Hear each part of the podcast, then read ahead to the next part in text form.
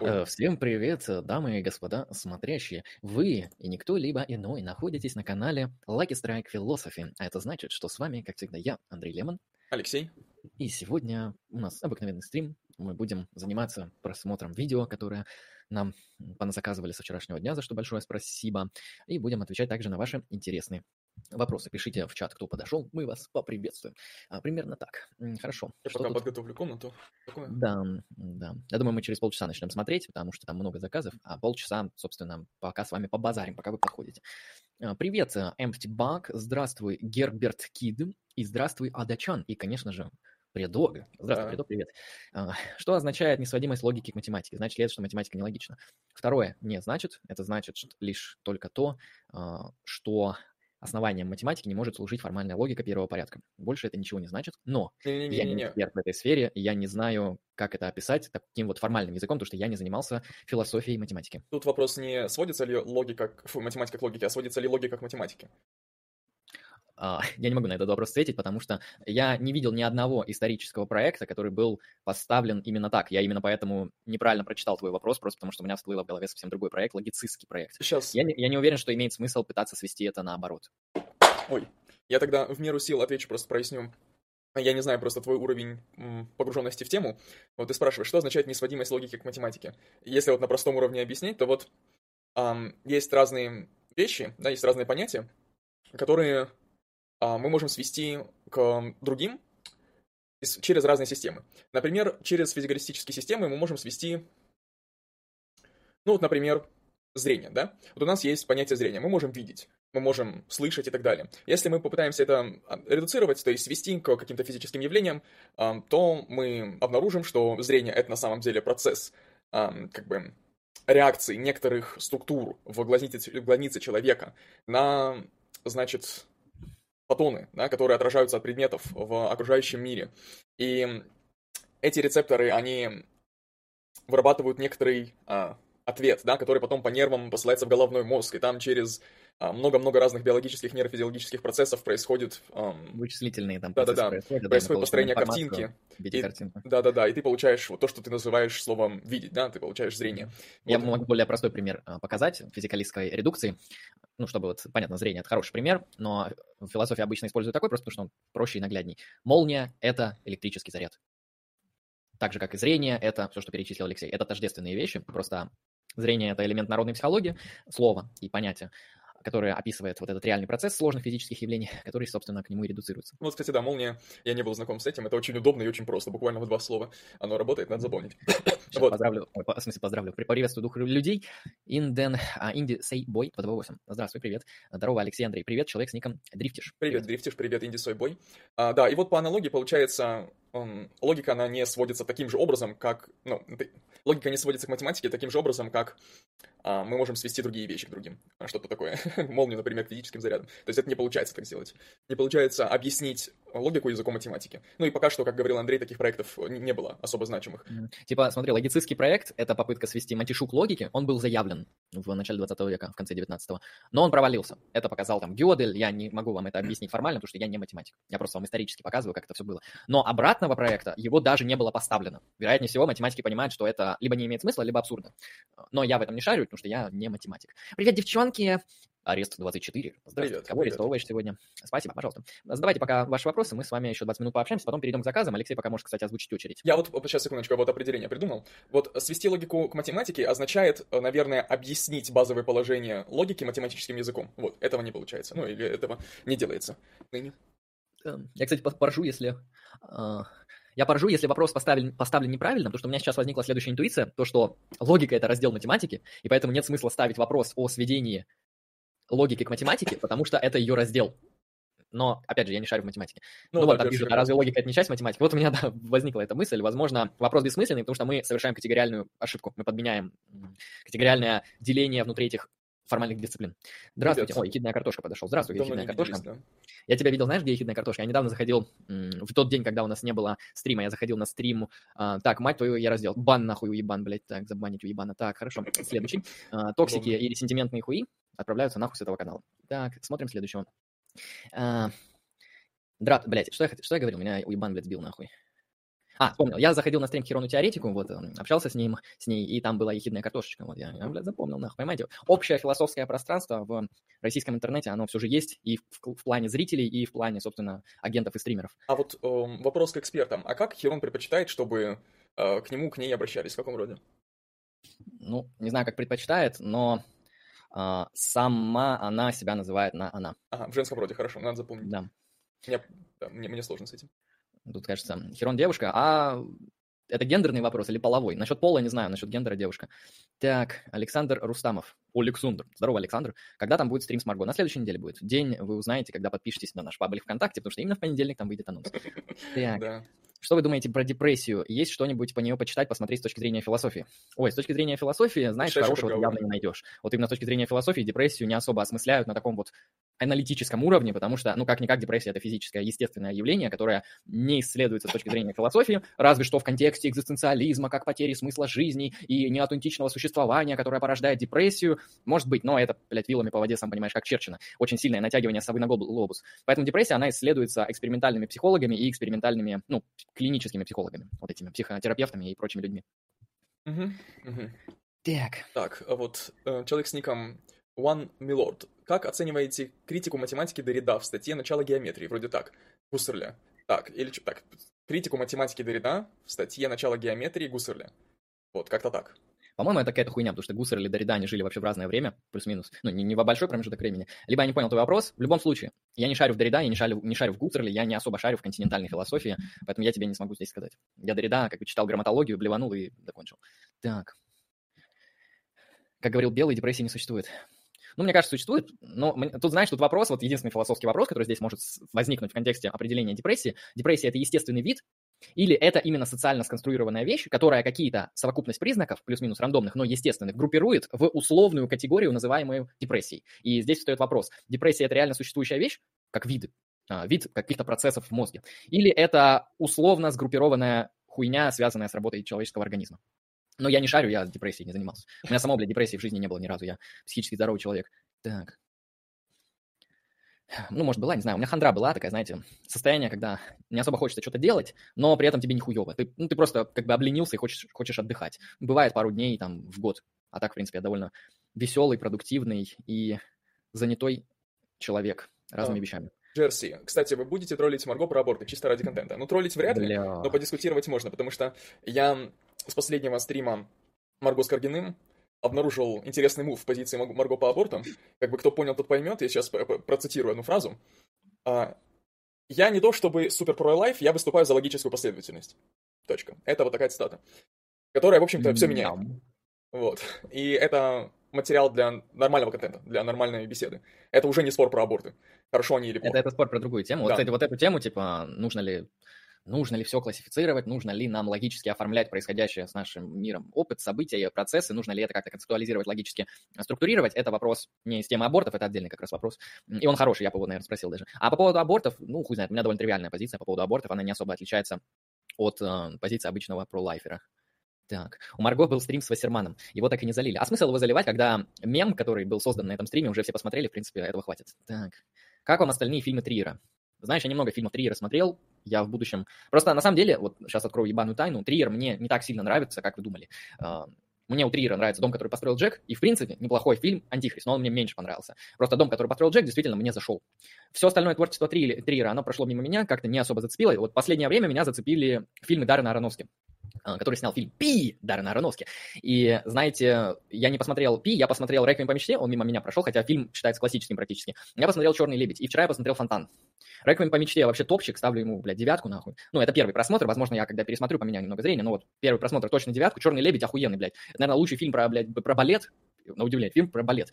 Он вообще гениальный, красивый, и он полностью прочитывается через ницшанское вот эту концепцию аполлоническая versus дионисийская. Он идеально, вот он как будто просто по Ницше снят. Он просто на эту матрицу, интерпретационную матрицу ницшанскую ложится идеально, просто один к одному. Я его так с удовольствием посмотрел. Он такой красивый, необычная съемка, а, очень крутые сцены. Э, вообще там много таких вопросов поднимается и интеллектуального характера, и с точки зрения эмоций. Очень приятный фильм. Я... Единственное, что я бы советовал его смотреть вот одному. Его не нужно смотреть парой, друзьями, только одному, потому что фильм очень субъективный. Его нужно воспринять именно от первого лица. Ну, мне были трудности с просмотром «Черного лебедя». Это вообще фильм... Такого рода фильм, они вообще не в моем вкусе.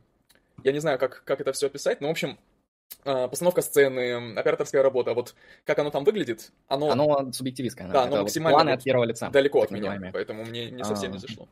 Я бы не сказал, что мне подобное нравится, но в основном те фильмы, которые я смотрел, это фильмы, в которых планы часто объективные, так называемые объективные планы от третьего лица. Здесь большинство планов в «Черном лебеде» субъективные, от первого лица. И в этом плане я могу сказать, что а фильм необычный, конечно, это не значит, что он мне прям сильно понравился из-за монтажа, просто нужно учитывать, что с точки зрения языка как кино он очень грамотный, потому что а, фильм раскручивается вокруг внутренних переживаний главной героини, а, ну и, собственно, камера, язык кино делает то же самое, субъективная камера от первого лица, и это круто. А, ну и вот аполлоническая versus дионисийская в течение всего фильма проносится, собственно, это очень круто.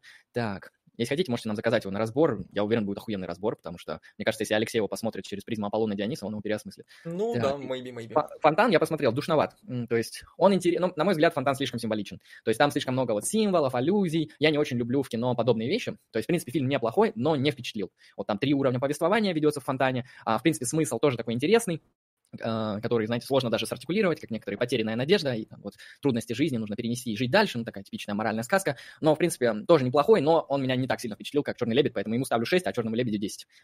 Так, что тут интересного? Я открыл для себя сериалы на YouTube Originals. Это сериалы с платной версией YouTube, которые YouTube Premium. Вот. Сериал называется «Импульс». А если кто-то смотрел, давным-давно был фильм такой, называется «Телепорт». Вот, такой экшен. О, да, очень давно, и хуёвенький был. Ну, Хотя для того времени неплохой был. Ну, норм, типа, пойдет. Вот, и «Импульс» — это сериал примерно про то же, примерно, да, вот, про то, что люди как-то умеют телепортироваться, но там акцент смещен с экшена, да, на такую вот подростковую драму. Это смотреть сложно, потому что там постоянно идут акценты на какую-то вообще совершенно идиотскую хуйню, но в целом снят симпатично. И некоторые актеры прям отлично играют и очень хорошо подходят под роль. Прикольный сериал. Смотреть с осторожностью, то есть вот держите как бы руку на клавише вправо на клавиатуре, чтобы скипать просто, готовиться. Вот. Так, Томас Винком пишет, до встречи с ЕОТ. Расшифруй, что такое ЕОТ, просто я не пойму твой комментарий. Так, Ада Чан. Дедукция имеет место в познании, как считал Аристотель. Аргументы Миля против дедукции релевантны. Ну, смотри, здесь просто нам нужно определяться, что каждый из них понимает под познанием. Просто Миль, когда он говорит о преимуществах индукции, он, собственно, говорит об эмпирических формах познания, о синтетическом познании мира, о прибавлении новых знаний, то есть просто развивает идеи вот этой а, английского эмпиризма если это можно так вот так вот широко обобщить для удобства.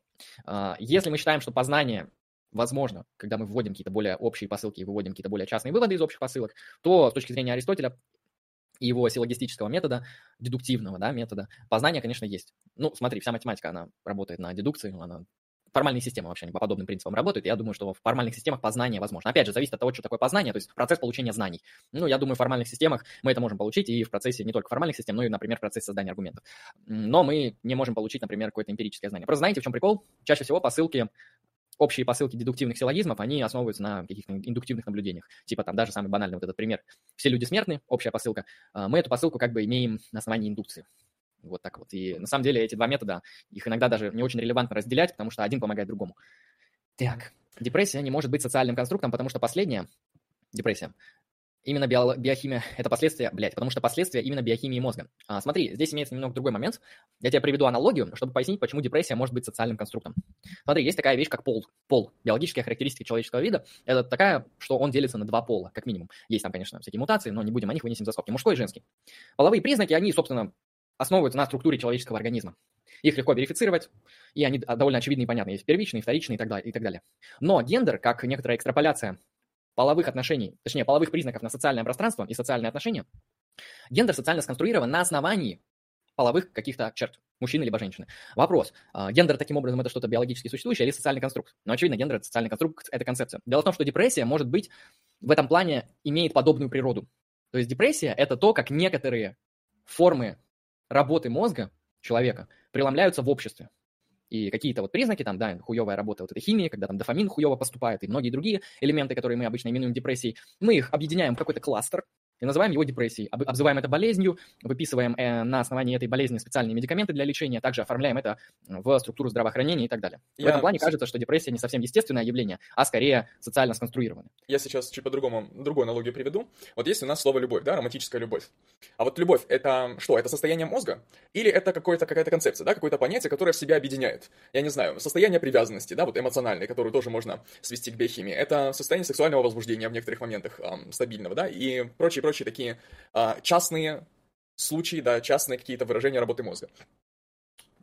Вот, и то же самое с депрессией. Это какая-то отдельная сущность, да, или это просто модель для описания некоторых, э, некоторой совокупности, да, психических состояний? Да, здесь зависит просто от вашей метафизики. У меня на самом деле с этим нет проблем, потому что для меня человек — это такая такой вид биологического объекта, для которого естественно, то есть природно, то есть является свойством его вида быть социальным. И для человека очень часто сложно отделить социальное от э, того, что называется врожденное. Потому что для человека врождено быть социальным. Человек, если он, ну, как бы родился и не посуществовал в социуме, он сдох неожиданно вот так. Можете младенца оставить без социума, он умрет. И часто, не всегда, но часто, дихотомию провести сложно. Очень сложно. Но можно. Так, и вот в контексте с депрессией не все так однозначно. Так, еще парочку вопросов, перейдем к видосам. Фильм «Драйв» смотрел. Фильм «Драйв» смотрел. На мой взгляд, это фильм такой исключительно эстетический. Он примерно чем-то схож на второго «Бегущего по лезвию». Вероятнее всего тем, что там почти нет диалогов интересных, там практически нету какого-то глубокого интересного сюжета. Ну, там есть сюжет, ну, на мой взгляд, скучноватый. Там есть эм, определенный типаж героев, да, архетипичных, и много эстетики. Там музыка, красивый свет, там необычная одежда, вот э, всякие крутые камеры, кадры и планы. В этом плане, мне кажется, это фильм именно эстетический, нежели то, что называется нарративный. Хотя, конечно, нарратив там тоже есть. Но акцент делается на эстетику, на мой взгляд. Э, фильм мне не то чтобы понравился, мне он показался немного скучным. То есть, если из этого фильма убрать сцены насилия, то он будет совсем ни о чем. Ну, просто он пустой будет, как помойка. Сцены насилия, конечно, вот интересные, такие прикольные, но, на мой взгляд, они слишком как-то претенциозно натянутые, и в них вот проступает этот элемент некоторой нереалистичности. Но это мой критерий вы можете считать, что если в кино что-то нереалистично, это наоборот круто. На мой взгляд, для меня кино плюс-минус э, оценивается выше, если там есть какой-то элемент реализма. Просто мне нравится этот жанр больше, чем иные. Так. Фильм «Хардкор» полностью от первого лица. Фильм «Хардкор» — это, наверное, лучший фильм, который снят вообще за э, весь 21 век именно в России. Это вот моя позиция, то, что фильм «Хардкор» очень крутой. Это очень, типа, с точки зрения языка кино, прорывной фильм, и он снят круто, он действительно интересно смотрится. Единственное, что от него немного тошнит, особенно если в кинотеатре, кто смотрел, кто помнит, фильм не особо уже новый. Но концептуально очень крутой и интересный. Действительно такой тупо экшен-боевик от первого лица, это круто. Это я не видел фильма, по крайней мере, который можно сопоставить, сравнить и сказать, вот этот такой же, а этот лучше. Хардкор ну, топ. фильм от первого лица, я не знаю, хардкор какого года? 2016 -го? Был еще старый фильм «Монстр» называется, он тоже полностью от первого mm, лица. Да, да, смотрел. Вот «Монстра» такое, душноватенький. Ну, ни, ни о чем просто. Так, э, да, это просто скорее попытка, то есть, типа, давайте снимем фильм от первого лица в момент около научно-фантастической катастрофы, и что будет? Ну, вот получился монстр. Так, Херон Континентал, аналитик, физикалист. Охуенный вопрос, пиздец. Да. Uh, мне кажется, Херон — это новый Хайдегер, но вообще лучше у Херона теоретика спросить, потому что это моя гипотеза. Просто Хайдегер, он делал акцент на использование естественного языка и придавал ему свой смысл. На мой взгляд, Херон занимается плюс-минус тем же, и это интересно. Так, сколько стоит расклад Таро? Одна карта 50 рублей. Так. Um, вот Герберт Кит пишет. Я считаю депрессию болезнью, потому что она вне зависимости от, кон... от контекста приносит много проблем. А аутизм, например, не считаю, потому что как раз условно неприятие особенных людей... Так, не считаю, потому что это как раз условно неприятие особенных людей в обществе, сори за корявость. А, да. А, типа депрессия не может не приносить страдания. ну, аутизм, э, по-твоему, не может приносить страдания? Или, по-твоему, аутизм не приносит неудобств? Или Um, от него не бывает проблем, аутизм то тоже, тоже некоторая такая хрень. А вообще, по поводу того, что считать или не считать болезнью, по-моему, с этим прекрасно справляется современная медицина, да, то есть, а я, я не думаю, что от тебя требуется как-то отдельно определять болезнь, да, и пытаться выяснить, является ли депрессия болезнью. Вот, ты можешь открыть DSM-5 и почитать просто критерии диагностики. Да, болезнь это... Я могу... Знаете, почему с болезнью всегда сложно? Дело в том, что некоторые формы деятельности, некоторые состояния человеческой жизни, они приносят этим людям страдания и проблемы. Но медики, например, их не записывают в болезнь. И, конечно, болезнь – это намного более сложное явление, и есть такая область, возможно, вы слышали, философия биологии. И философия биологии пытается ответить на вопрос, как раз-таки, какие необходимые достаточные условия болезни. То есть, например, почему рак, раковая опухоль – это болезнь? Кто-то приводит аргументы а, примерно такого плана, ну, точнее, не аргументы, а обоснования. Типа раковая опухоль, она приводит, а, если ее перестать контролировать, к гибели носителя, к гибели особи организма. Следовательно, любая хуйня, которая так делает, в принципе, можно считать за болезнь. Ну, есть и разные всякие определения, потому что некоторые вот формы того, что мы называем болезнью, она, они не смертельны, это очевидно. Но мы их все равно считаем болезнью. И вообще определение болезни – это очень спорный вопрос. Ну, я, очень, мне очень на самом деле сложно понять, почему это сложный вопрос. Потому что вот если я на вскидку определю болезнь как, ну, скажем так, болезнь – это совокупность эм, некоторых патологических состояние организма, да, то есть э, объединенных, скажем, эти, где-то слово, патогенетически, вот. Um, как, как с этим спорить? Патогенетические это, это какие-то, которые приводят ну, к... Ну, патогенетически, грубо говоря, очень грубо говоря, причинно-следственно. То есть, подожди, причинно-следственные состояния, которые... Я чуть потерял определение. Смотри, патологические состояния организма, да, объединенные по какому-то критерию, да, например, по критерию их патогенетического, там, патогенетической общности или каузальной общности, да. А первое слово... Патологические. А его как раз раскрыть, если концептуально. Ну, патолог... ну патология, ну смотри, а, патология это нарушение. Вот. Нарушение это отход от нормы. Да. Или нарушение. Ну да. Хорошо. То есть это, не, а. это патологическое состояние, это состояние нездорового организма, да, ну, зависит от топики и так далее, от как, системы органов и так далее.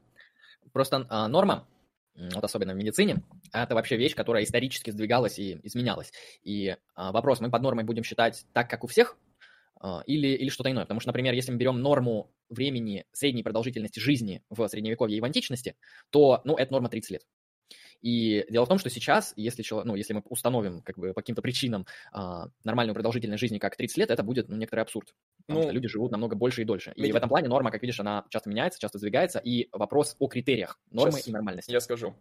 Um, медицина не не занимается вопросом продолжительности жизни. Ну, я имею в виду, если это не касается прогнозов, да, в каких-то, ну, случаях, в случаях каких-то заболеваний. Это другая дисциплина этим занимается. А по поводу того, что такое норма. Вот а, в рамках медицины есть несколько отдельных дисциплин. Да, это дисциплины, там, биохимия, физиология, это анатомия, да, и ну, в общем, некоторое количество фундаментальных дисциплин, которые каждая исследует свою какую-то отдель, свой отдельный слой да, работы человеческого организма. И материал исследования у этих дисциплин, он довольно большой, то есть выборка огромная. То есть огромное количество вскрытий, огромное количество рентгенологических исследований, других исследований, их, их, их блядь, 500 миллиардов, их очень много. Потому что медицина существует, на самом, ну, она развивается уже довольно давно. И как раз на основании большой статистической выборки, да, в каждой из этих дисциплин есть некоторое представление о том, как в норме работает организм. Вот, как-то так. Ну, я, бы, я это понимаю, конечно. Просто встает, о критерии норм, встает вопрос о критериях нормы, который сложно определить. Ну вот, например, мы представим какой-нибудь мысленный эксперимент, гипотетическую ситуацию, что вот большинство людей на всей планете, они страдают ожирением. Вот ровно там 53% человека на, на планете страдают ожирением. Это, в принципе, возможно, потому что ну, современная статистика показывает, что подобная хуйня, она довольно часто. То есть люди, они в основном и умирают от всякой ожирения, от всякого диабета, от вот такой подобной хуйни. И в этом плане норма как критерий большинства, на мой взгляд, он не совсем работает, потому что если большинство человек вот являются людьми, которые страдают ожирением, то таким образом ожирение не совсем уже становится болезнью. И, ну, на мой взгляд, но, но мы все равно понимаем, что это болезнь, и в этом плане болезнь – это что-то все же нормативное. Ну, не, не болезнь, а скорее здоровье. Я сейчас... Здоровье – это скорее что-то, на мой взгляд, сейчас я договорю тезис, более такое нормативное, то есть какое-то такое, знаешь, в духе Аристотеля, кауза финалис человека, быть здоровым, значит обладать таким-то состоянием таких-то систем. И вне зависимости от того, обладает этим состоянием большинство людей или меньшинство людей, здоровье, оно все равно вот остается вот этим нормативным кластером. Смотри, э, я имею в виду, как, как мы познаем, как человечество познает этот вот эту каузу финалис, она познает через активные исследования, да, в том числе через исследования э, вот всех этих дисциплин. То есть это не, не убирает вопрос, это ничего не меняется, когда ты это добавляешь. Потому что мы ровно такими же методами исследуем эту самую каузу финалис, да, это вот состояние нормы. Что я хочу еще сказать? Uh, по поводу большинства. 53% это не большинство. Вот. Большинство, э, ну вот, большинство Больше это... Больше половины, это же большинство. Нет, uh, ну, хорошо. Чисто концептуально, да. Это большинство это больше, чем половина. Но я, когда говорю о большинстве, я имею в виду подавляющее большинство. То есть практически все, за исключением каких-то мелких нюансов. Вот. То есть как... Ну вот... Блять, сорян. Короче, я не буду говорить в каких значениях, да, но я бы сказал, что 99 плюс процентов. То есть огромное количество людей. Больше, чем можно было подумать. Сейчас, у меня мозг что-то решил затормозить. Сейчас, секундочку. Я его разгоню, я такой...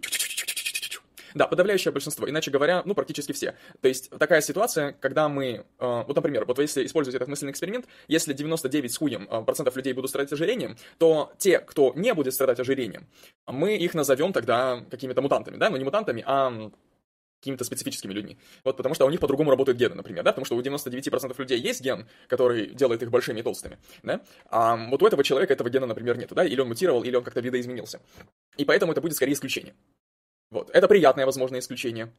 Uh, типа, этот человек, возможно, дольше проживет. Но это будет исключением, потому что люди работают по-другому в этом мысленном эксперименте. Ну, хорошо. А, поговорили. Я просто не вижу смысла здесь как-то дальше это раскручивать. Просто я, я не занимался философией биологии, только там некоторые вопросы смотрел. Но, в принципе, это вопрос все равно интересный. А, хорошо. Я думаю, можем переходить к видосам. Сейчас я открою ссылку. Что у нас там по очереди, можешь пока рассказать людям? Ехидная картошечка. 99% людей с хуем вы сказали. Это же дискриминация. Но... Да, это действительно дискриминация, потому что вообще-то женщины.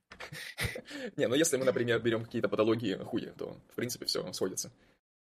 Да, найс. Так, расскажешь очередь людям? На очередь, значит. Сейчас у нас видос, а, собственно, называется он «Маргинал отвечает на философские вопросы». Длится Опа. он 27 минут. Так. И я сейчас, я сейчас посчитаю, сколько, сколько нам его смотреть. Так, первый видос на 2 минуты, вт- второй видос, значит, был на 12, это значит 14 минут. Третий видос был на 12 уже минут, значит, получается сколько? 36, да? А заказали 53. Вычислительные мощности. Да, вычислительные мощности.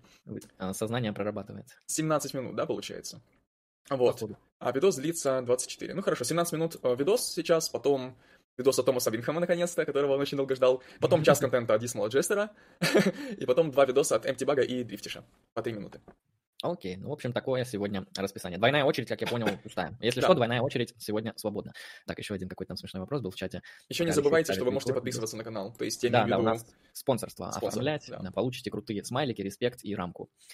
Вот, спонсорство, кстати, очень дешевое, я сделал его одним из самых дешевых на ютубе у всех стримеров. а, Да. Дрифтиш, да, Мир Трапов, вот трек, который мы заслужили. Я на самом Во-во-во, деле... да, я, я искал этот комментарий, там что-то, блядь, охуенное было.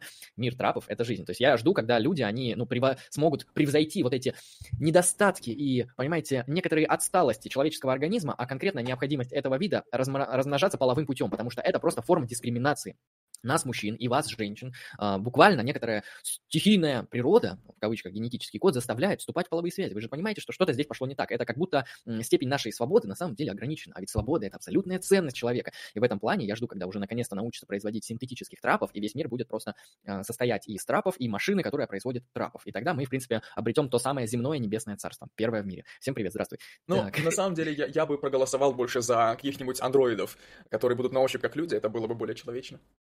А, так, Денис спрашивает, когда стрим с Марго? На следующей неделе анонс будет в понедельник в группе ВКонтакте, вы увидите. Так, Да, как в этом, Так, как в, в. Нир Автомата. Нер автомата. Еот, есть один трап. Гениально. Ехидная картошка. Ты, ты молодец, хорошо. А, ладно, Алексей, ставь видос, который заказали, и начнем смотреть, что там маргинал говорит про философию. 17 минут. утверждением ведущего, что основная, основная, задача философии, основная задача философии – это рафинировать ее методологию. Да, по-моему, не так было сказано, но в целом, да, вполне, ну, это рядом. М. То есть, можно сказать, философия – это дисциплина, которая занимается анализом базовых положений других дисциплин. Там как было, типа, задача философии рафинировать метод философии или Ну что да, свою методологию. То есть задача философии выстраивать свою методологию. А, не только, это тоже. То есть философия это такая хитрая хуйня, которая сама себе методологию создает. Хотя я вам открою секрет, некоторые науки, причем и гуманитарные, и естественные, и даже а, формальные, они сами себе методологию хуярят и, в принципе, нормально живут. И также и философия.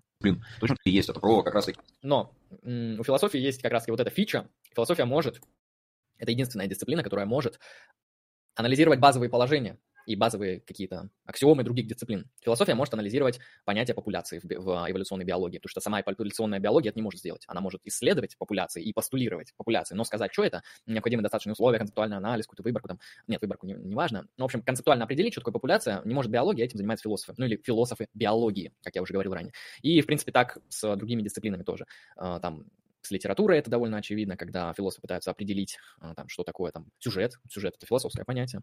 И многое-многое другое. Это, это такая фича есть. И более того, философия — это дисциплина, которая может собственные положения определять и ставить под вопрос. Эта дисциплина называется метафилософия или философия философии.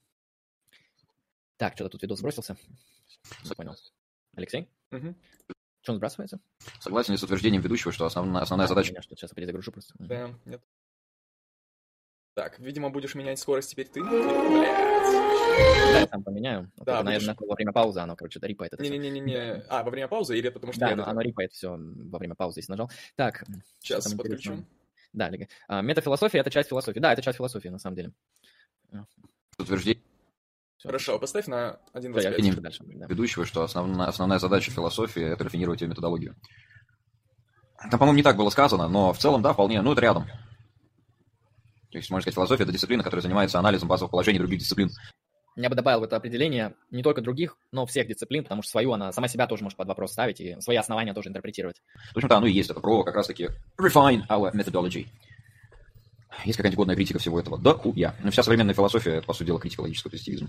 Зачем сводить философию Плюс-минус это действительно так, потому что как тут появился логический позитивизм, он неплохо так подоминировал на философском поле. Верификационизм, логический позитивизм, об этом идет речь. И буквально во второй половине 20 века уже выходит первое довольно серьезное, наверное, одно из самых фундаментальных опровержений логического позитивизма и верификационизма. Это две догмы эмпиризма Куайна. И я не помню, кто сформулировал аргумент против верификационизма по поводу того, что верификационизм сам себя опровергает, потому что он постулирует аналитические и синтетические утверждения и больше ничего, при этом само постулирование верификационизма, оно к какому утверждению относится? Ни, ни к тому, ни к другому. И таким образом верификационизм он сам себя из себя исключает. А, то есть, исходя из концепции верификационизма, верификационизм бессмысленен. Ну, это... с анализом. На самом деле это очень смешно, потому что это выглядит как взаимное, короче, разбрасывание какашками. Вот, перебрасывание. Ну, это прикольно. Нет, в смысле, это просто впечатление. С анализом понятий и суждений можно справиться при помощи логического аппарата. А ваша, а ваша концепция хуйня, потому что она сама себя фильтрует охуенно. Вторую часть не понял. Зачем сводить философию к логике? Ну, просто я не понимаю, где контраст. Зачем сводить философию к логике, если с анализом понятий и суждений можно справиться при помощи логического? Ну, если можно справиться, то вот за этим сводить как бы. То есть я, я просто это, комплексно я этот вопрос не понимаю, да, вот, сочетание этих двух вопросов. Но я на первый отвечу. Просто зачем сводить философию к логике? Для того, чтобы нельзя было нести рандомную хуйню, как Гегель, да, то есть, ну, просто выдавать какую-то шизофазию и, типа, под видом академической философии создавать секты, по сути дела. То есть для того, чтобы избегать обскурантизма просто. Потому что, ну, сведение к логике, ну, это, кстати, не сведение философии. Это да, это скорее можно обозначить не как сведение, а как э, внедрение в философию методов логического анализа или применение логических методов, формальных и неформальных, на обязательной основе. А, грубо говоря, если философ пишет нелогично, не предоставляет аргументы и впадает в какие-то логические ошибки, то это либо плохой философ, либо это шарлатан и не философ на самом деле.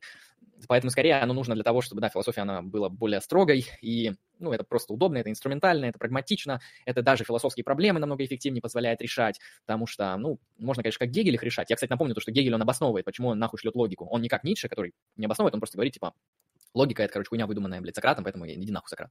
А, ну, это не обоснование, это эмоция. И, но Гегель, он, например, обосновывает, почему он шлет нахуй логику. Он говорит то, что диалектика превосходит, блядь, логику. Ну, типа, логика — это первый уровень, ебать, мышления, там, мышление на противоречиях, там, а и не а. А диалектика, ебать, это такой метод, который может снимать противоречия, поэтому он круче, ебать, охуенно. Поэтому будем пользоваться не только логикой, а иногда и, на самом деле, не особо-то ей пользоваться. Она как бы и не нужна, раз есть диалектика, более совершенный, фундаментальный метод, и, и исходя из этого охуенного обоснования, которое, на самом деле, обоснование просто недостаточно крутое, он уже как-то рассказывает свою охуенную приключение абсолютного духа в голове Гегеля. У меня сейчас вот что-то вопрос тупой возник.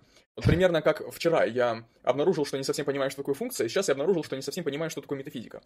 Вот я интуитивно как-то это использую, вроде как понятно, да, и тебе, и мне. А вот, вот можешь, пожалуйста, дать определение, что такое вот метафизика? Раздел философии, да? Очевидно. Метафизика, ее обычно, я могу сказать так, ну, формального определения нет, но обычно для удобства используют примерно такое, что метафизика — это раздел философии, который занимается вопросами связанными с фундаментальными основаниями реальности, потому что бытия, если вводить, это уже слишком узко будет. А фундаментальные основания реальности исследует метафизика.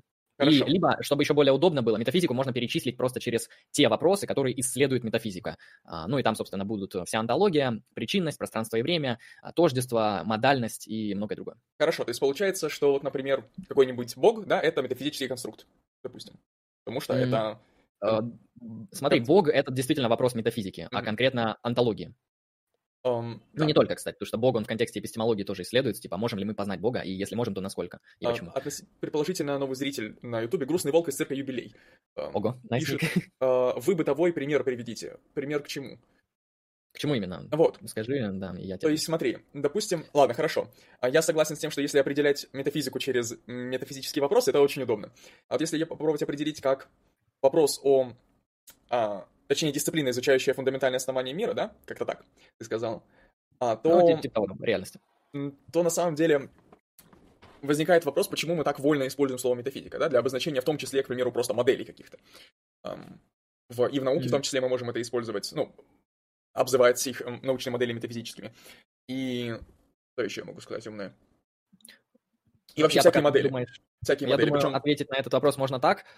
А, дело в том, что некоторые научные модели, они, ну, просто по определению, они постулируют какие-то, например, онтологические вещи, например, вещи, связанные с причинными связями, и вещи, связанные с тождеством и различием, а также иногда с модальностью. Так или иначе, научные модели, они ну, вот, необходимо с этим сталкиваются. Им нужно это постулировать и как-то, используя данные концепции, отвечать на свои уже научные вопросы, эмпирические. И некоторые модели научные, ну, кстати, таких не так много, как кажется, мы можем назвать метафизическими просто потому, что они содержат в себе множество метафизических оснований, которые, например, не подтверждены. А, ну, то есть это новая модель. Предположим, вот теория струн. Вот теория струн, наверное, это идеальный пример. Если в чате есть профессиональные физики, Я думаю, вы согласитесь, что, что теория струн — это метафизическая модель. Она ну, это попытка объединить вот эту ньютоновскую механику и физику Эйнштейна, либо, если я не прав, то исправляйте, я не физик. А, и это метафизическая модель просто потому, что она недостаточно подтверждена какими-то экспериментами. И то в этом нас... плане она может быть метафизической. То есть, насколько я понимаю, общее свойство вообще у всякой метафизики, у всяких метафизических понятий, это невозможность их верифицировать, да, то есть их отрыв от какой-то эмпирического, от, ну, от чувственного опыта, да, от эмпирического опыта. Я думаю, не всегда, потому что э, тут, знаешь, вопрос сложный, потому что Имеет ли вообще смысл, например, верифицировать то или иное понимание причинности? И кажется не то, что мы не можем верифицировать причинность, может быть и можем, а кажется, что сам вопрос, то есть как мы можем опытно подтвердить неопытные вещи, вот он стоит э, немножко неверно, категориально. И, ну да, я думаю, метафизика, она во многом не верифицируется эмпирически, просто потому что метафизические концепции, они являются концепциями. То есть концепция тождества, она даже если, ну, она не имеет возможности быть подтвержденной опытом. Ты можешь хоть миллиард объектов пронаблюдать, тождественных друг другу, это не подтвердит и не опровергнет концепцию тождества в этом плане. Мы просто пользуемся метафизическими моделями, я думаю, а, с, ну, с такой вот с удобностью. То есть, типа, нам для удобства нужна такая-то концепция причинности или такая-то концепция тождества в этой, например, теории или гипотезы, и в этом плане мы используем такие-то метафизические модели. Угу. Хорошо, спасибо философии их логики, а философская... Еще я напомню то, что вот мне в голову пришло по поводу верификации метафизики. А, некоторые метафизические картины, они прямо постулируют, что все, что есть физическое, то есть все, что есть, это то, собственно, что науки получают в результате своих исследований, науки и ученые. То есть все, что есть, это физическое. И мне кажется, вот подобную метафизическую гипотезу, физикализм — это метафизическая картина мира, если что, ее, наверное, можно как-то подтвердить или опровергнуть, вот именно с той точки зрения, что мы как-то научимся обнаруживать неэмпирические вещи и обосновывать их как как-то по-иному существующие. Это раз. И еще мне в голову пришло концеп... метафизическая концепция, которую тоже теоретически можно как-то попытаться опытно проверять. Это концепция, собственно, а, сознания, потому что сознание – это метафизический вопрос во многом, и мы можем по-разному на этот вопрос отвечать, в том числе отвечать так, что сознание окажется физическим объектом, и мы его сможем верифицировать. Угу. По сути, методологии. То есть метафизика, она включает в себя совокупность концептов, да, концепций, которые, возможно, были Э, выведены логически, да, или как-то э, на основании какого оп- какого-то опыта были сконструированы, да, и представляют собой, в принципе, те же модели, да, э, которые используются для удобства в описании какой-либо ситуации. Я думаю, да, потому что метафизика — это философская дисциплина, отвечающая на метафизические вопросы, но эти вопросы, они могут, да, использоваться и там учеными. Там часто ученые могут менять понятие причинно-следственной связи. Там раньше под причинно-следственной связи там понималось одно, сейчас что-то иное. То есть сейчас, например, высокую степень корреляции можно записать в причинно-следственную связь. Это все метафизические разработки, этим занимаются философы, а, скорее, чем ученые.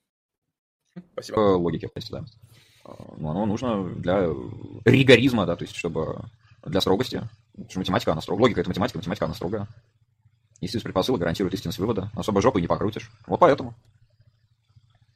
Кстати, именно а, не забывайте. На, на этом основании, на основании того, что формальные науки, они строгие, то есть геометрия, математика и теория музыки, кстати, для Платона и астрономия, по крайней мере, в то время и для Платона. Они с точки зрения Платона а, дают нам абсолютное знание, просто потому что в формальных дисциплинах ты не повеляешь жопой, да, как говорит маргинал, там буквально ты а, при истинности посылок, да, всегда получаешь гарантированный истинный вывод, даже в отличие от эмпирических исследований, которые немного по-другому работает. И поэтому Платон считал мир вещей а, сферой мнений, то есть у нас могут быть мнения, которые либо хорошо обоснованы, либо слабо обоснованы в отношении эмпирической реальности. А вот сфера знаний для Платона — это как раз-таки все формальные дисциплины, типа там математики, геометрии, потому что они дают гарантированные истины.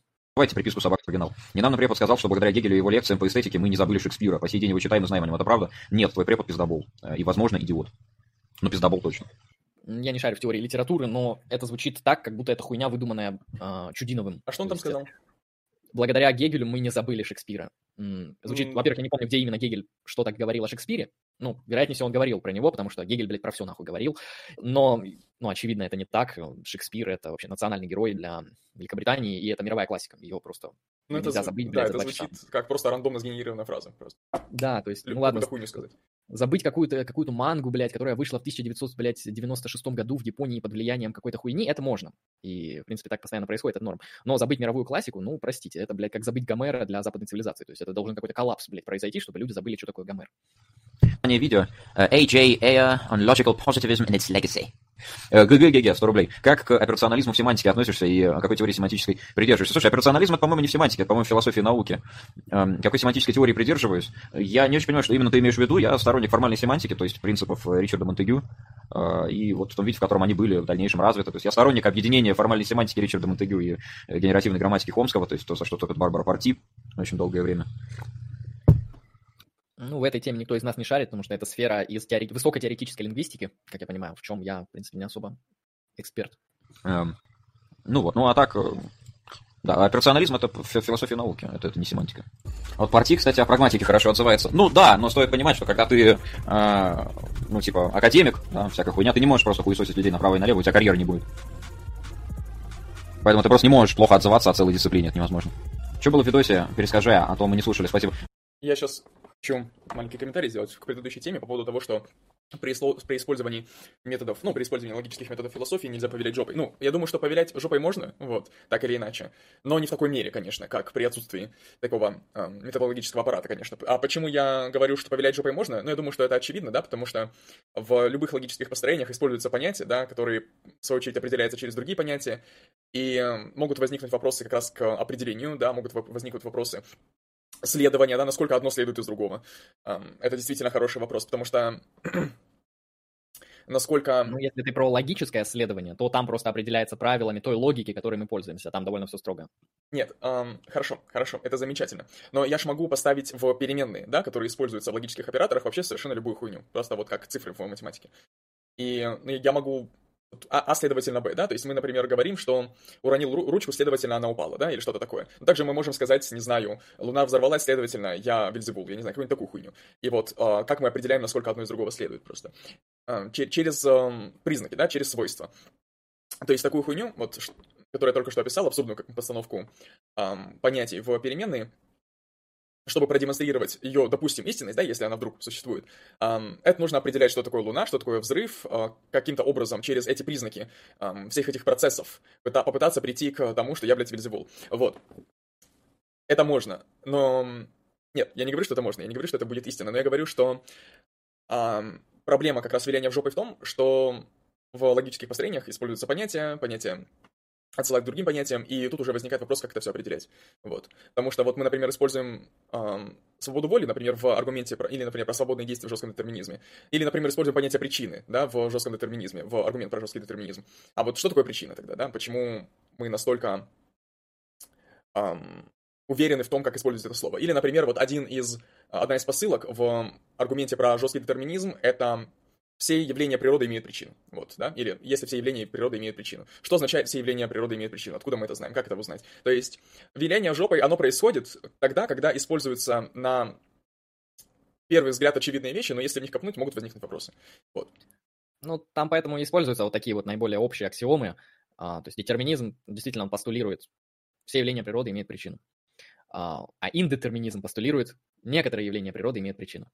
А значит, некоторые нет. Вот, а, в этом плане есть беспричинные события. Например, воля Бога или воля человека, у которого есть сознание, мистическое сознание, не физическое сознание, а мистическое сознание. Или что-нибудь такое. Ну вот я принципе, как раз говорю о том, ну, что деление... Прикол, а философия, она же строит модели, отвечая mm-hmm. на тот или иной философский вопрос, и эти модели спорят между друг и другом. Хорошо. Ну, значит, AJ Ayer это одно, один из ключевых, короче, лиц в развитии философии логического позитивизма, в частности, и философии логического анализа в целом, так скажем. Эм, у него, собственно, МакГи спрашивал про логический позитивизм, что он может рассказать, про историю логического позитивизма, откуда он взялся, какие там основные, блин, были личности, что они придумали, э, что с ним происходит сейчас, согласен он, согласен ли он с самим собой и так далее. Так, кто там в чате подошел? Так, Невдакса или Невдаха, привет. Здорово, здорово тебе. Пишет, поднялись ребята. Кто мы? Ну, немножко, наверное, чуть-чуть поднялись, но еще не настолько, как хотелось. В гривнах донатить вообще можно? По-моему, Ой, знаешь, я не уверен, но, по-моему, когда я лазил в настройках Donation Alerts, там было про гривны, про белорусские рубли и про доллары. Поэтому в гривнах, наверное, можно. Ну, проверь, короче. Они все равно реконвертируются в рубли, так что нам, что так, что так будет нормально. Это скорее для тебя, если ты живешь в Украине, и у тебя гривны, то для тебя это будет удобно. Поэтому, по-моему, можно. Книжка Айра, Эйра актуальна? Да, актуальна, с моей точки зрения. Хотя обращаю внимание, что с точки зрения самого Айра, уже вот в 70-х, когда это интервью вышло, книга была не актуальна. Расскажи, пожалуйста, вкратце про Монтегю и его семантику. Ну, Ричард Монтегю придумал Сейчас как раз узнаем, что там за семантика у Монтегю, потому что я даже фамилию, по-моему, первый раз слышу. То есть Хомский я слышал, это такая довольно популярная личность. И в 20 веке, да и в 21 он до сих пор живой, хотя очень старый, но человек популярный, важный для лингвистики и не только. И в этом плане про Хомского-то все знают, а вот про Монтегю первый раз слышу, сейчас узнаем. А что, ладно, я начну издалека. Значит, изначально в аналитической философии было принято считать, что естественный язык, ну, он, в принципе, нелогичный. И у него, в общем-то, нету какой-то со- собственной логической структуры. То есть изначально аналитическая философия была занята созданием идеального языка. Это была и программа Фрейги, и программа Рассела. Я бы сказал, что она и сейчас тоже этим занята, в принципе, нет? Дело в том, что тогда, вот в 20 веке, это можно, это можно было, вот эта вот программа создания логически идеального языка, это была магистральная программа вообще всей философии, ну, конкретно аналитической, и кроме этого практически другие вопросы не ставились до какого-то времени, потом поставились. Сейчас философия, она, она дохуя всего исследует, она буквально все исследует, и как там было, логически идеальный язык — это программа, которая, да, какими-то философами языка до сих пор исследуется. На самом деле, тут нужно понимать, что имеется в виду под этой программой. Ну, я... Это... Я на самом деле немножко не это имею в виду. Я имею в виду, что, в принципе, если вообще а, а, абстрагироваться от этой проблемы, от этого проекта, эм, и взглянуть на философию, вот взглянуть конкретно на метод а, концептуального анализа, да, на аргументы, на контраргументы, на критику логическую и так далее, оно все оно все направлено на вот некоторую логическую непротиворечивость, да, на достижение некоторой непротиворечивости, непротиворечивости в какой-то системе знаний.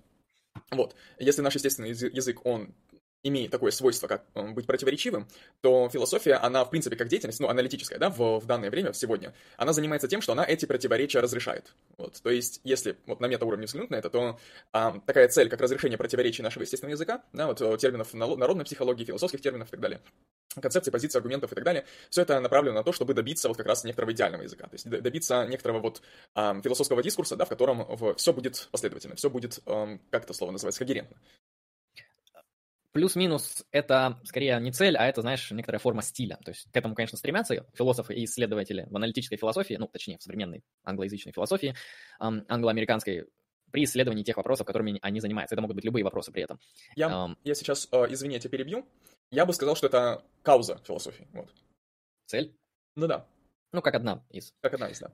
Uh, я могу сказать так, то, что вот после позднего Вингенштейна, после там различных э, лингвистики Райла, там анализа вот этих речевых актов, там Сёрля и прочих, произошел такой некоторый переворот вот сознания в том смысле, что вот концепция вообще множественности языковых игр, так называемых, вот этот пост-вингенштейнианский поворот позднего Вингенштейна, он э, показывает, что ну вот некоторые вещи, конечно, ну, желательно стремиться как-то прояснить и формализовать, но остается вот этот статус и понимание того, что ну не будет такого, что в каком-то философском вопросе мы получим один однозначный логический когерентный ответ. И самое лучшее, что мы получим, это какие-нибудь две, три, пять хорошо обоснованных конкурирующих теорий на том или ином историческом промежутке. В принципе, она сейчас так и выглядит. Ну, я могу сказать так, просто типа, в чем вообще проект вот Рассела э, и... Сейчас, этого? а ты можешь эту мысль придержать сейчас? Да, давай. М- вопрос, а вот если если философия, она аналитическая философия, да, я так понимаю, необходимым условием для того, чтобы ею заниматься, является использование логической методологии, да? И, в принципе, принцип непротиворечивости — это довольно значимый принцип в философии, если не сказать необходимый. То можно ли сказать, что вообще наличие конкурирующих теорий, да, то есть наличие нескольких, нескольких позиций равносильных в каком-то философском вопросе, ставит под сомнение вообще ну, обоснованность этого принципа. Да? То есть или, или как, или что, или саму философию даже. Ни то, ни другое, просто потому что в естественных науках по тем или иным вопросам на тех или иных промежутках времени тоже были конкурирующие теории. И одни из них оказались слабыми и слитыми, другие доработаны, модифицированы, но в какой-то вот статус-кво момент были конкурирующие обоснованные теории по тем или иным естественно-научным вопросам. И предположим, что, ну, я сейчас не скажу вам конкретный пример, я не занимался естественной наукой, но предположим, вот Эйнштейн выдвинул какую-то теорию, и какой-то еще конкурирующий физик выдвинул тоже обоснованную теорию, которые вот как-то друг другу противоречат. Мы можем сказать, ну, все, физика хуйня, короче, там вот, блядь, все, вообще основания физики подорваны, но нет, как бы а, оба физика, они пытаются ответить на свои а, вопросы, которые связаны с их деятельностью. Также и философы, но просто философия — это гуманитарная наука, и поэтому степень конкуренции теорий в ней намного шире. Поэтому в философии сознания там может быть каких-то 5 доминирующих теорий, 5-4 магистральных и каких-то там еще штук 8 мелких, доработанных, синтетических и так далее. В то время как в какой-нибудь там биологии, химии, физике а, и других естественных науках, таких более смежного характера, там могут быть конкурирующих теорий, ну, две. Ну, три. Но это не, это не означает, что наличие конкурирующих теорий опровергает вообще поиск научного знания. Это, это фактически не так. Ну вот я, я хочу сказать вот про естественные науки. Но естественные науки, они, в общем-то, на то и естественные, да, они более или менее эмпирические. По крайней мере, они исследуют вполне эмпирические вещи, да. Вот. И, соответственно, модели, да, теории в естественных науках, они могут быть э, как раз отфильтрованы, да, проверены по критерию рабочести. И, да. возможно, возможно, наличие конкурирующих теорий означает, что просто еще неизвестны некоторые детали, то есть не проведено достаточное количество исследований, экспериментов, да, подтверждающих ту или иную теорию, и поэтому пока мы имеем конкурирующие две. Можно ли сказать, что философия, в общем-то, так же? Наличие конкурирующих теорий означает, что просто мы еще не до конца в них разобрались. Вот, мы не до конца разобрались и в этом вопросе. Здесь встает вот этот метафилософский вопрос, очень популярный, по поводу прогресса в философии. Типа он есть или нет? Потому что ну, философия в плане прогресса, она сильно отличается от, от прогресса в естественных науках.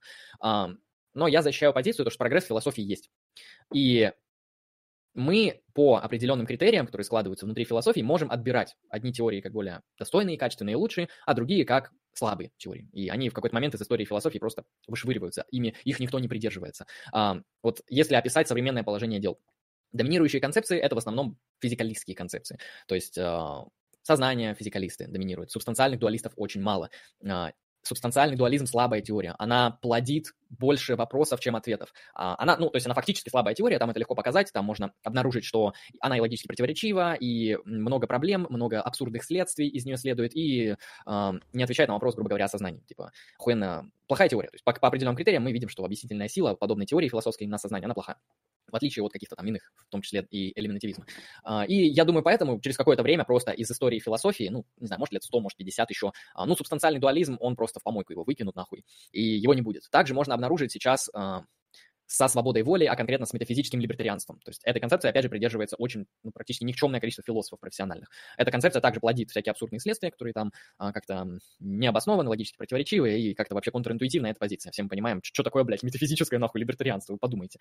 А, и мне кажется, что вот в течение истории философии часто такие теории, которые на фоне других более слабые, они просто отсеивались. То есть солипсизм — это откровенно слабая концепция в теории, в концепции, а, в, вообще в философии. Поэтому в истории философии не было ни одного философа, который туда попал, который явно себя называл «я солипсист». Нет, солипсизм — это как раз таки та самая слабая помойная теория, от которой пытались все уйти и выйти из нее, описывая ее как, ну, недостойную теорию, то есть для них это скорее была проблема, нежели решение. И вот такими мелкими-мелкими шажками происходит прогресс философии. И я уверен, что вот даже в тех дисциплинах, которые сейчас, а, причем тех дисциплинах, которые именно такого, знаешь, около прикладного характера, например, тоже личности, это плюс-минус прикладной вопрос такой философский, а, тот же самое сознание, он, не знаю, в ближайшие 100-50 лет, вероятно, решится в пользу тех или иных концепций, в пользу физикализма, вероятнее всего, а вот в пользу какой формы физикализма, это уже история покажет. И мне кажется, тут философия, она просто очень сильно схожа с естественными науками, которые также внутри себя имеют спорные конкурирующие теории при описании тех или иных процессов. Хорошо. А, и вот я надеюсь, сейчас следующий мой вопрос, он будет, эм, будет коротким, потому что мы задержались на просмотре видосов. А вот вообще, э, какая самая главная проблема? Какой, почему, почему физикализм и функционализм в вопросе сознания, они, это, это разные теории, они каким образом друг другу противоречат или что? Ты имеешь в виду теорию тождества? Эм, нет, наверное, нет. Это, я скорее про а, философию сознания. Типа, что мы называем а, сознанием? Но в сознании просто нет э, физикалистской теории одной, их несколько. Uh-huh. То есть элементативизм — это форма физикализма, uh-huh. теория тождества — это форма физикализма, и метафизически нейтральная — это функционализм. Она может быть и физикалистичной, и не физикалистичной, но по факту большинство теоретиков э, этой функционализма, они физикалисты в то же время. И в этом плане тебя что именно интересует? Типа, почему физикализм ну, смотри. он доминирует против субстанциального дуализма? Ну, смотри, насколько я помню, с точки зрения физикализма, да, эм, сознание — это вот, ну, предположим, да, что это некоторое супервентное явление, да, сущность, можно так сказать, да, которая сводится к работе конкретно головного мозга человека, да, например, человеческое сознание. Вот с точки зрения... Скорее не сводится, а на нем супервентно... Ну работает. да, на нем супервентно базируется, да. Я mm-hmm. запутался. Функционализм же, он эм, метафизически нейтрален, как ты выразился. И поэтому, если ты функционалист, ты не обязательно будешь физикалистом, да. И я так понимаю, что физикализм, он утверждает, что всякое сознание, да, оно будет э, супервентно по отношению к человеческому мозгу, да, человеческое сознание, по отношению к головному мозгу, короче. А, а функционализм говорит, что нет, не обязательно. И вот эм, угу, так. именно этот вопрос меня беспокоит, да, почему физикализм настолько силен, да, почему... Эм... Сейчас, минутку. почему большинство философов, они, как ты выразился, физикалисты, да, эм, если, к примеру, какие у них возражения, короче, к функционализму, вот. Ну смотри, ты сейчас немножко перепутал категории. Ты все вот в своей речи, то, что ты обозначал физикализмом, э, ты имел в виду теорию тождества. То есть это такая концепция философии сознания, которая говорит, что сознание — это форма работы мозга. Нет, я просто помню, мы с тобой об этом говорили. Возможно, ты тогда этот вопрос изучил на водном уровне, да, поэтому я от тебя эти термины подчеркнул. Но давай, просвети меня. Ну, физикализм, в смысле, там, физикализм — это группа теорий. Угу. Смотри, в чем претензия, например, функционалистов к теоретикам тождества? А, Нет, э, извини, извини, я перебью. Я понимаю, в чем претензия функционалистов к э, теоретикам тождества, да, вот я, я думаю, что ты поймешь, что я понял, если я скажу про машину Тюринга, да, вот. А, ну, множественная реализация, да. Да-да-да-да, множественная реализация. У меня больше интересно, мне больше интересно, в чем претензии теоретиков тождества к функционалистам. Ага, смотри. Есть такой мысленный эксперимент, как китайская комната. И это попытка теоретиков тождества опровергнуть функционализм. Мысленный эксперимент заключается в следующем. Представьте себе машину, в ней находится человек, у него есть словарь а, грамматики, а точнее словарь того, как пользоваться китайскими буквами. Он не знает китайский язык, и, соответственно, он внутри вот этой коробки, короче, сидит. Ему впихивают символ на китайском. Он смотрит шпору, шпаргалку, а, и он такой, так, этот символ нужно выдать таким-то методом. Ну, типа, что с ним делать и так далее. А, и он выдает его на другом стороне машины. Вот этой коробки, точнее. И они показывают, человек, который внутри, он понимает, что происходит или нет. С точки зрения теоретиков тождества, человек внутри не понимает. Он просто оперирует как вычислительная машина набором символов, при этом не понимая их. А, и это как бы критика функционализма. Но, на мой, взгляд, на мой взгляд, это, это, наверное, самая основная критика функционализма. Там еще есть критика через, вот, эм, я сейчас ее не вспомню, через слабый и сильный искусственный интеллект, а, через призму того, что сознание — это не просто вычис... набор вычислительных свойств, сознание — это какая-то там более глубокая хуйня, сознание там — это эквалия, блядь, и еще что-то. В общем, там есть такая критика, но она менее скучная. Это самая сильная критика — это вот китайская комната Серла. Но китайская комната, на мой взгляд, не опровергает ну функционализм, но... потому что мы можем ответить. Я согласен с тем, что человек внутри этой комнаты не понимает, что происходит. Но понимает вся комната. То есть сама вот эта система входов, внутренних состояний и выходов в сумме, а не только челик внутри, она понимает, что происходит. Я, не, вот, я тебя перебью, я не совсем понял, что сейчас я только что услышал. Если говорить короче, я нихуя не понял про китайскую комнату, про китайскую коробку. Ну, я понимаю, потому что тут... Что означает понимать? Э, почему тут слово понимать? Как это связано с сознанием? Вообще, где здесь слово сознание? Я тут не услышал слово сознание.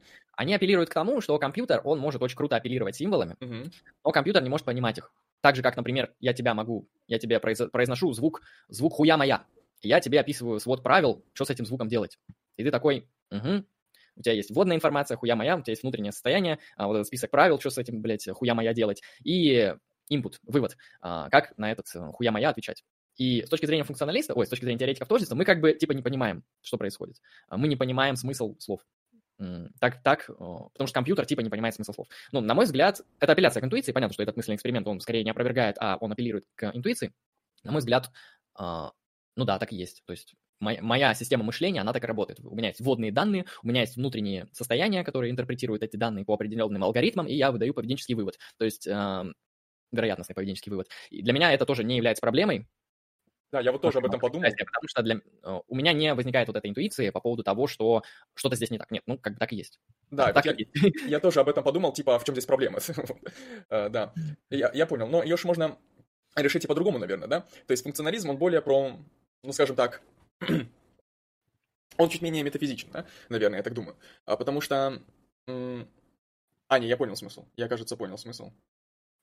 Я, кажется, понял смысл.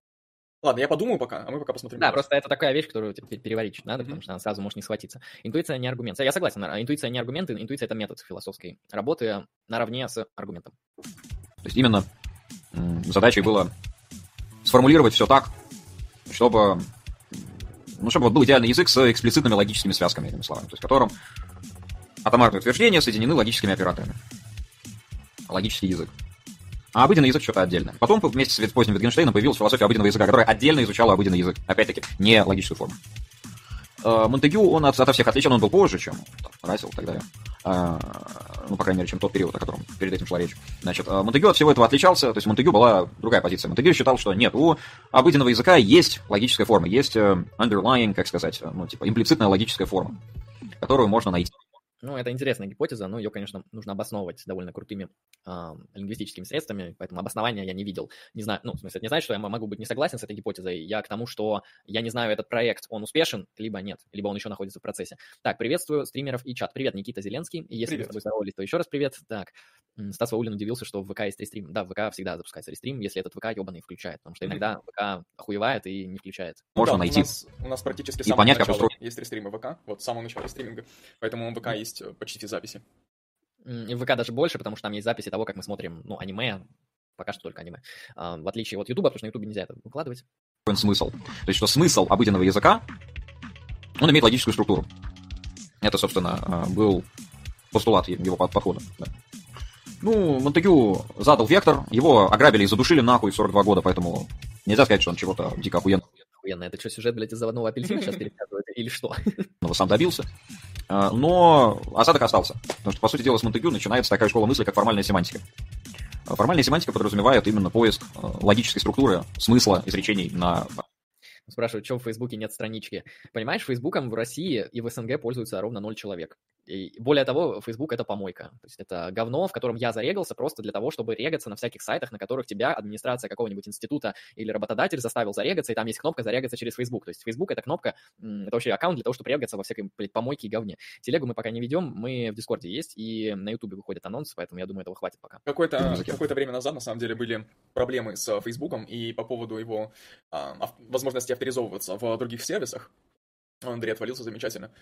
Um, я не помню, кажется, это было около года назад, возможно, полутора, um, когда обнаружили такую уязвимость, что можно было залогиниться в какие-то сервисы, где есть двойная аутентификация, но если у тебя уже был uh, способ залогиниться через... Смотри, вот смотри, есть у нас ВК, да, где подключена двойная аутентификация, но и там есть аккаунт, да, где есть двойная аутентификация, и к этому аккаунту привязан аккаунт Facebook, через который ВК тоже можно залогиниться. А, и если взломать Facebook, на котором нет двойной аутентификации, и через него попытаться залогиниться на ВК, где есть двойная аутентификация, то эта двойная аутентификация, аутентификация она обходится просто, она не, не активируется. Вот такая, такая уязвимость была обнаружена некоторое время назад. Это, кстати, довольно серьезная такая и очевидная уязвимость. Странно, что кодеры Фейсбука как-то прошляпили ее. Ну, я уверен, уже все пофиксили. А, телегой, да, телегой пока тоже не пользуемся. Все выходит у нас по анонсам сейчас уже на Ютубе, потому что нам подключили вкладку сообщества. Кстати, вы можете стать спонсором нашего канала буквально за 50 рублей, получить офигенные смайлики и рамку. Так что посмотрите, может понравится. Языке. А вот, собственно, и все. Партия Аграйси хорошего мнения. Что скажешь? Ну, я уже сказал, ты когда, а, когда ты академик, ты просто не можешь хуесосить чужие направления. Тебя нет такой возможности. Есть ли какое-то направление, которое в современной британской философии можно считать преобладающим? И есть ли вообще сейчас британская философия? Не, ну Британия есть философия, есть, значит, британская философия есть, правильно? Ну, плюс-минус, да. Единственное, что каких-то магистральных таких э, серьезных фундаментальных имен я не слышал, именно британских. В основном американцы и вот Чалдмерс австралиец. Ну, в принципе, вообще фундаментальных магистральных имен в современной философии не так много, э, поэтому это не страшно. А сама философия, конечно, есть на континенте, на острове, точнее, каком нахуй континенте. Континент — это ебаная бобаная Европа, блядь. А вот, континент, а вот остров, прекрасный остров Великобритания, это уже другое. Это иное написано. А вот э, что там еще ему спросили? Э, есть ли магистральная линия в современной философии? Нет, такой нет. Сейчас современная философия, она исследует все вот буквально все. А, есть, конечно, магистральные линии, типа там этики. Ну, как мы можем определить магистральную линию философии современной? Мы можем посмотреть, по какой сфере исследований ведет, публикуется больше всего статей. Больше всего статей публикуется по прикладной этике и нормативной этике. Можно сделать вывод, что прикладная и нормативная этика – это магистральная сфера философского современного исследования. Но это спорно, это как критерий, я предлагаю. Но по факту, то есть э, люди занимаются философией чего угодно. Там, философия литературы, философия кино, философия секса, а, философия гендера, философия а, блядь, э, биологии, там, метафизика, эпистемология, там, многое-многое другое. То есть философия, она рели все исследует. Вот. А преобладающих направлений философии сейчас нет вообще как явления. Будем играть? Да, будем. Когда будешь снимать кукинг? Не знаю. Он сам себя постпозитивистом назвал в интервью. Куда дальше ушел? Нет, никуда. Там пишет, русской философии не существует. А, Васильев. Уже, уже как минимум один. Да, он дальше не ушел. А постпозитивистами тогда были все, это 70-е. Позитивизм закончился в середине века. Пишу курсовую по теме из области модальной логики «Дискретное время». Будет ли мне полезно почитать по формальной семантике и лингвистике вообще? Я не... Вот я не знаю, насколько вообще мне сочувствовать подобному человеку, но если у вас курсач по какой-то вот модальной теме, то это очень сложно, это очень скучно.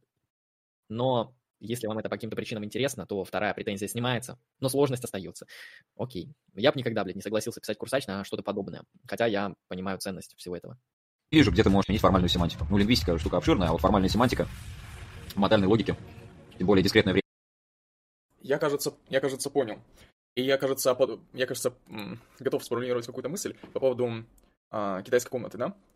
Проблема этого мысленного эксперимента в том, что вот что происходит. Нам демонстрирует ситуацию, когда происходит какой-то процесс, а, который, как мы предполагаем, происходит в компьютере, да, то есть есть какие-то, какой-то набор правил, да, согласно которым некоторую входную информацию компьютер преобразует в какую-то выходную информацию. Проблема китайской комнаты в том, что в этом процессе участвует человек, да, как отдельное существо, уже ну, полностью человеческое, которое, человеческое существо, которое осуществляет этот процесс, значит, эм, интерпретации входных данных в виде китайских символов через э, какие-то грамматические правила в книжке и эм, вынесение каких-то выходных данных. Да, ну, короче, какой-то ответ. И в данном случае, возможно, человек сравнивается именно с компьютером, да? То есть, как компьютер, который получает входные данные, по правилам их обрабатывает и выдает какой-то ответ. Но проблема в том, что вот эта схема, эта схема, она является структурным элементом машины. Она в данном случае некорректно, некорректно а, делать аналогию между человеком и машиной. Нужно делать аналогию между коробкой и машиной. Вот. Как-то так. Um, что-то такое, наверное, я могу сказать. Ну, в принципе, ты ответил именно так, как отвечают функционалисты. То есть э, они говорят то, что э, да, человек внутри, окей, он типа может не понимать, что происходит, он просто мунштрует символы по определенным закономерностям. Ну, кстати, язык это и есть мунштра символов по определенной закономерности. А, окей, можно, можно согласиться с тем, что чел внутри не понимает, но сама вот эта система, сама эта коробка, она понимает. И ты, в принципе, довольно грамотно это описал, то, что просто аналогия, вот она некорректна, мы должны говорить не о человеке внутри, а о самой да. системе. Сами функционалисты согласны. Сама система мыслит, человек внутри нет. Я сейчас еще более, наг... более наглядно об этом скажу. Вот э, человеческий мозг, вот он, он же работает, это сложная, да, штука. И, предположим, там в человеческом мозге есть вот отдельный какой-то структурный элемент, который эм, работает по такому же принципу, да, то есть он какую-то входную, входную информацию, например, в виде нервных импульсов, да, он э, перерабатывает в картинку какую-то, ну, условно, да. Сам этот элемент, естественно, нихуя не понимает, блядь, и некорректно говорить о том, что он что-то понимает. Да, да, то есть куски нейронов у вас да. в голове, они нихуя не понимают конкретные. Но вся система в целом, а вся система — это организм человека, в принципе, успешно все понимает. Угу. Хорошо темпоральная логика, то есть. Если тебе... Вообще зависит от твоего уровня понимания дискретной математики. Потому что... Блять, заебали, блядь. Ну, привет, новый зритель. А, вам пирог. вам пирог. Прикольно. А, здравствуй, располагайся на стриме Lucky Strike Philosophy. Можно ли красоту оценивать объективно? Спасибо за прекрасный вопрос, мы на него много раз отвечали, поэтому я постараюсь ответить кратко, но если хочешь шире, ты можешь закинуть минимальный донат, мы ответим шире, просто, ну, сам понимаешь, много раз повторенная тема, она приедается, ну и плюс у нас заказы еще надо исполнить. А, кратко можно. Зависит от внутренних критериев того или иного вида, подвида, поджанра, искусства и так далее. То есть это то, что называется формализм можем выделить формы, в соответствии с этими формами сравнивать тот или иной арт-объект, насколько он ему соответствует. Первый, первая стратегия. Вторая – это критерий Юма. А конкретно критерий Юма – это критерий хорошего критика. Хороший критик дает хорошие, ну то есть истинные эстетические высказывания. То есть это тоже как бы объективный критерий, можно сказать так, если кратко. Вообще понимать логику и теорию множеств, так чтобы понимать функции, отношения и так далее, а, важно для модальной логики в целом и вот темпоральной логики в частности. Какое отношение рефлексивное, какое отношение транзитивное. И, в принципе, любая литература Стас Фаулин спрашивает, есть ли философия искусственного интеллекта? Ну смотри, отдельно такой области нету, но вообще философы сознания, они занимаются проблемами искусственного интеллекта. Так, Infinity Engine. Привет. А, тоже новый зритель. Здравствуй, располагайся. Здравствуйте. Будет что по Вингенштейну и по его актуальности? А, ну, в ближайшее время нет, хотя, если хотите, вы можете подзакинуть определенное количество денег, и мы сделаем крутой подкаст с разбором данного философа, но в ближайшее время ничего не планируется по Вингенштейну ответил на вопрос. По формальной семантике она, по идее, начинается с э, неких основ теории множеств, по сути дела. То есть в этом плане это тебе поможет, но именно формальная семантика как таковая, как учение в философии языка. Вот, кстати, знаете, я, я чтобы э, не отвечать самому сейчас на вопрос об эстетике, чтобы не терять время, если в чате есть художники, музыканты, в общем, люди, которые занимаются искусством, не просто изучают, а именно занимаются искусством, э, напишите, как вы думаете, есть ли, на ваш взгляд, объективные критерии искусства. То есть есть ли хотя бы что-то, что позволяет нам объективно, то есть вне зависимости от человеческих умов, оценить как какое-то произведение искусства как некачественное, а другое как качественное. Или нет? Что вы думаете по этому поводу? Лингвистики. Не, ничего тебе не даст. То есть, короче, основа мутана, да. То есть основы матана, которые будут в, любой, в любом учебнике формальной семантике, они тебе будут полезны, но я не знаю. Можешь взять учебник по основам матана просто. Если язык это природное явление, которое повинуется чему-то там, чему повинуется, а логика абстрактная наука, не будет ли поиск второго в первом натягиванием изначально? Ну, понимаешь, каждый раз, когда мы что-то в чем-то ищем, будучи учеными, мы, как правило, ищем что? Модель. То есть как соответствие какого-то феномена какой-то модели, которую мы выдумали. То есть и физика так устроена, и химия, и вообще вся наука. То есть ученый сначала выдумывает модель, потом ищет ее в реале. Очень хороший ответ, на самом деле. Очень, очень удобный. Ну, я не говорю, что удобный ответ это плохо, да? Я просто говорю, что это um, такой ответ, uh, который сложно критиковать, да, такую позицию сложно критиковать, и ее не надо, я думаю, критиковать.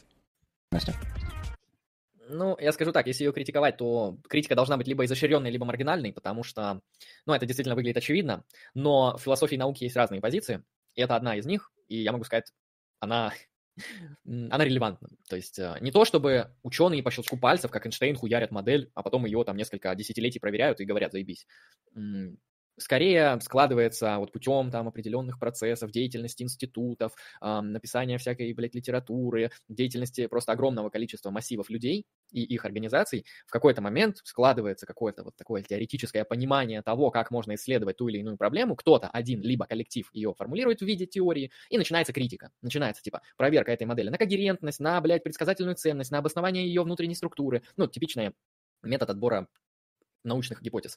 А, выдвигается гипотеза, да, и мы такие, так, окей, ну вроде норм. И тут хуяк, деньги выделяйте, чтобы мы ее проверили. А деньги выделяются обычно, ну, либо из бюджета этих научных организаций, но обычно у них его не особо много, и поэтому деньги либо спонсоры предоставляют, частный бизнес, либо государство чаще.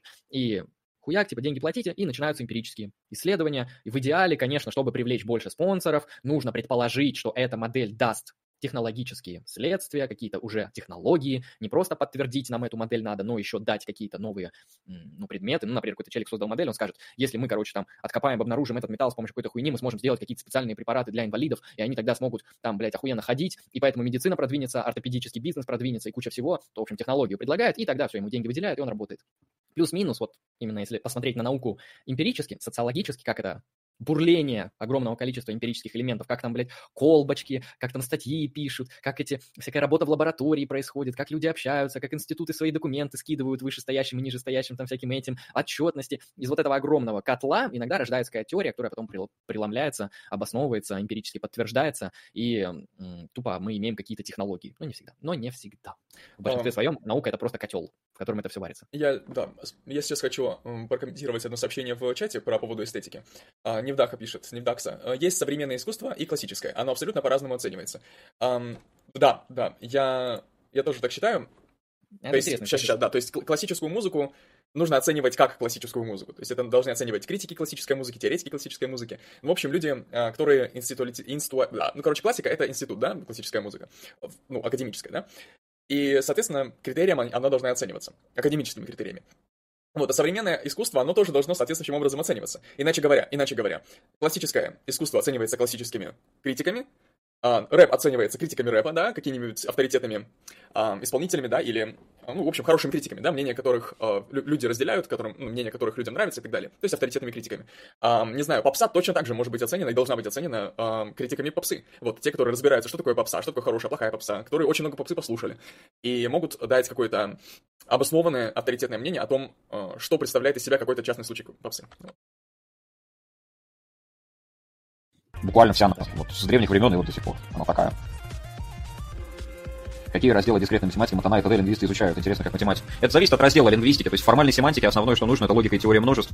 Причем чем дальше ты уходишь в формальную семантику, тем больше тебе нужно программирование, по сути дела. То есть, ну, да, есть такое. Нет, я про комментарий Александра Сатурнова. Я сейчас зачитаю. Искусство — это что-то, что в первую очередь призвано вызывать эмоции у человека. Какая тут может быть объективность? А, вот хороший вопрос Андрей задал в в ответ, да, разве искусство есть цель? Это действительно хороший вопрос. Какая цель, блядь, у картины? Какая цель, блядь, у песни? Um, вот. Знаете, что самое, вот, просто это хорошая позиция, то, что у искусства цель вызвать эмоции, ну, во-первых, не всегда она вызывает, иногда вызывает не те, что нужно, а самое главное, кто вкладывает в картину ну, в любой арт-объект цель вызвать эмоции. Автор, то есть мы да. здесь оцениваем не совсем уже произведение да. искусства, а мотивацию автора. А зачем нам мотивация автора? Какого? Я, я буквально ту же мысль хочу выразить, только с немножко с другой стороны. Вот какая мотивация, вообще какая, какое намерение, да, у автора, когда он создает искусство? он, что, что он Любая. может гипотетически хотеть, да? Он может хотеть заработать денег, э, славы, признания, он может захотеть эм, выразить какие-то свои эмоции, выразить, да, а не вызвать у кого-то. И я думаю, что в последнюю очередь автор думает о том, чтобы э, передать какие-то эмоции. Возможно, возможно, возможно, если речь идет о какой-нибудь, какой-нибудь литературе, да, о какой-нибудь прозе или поэзии, нет, скорее даже о прозе, да. В прозе очень эм, много конструируется, очень много конструируется когнитивно, не аффективно, эмоционально. То есть проза в большой мере, она зависит от когнитивной работы, не связанной с каким-то именно жестким самовыражением. То есть самовыражение, оно может направляться на выражение какой-то идеи, да, возможно, какого-то образа. Но вот то, что строится вокруг этого образа, то есть текст, да, через который этот образ передается, он уже конструируется, конструируется когнитивно. И при его конструировании, при его создании автор вполне может ам, преследовать цель через вот текстовые знаки, вызвать ассоциацию с тем образом, да, который его впечатляет. Чтобы его работа, она соответствовала его взгляду да, на эту тему, она соответствовала его намерению и мотивации, она ну, соответствовала смыслу, да, она была осмысленной, грубо говоря. Содержала в себе ту информацию, которую он хотел бы в нее вложить. И она бы представляла именно тот объект, то есть она была бы референтом именно к тому объекту, который он намеревался выразить через эту а, через этот текст. Вот, скажем, с литературой я более или менее могу согласиться. Но когда мы говорим а, об искусстве через живопись, то, или, например, музыку, да, с этим сложнее. Вот вызвать эмоции, э, вызвать эмоции, еще раз возьмем это выражение. С моей точки зрения, когда человек говорит, что искусство призв- призвано вызывать эмоции, человек говорит с позиции потребителя. Человек эм, говорит с позиции потребителя этого контента разного. То есть он отвечает на вопрос, зачем ему изучать искусство, зачем ему смотреть на картины, зачем ему слушать музыку и зачем ему так далее. Он отвечает на вопрос, какая у него цель по- потреблять искусство. Он не отвечает на вопрос, какая цель у искусства. Вот. М, Ну, то есть, да, вопрос типа лично для меня цель искусства такая-то. Ну, Да. это да, это имеет смысл. Вон, Александр Сатурнов проясняет мысль. Я не говорил, что эмоции вызываются обязательно у зрителя, ведь в первую очередь у автора от процесса создания. Ну, то есть Александр считает, что искусство, оно нужно, чтобы вызывать эмоции, как минимум у автора. Вот ну, по-моему, как от- э, как бы эмоции от процесса создания это как- как-то очень, очень нагружено, да, то есть это, ну, я бы тут воспользовался принципом Окама и не стал бы копать так глубоко. Это, скажем, такое предположение, которое слишком мудреное. Это слишком специфическое предположение, чтобы оно было универсальным.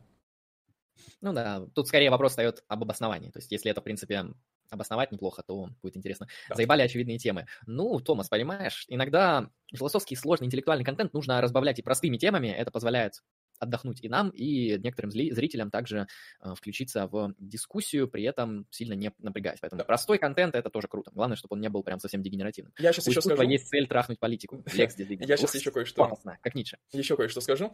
А, Обрати внимание, что мы, как правило, возвращаемся к теме искусства подробно тогда, когда есть какая-то, ну, какой-то новый взгляд на это. Потому что а, только что мы ответили на вопрос, который ранее не поднимали. Да, это тема эстетики, но конкретно данную точку зрения мы еще не разбирали. То есть это какой-то более или менее, более или менее оригинальная тема в этой сфере. Так что это, в принципе, тоже какая-то деятельность. Конструктивная. Ладно, давайте смотреть видос. То есть, ну, буквально программирование, а задачи, скажем так, из области теории множеств, они становятся все более и более похожими на просто кодинг, но без компа. Без компа, без среды, то есть кодинг на бумажке, на каком-то очень логичном языке программирования. А это в формальной семантике. Ну, понятное дело, есть такое явление, как лексика-статистика. Это совершенно другой раздел, не пересекающийся с формальной семантикой вообще ни в чем. Но он тоже математически нагруженный. Я не знаю, статистика, теория вероятности это дискретная математика или нет. Потому что дискретная математика это э, как бы математика, в которой нету Вот, кстати, знаете, вот по поводу обсуждения маргинала в Дангдосе, по поводу тех или иных разделов а, лингвистики, я подумал, как человека легко отделить, если он стоит между выбором гуманитарий versus ам, ну, формалист или технарь. А, Что вам хотелось бы больше изучать, если бы вы были лингвистом? Историческую лингвистику, которая изучает то, как слова использовались теми или иными религиозными или другими группами людей, там как, например, викинги использовали слово «судьба», что оно значило и так далее. Или вам интересно вот этот ебаный кодинг, где там нужно какие-то формальные правила учить и как-то их прикладывать к тем или иным сферам деятельности. Вот, ответив на этот вопрос, вы сможете себя определить как гуманитарий, который изучает вот такие интересные вещи из глубокой истории, а конкретно занимается исторической лингвистикой, а, либо просто кодит а, что-то, что имеет прикладную, прикладное основание, связанное с лингвистикой. Да, ехидная картопелька. Я бы изучал куни-лингвистику, это просто же. Да, это хорошо. Ну, знаешь, это не так просто, как... Ой, ну я не эксперт, понимаете, поэтому кто знает, кто знает. Ебать там хейтеры гуманитариев, блядь, в чате вы, высрались. А, один хейтер, а, это тот самый зритель, не, тогда все норм, уже мы привыкли, Да. мы привыкли. Вот этих вот бесконечно делимых, как бы, хуёвин, блядь. То есть, в принципе, арифметика, если, то есть, без дробей, если Бесконечно делимых, куда ни посмотри, хоть ввысь бесконечно далекая, хоть вглубь бесконечно малая. Да, как дроби. Так, Лекс Дезиган. Котинг — это там, где глядят котов? Ну, есть такой жанр в ТикТоке и на этом, как он, на Ютубе есть жанр, типа котики занимаются какой-то милой хуйней, их снимают на видео и потом выкладываются в интернет, это собирает миллиарды и миллионы просмотров. Кодинг для быдла, потому что он прикладной, а историческая лингвистика для элитариев, она цена сама по себе. Ну, и Шпи Новел, в принципе, высказал классическую гуманитарную позицию. Так, а, да, все понятно. Окей. Она тоже, блядь, вполне себе математика. А, Там теория игр тоже, в принципе, дискретная математика. Но, как правило, когда берется курс дискретной математики, на нем обычно С теорией игр, кстати, много спорят. Я, в принципе, согласен с маргиналом, что это скорее что-то из математики. наверное. То есть теория игр — это математическая модель, но теорию игр используют, блядь, в экономике, нахуй, в философии, в некоторых даже гуманитарных таких вот сугубо чуть ли не политических исследованиях. И кажется иногда, что вот некоторые математические модели, они на самом деле как бы как-то перекочевывают из математики в описание, например, работы социальных институтов или еще чего-нибудь, что, в принципе, прикольно, это интересно. А вот можно на вопрос? нем обычно проходит... Блять. А вот можно... можно вопрос?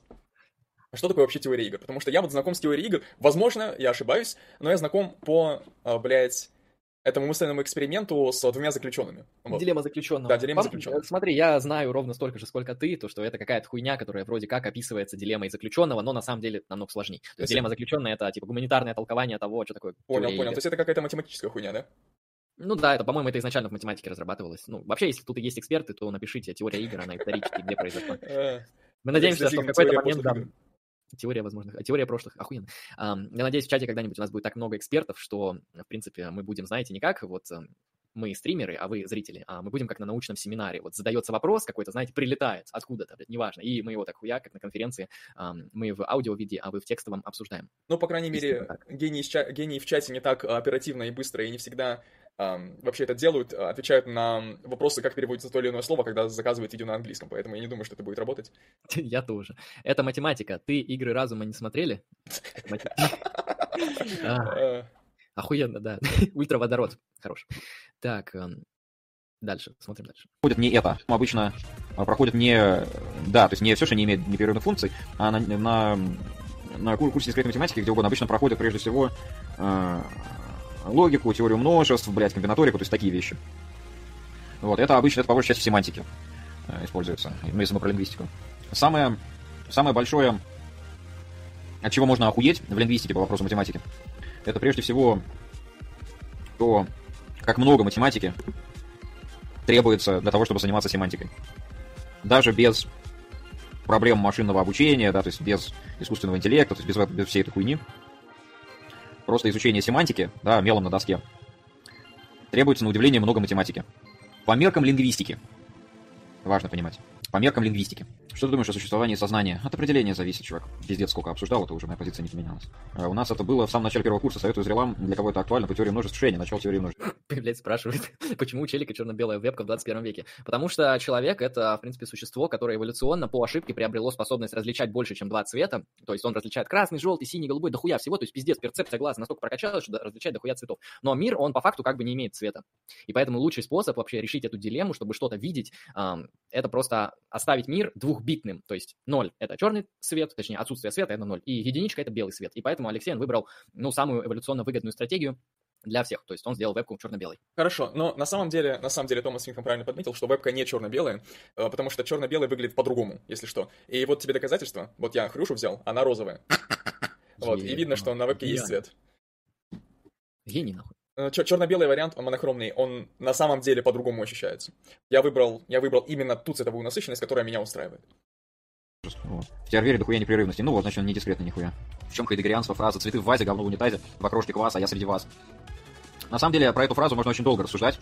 Бля, сейчас кажется, вот я просто чувствую, сейчас начнется а, хуйня из разряда Задорнов. То есть в слове а, рода есть корень все, мы произошли от все рода, хуй дам в рот, да. Угу. Ну, сейчас посмотрим. С, Дементий принес свиньи. с позиции философии Хайдегера, потому что одним из центральных моментов философии Хайдегера является дазайн, а основным из онтологических условий которого является бытие в мире.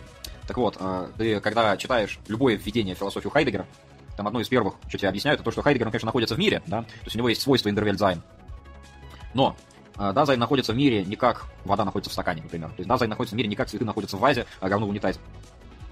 Ну, типа, он Дазайн не обитает. заполняет, как бы, как вода, она заполняет стенки а, сосуда, например, стакана, и поэтому мы можем сказать, что вода находится в стакане. Когда Хайдегер имеет в виду находится, он может, это можно переформулировать что-то типа, ну, вот как популяция бактерий находится на столе. Типа, она там обитает, она там, ну, не знаю, существует, что-то она там, блядь, делает, я просто не знаю, чем бактерии занимаются, или там грибы а, обитают под березовиком, блядь, под березой, они под березовики, вот они в этом смысле находятся а, в, в этом пространстве, то есть они там как бы бытийствуют, об- обитают, существуют, тупо размножают, ну, кайфуют, кайфарики тупо, жесткие.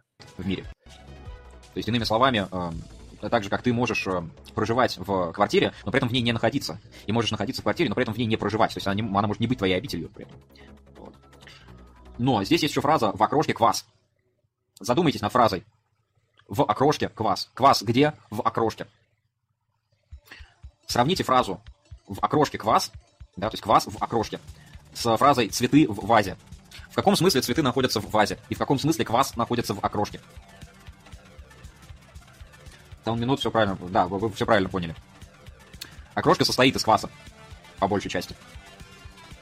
Вот это, блядь, Окрошка, это, пошла. квас, это составная часть окрошки. Ваза не состоит из цветов. Цветы это не составная часть вазы, говно это не составная часть унитаза. Если говно это составная часть унитаза, то, блядь, вам очень не повезло. Блядь, вы переплачиваете за аренду, скорее всего, блядь, больше квартиры находит. Очень сильно. Цветы, то есть ваза не состоит из цветов, даже частично. Унитаз не состоит из говна, даже частично. Окрошка Ну, состоит из кваса. И вы просто не видели унитазы, блядь, в некоторых постсоветских заведениях, э, в основном в я даже не знаю, что это. Это может быть детский сад, это может быть школа, это может быть какая-нибудь странная столовая или деревня, или какая-нибудь толчок на заправке древней. Там, в принципе, унитаз состоит... Там унитаза нет, там просто из говна, блядь, и палок. Ладно, не будем о хорошем. Если Это не везде. Во многих местах действительно нормальный толчок. ней есть квас, если в окрошке квас, то окрошка состоит из кваса. Понятно, что окрошка может состоять не из кваса, а из кефира, к примеру. Но если в ней есть квас, да, то есть если в окрошке есть квас, то он является ее составной частью, и никак иначе. То есть просто невозможно взять, ну, допустим, ты сделал кефирную окрошку. Так, меня, меня видно, слышно? Да, вас, маргинал, видно и слышно. Так, ля, иногда представляю вашу речь как текст философской книжки и ловлю рандомные рофлы, когда начинаются жесткие кайфарики. Ну, иногда приходится философию объяснять именно таким образом, потому что это просто риторический прием, он позволяет донести любую информацию. Если вы грамотно пошутите на ту или иную тему, объясняя ее, особенно если это что-то сложное, то успех и вероятность того, что вас лучше поймут, намного выше. Это такой базовый принцип риторики. Он формулируется следующим образом. Разбавляйте свое выступление шутками, в зависимости от жанра выступления. Если вы, конечно, выступаете на похоронах, то шутки лучше придержать на когда-нибудь там, на потом, не на речь похоронную. А, у меня сообщение об ошибке вскочило. А, допустим, ты сделал окрошку на кефире и долил туда кваса. Low disk space, чего, блядь? Что происходит? Нихуя себе! Ёб твою мать, сейчас, секунду, надо разбираться. Блядь, ждите. О, Хуйня. технические проблемы, да. А я что вот произошло? технические проблемы. Да, не, не у нас, у Маргинала что-то low disk space. Кстати, кто не знает, Маргинал, он на какой компьютер вообще стримит? Потому что мне, мне интересно, какие стримеры какими техническими приблудами пользуются из популярных и из тех, кто занимается не игровым жанром стриминга, там, понятно, какие-то компьютеры, блядь, с i9, а те стримеры, которые именно формат разговорный, как у нас и у многих других. Можешь, пожалуйста, напомнить, к чему ты говоришь фразу «рыбу в воду А, обоссали»? кстати, мы уже А, рыбу в воду обоссали — это э, фор... Да, мы даже овертаймили две минуты, как я понял, там же до Я, 17 я, я, я решил принять буквально все, что мне попросили сделать в чате. Вот, так что у нас теперь, короче, нуарный стрим на несколько минут. Мы теперь все очень грустные. Бля, мне что, отдельно включать стрим смотреть? Ладно. Окей, посмотрели видос, послушали интересные кейсы. Я Про лингвистику- просто. Хорошо. Эм, Смотри на Твиче советы по ПК. Нет, я, мне не совет нужен, я просто интересуюсь, кто на чем стримит. То есть у меня-то есть связи и люди, которые, если мне надо, подскажут мне именно какие-то технические моменты. В принципе, я с техникой сам неплохо справляюсь на каком-то таком среднем уровне. Ам, далее, что я хотел сказать. Ну, видос интересный, тут был интересный момент про, в принципе, раннюю аналитическую философию и про лингвистику я, в принципе, не особо что-то шарю, но что-то было интересное, вот эти проекты различные, попытки обосновать формальную семантику и так далее. В принципе, неплохо. Ну, спасибо в любом случае за заказанный видос. Dismal Jester сегодня не подошел, но если он будет это смотреть в записи, то большое спасибо. Видос интересный. Да, А спасибо. мы переходим, переходим к следующему видосу. На очереди у нас, по ходу, что, Алексей? По ходу видос Томаса? Томаса Винхэма, да. Я, Ну, я сейчас, я да, сейчас да, верну ладно. цвет, не беспокойся. Я убрал вообще всего, всего, что можно, я убрал цвет. Верни цвет. А, деньги платите. Э, Да. Nice. М, Хотя бы... А, кстати, да, лучше цвет вернуть, потому что видос испортится. Ну да-да-да, я про то же. Так. Там были какие-то интересные вопросы. Сейчас на видосе на 10 минут маргинал будет разбираться. Ну, нам, походу, и заказали именно, походу, столько времени, потому что дальше он, походу... Блядь, почему я, походу, использовал 4 раза за одно предложение? Ёбаная дислексия, это пиздец, нахуй. Иногда просто внутренние модули, сука, системной обработки или чего информации, они по пизде, нахуй, идут, и невозможно, блядь, говорить, я в рот ебал эту хуйню. Иногда языку, походу, нужно отдыхать. Член жопа, вот мне советуют вставлять, разбавлять речь, член жопа, хуй пелец, член давалка. Так, э, золотая цепь на дубе том, вот могу сказать так. Не, ну, строго говоря, я думаю, что если мы занимаемся таким не самым значимым контентом, то можно забить, в принципе, на риторику. Ну, по крайней мере, не настолько критично относиться к своей речи. Вот, а если мы обсуждаем что-то интересное, красивое, значимое, то тогда уж да, на конечно. Подкаст. На подкасте просто У нас, конечно, еще нету хайлайтеров, но если будут, если бы они были, точнее, то это было бы важно. Да, если кто-то захочет в будущем хайлайтить, напишите мне в ЛС, разберемся, что с вами делать. Um, что я хотел сказать там? А, я хотел спросить, если здесь из зрителей, участников онлайн-стрима, те люди, которые посмотрели наш подкаст по саморазвитию, там полностью, либо частично. А, если такие есть, напишите, пожалуйста, что вы думаете по поводу данного подкаста, как вам научно-популярный контент на Like Strike Philosophy. По-моему, не так все плохо. Я очень скептически отношусь к научно-популярному контенту, но мне кажется, это нужно делать, по крайней мере.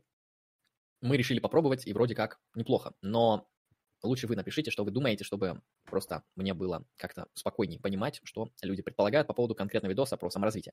А, хорошо, Алексей, можешь включать следующий видос? Да. Давай, Томас Винком.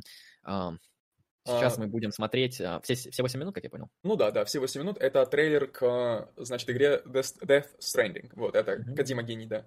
Да, если это очень красивый трейлер, то я, наверное, даже не захочу его стопать. Вот, типа, мы посмотрим его залпом и целиком, а потом, короче, собственно, прокомментируем, что там. Одну минутку, одну минутку. А, все вижу. Как обрести волю, да. Опровергай психологические советы, типа как найти смысл жизни. Uh, ну, зачем опровергать? Нужно предлагать. на самом деле мы на стримах можем это опровергать в качестве такого интеллектуального контента, а в подкастах можем показывать, что нет, брат, ищи смысл жизни, все заебись, ты его найдешь, ты сильный, ты жесткий, ты станешь лучше, с каждым днем мы становимся лучше, ты должен, блядь, трудиться нахуй над собой. Ты и есть та форма архетипа сверхчеловека, которая реализуется, блядь, в тебе, и ты тот, кто станет тобой через потом, завтра. Хуй. Ну, проблема, проблема смысла жизни — это проблема, которая встает перед людьми, которые очень любят фантазировать, но которые еще не совсем понимают, что происходит в жизни. Да. Вот, вот, да. вот, вот вам, на подумать. Хорошо. Давай, так, смотрим видос Томаса. Сейчас будем оценивать. Я не смотрел его заранее, говорю. Bibi, don't worry. It's okay. I'll always be with you.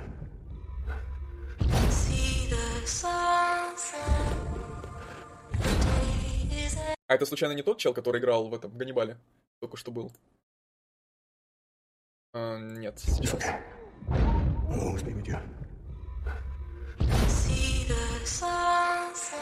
Вот этот челик. Вот он, не он играл в Ганнибале случайно?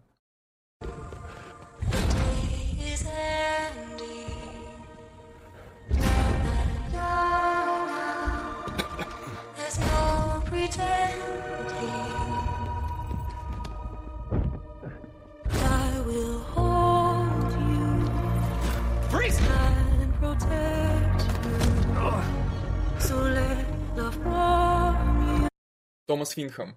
А, это ребенок, с помощью которого можно детектить либертарианцев.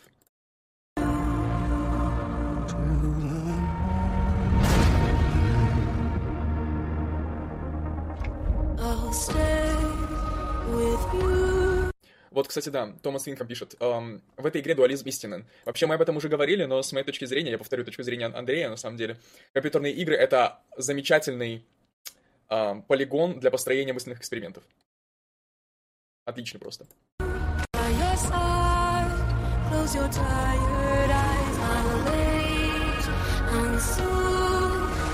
Tell does America mean to you? Way my dad made it sound we were something special. The glue that held it all together. More than a nation. A symbol of freedom and hope. We could bring it all back if we kept on making deliveries and connecting people. He was sure of it.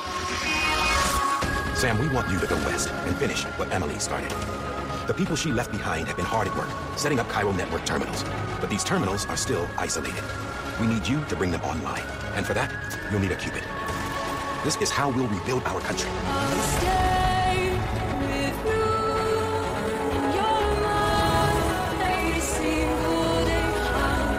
She's fine. Extinction's on hold for now. I'll be waiting for you on the beach.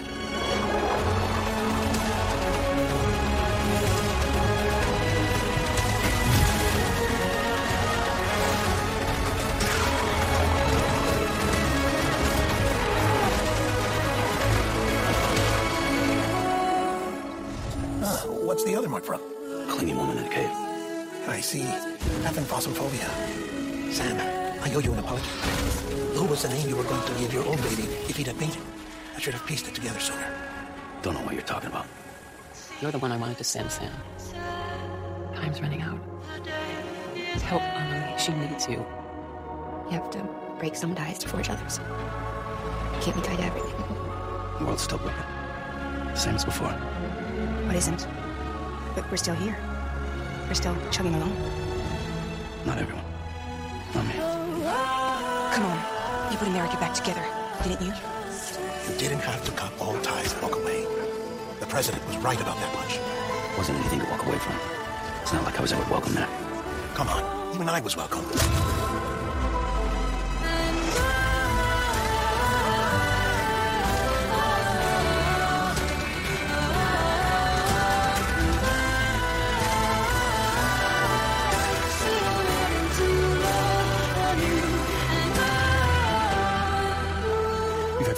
Mass extinctions, each caused by an extinction entity. And now it's time for number six.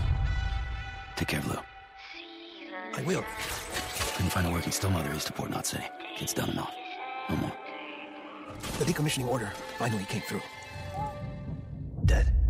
Poor thing was never truly alive. Not in this world, at least.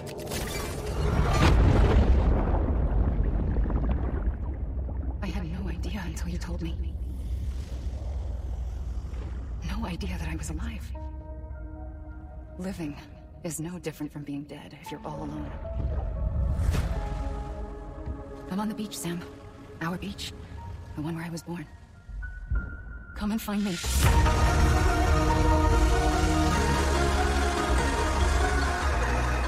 I'm not the only one wearing masks either. There's your boss man, and that woman, and oh, let's not forget little old you. Did I ever tell you my real name? I wanted to. It's Amerigo. After Amerigo Vespucci, the man who discovered the continent. I thought it was Columbus. Except Amerigo was full of it. He lied. America is a lie.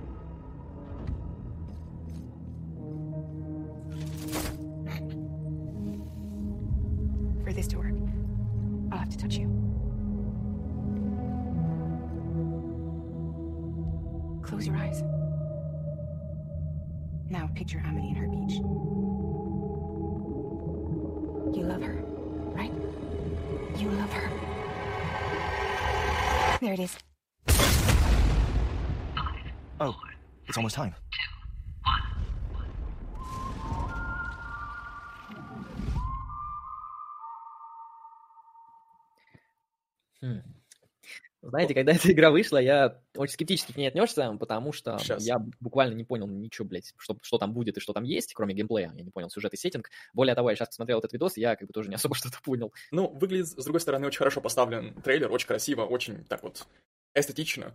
И музыка, и постановка кадра, и все такое. Классно, выглядит красиво. Но проблема в том, что игра, она, когда в нее играешь, она выглядит по-другому. Я, конечно, не играл, но я видел.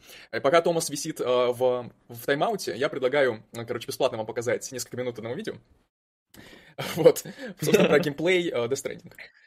Hideo Kojima has famously described Death Stranding as being the first Strand-type game. Truly, it is a game so unique and revolutionary that he had to create an entire new genre of video games. And now that we can finally get our hands on this innovation, we can answer the question that has perplexed us for so long. Just what is a Strand-type game? Well, it's a special type of game where everything about it is a complete piece of shit. Gonna have to call this one a failure. Death Stranding is one of the most disappointing video games I have ever played. The gameplay is walking. You put some packages on your back and you walk them from point A to point B. Now, what I think they were going for was to transform walking into gameplay, similar to how Zelda Да, turned то есть это climbing into a буквально fun игра, game. где нам нужно Many AAA носить studios tend to вещи neglect из точки walking, А в точку Б.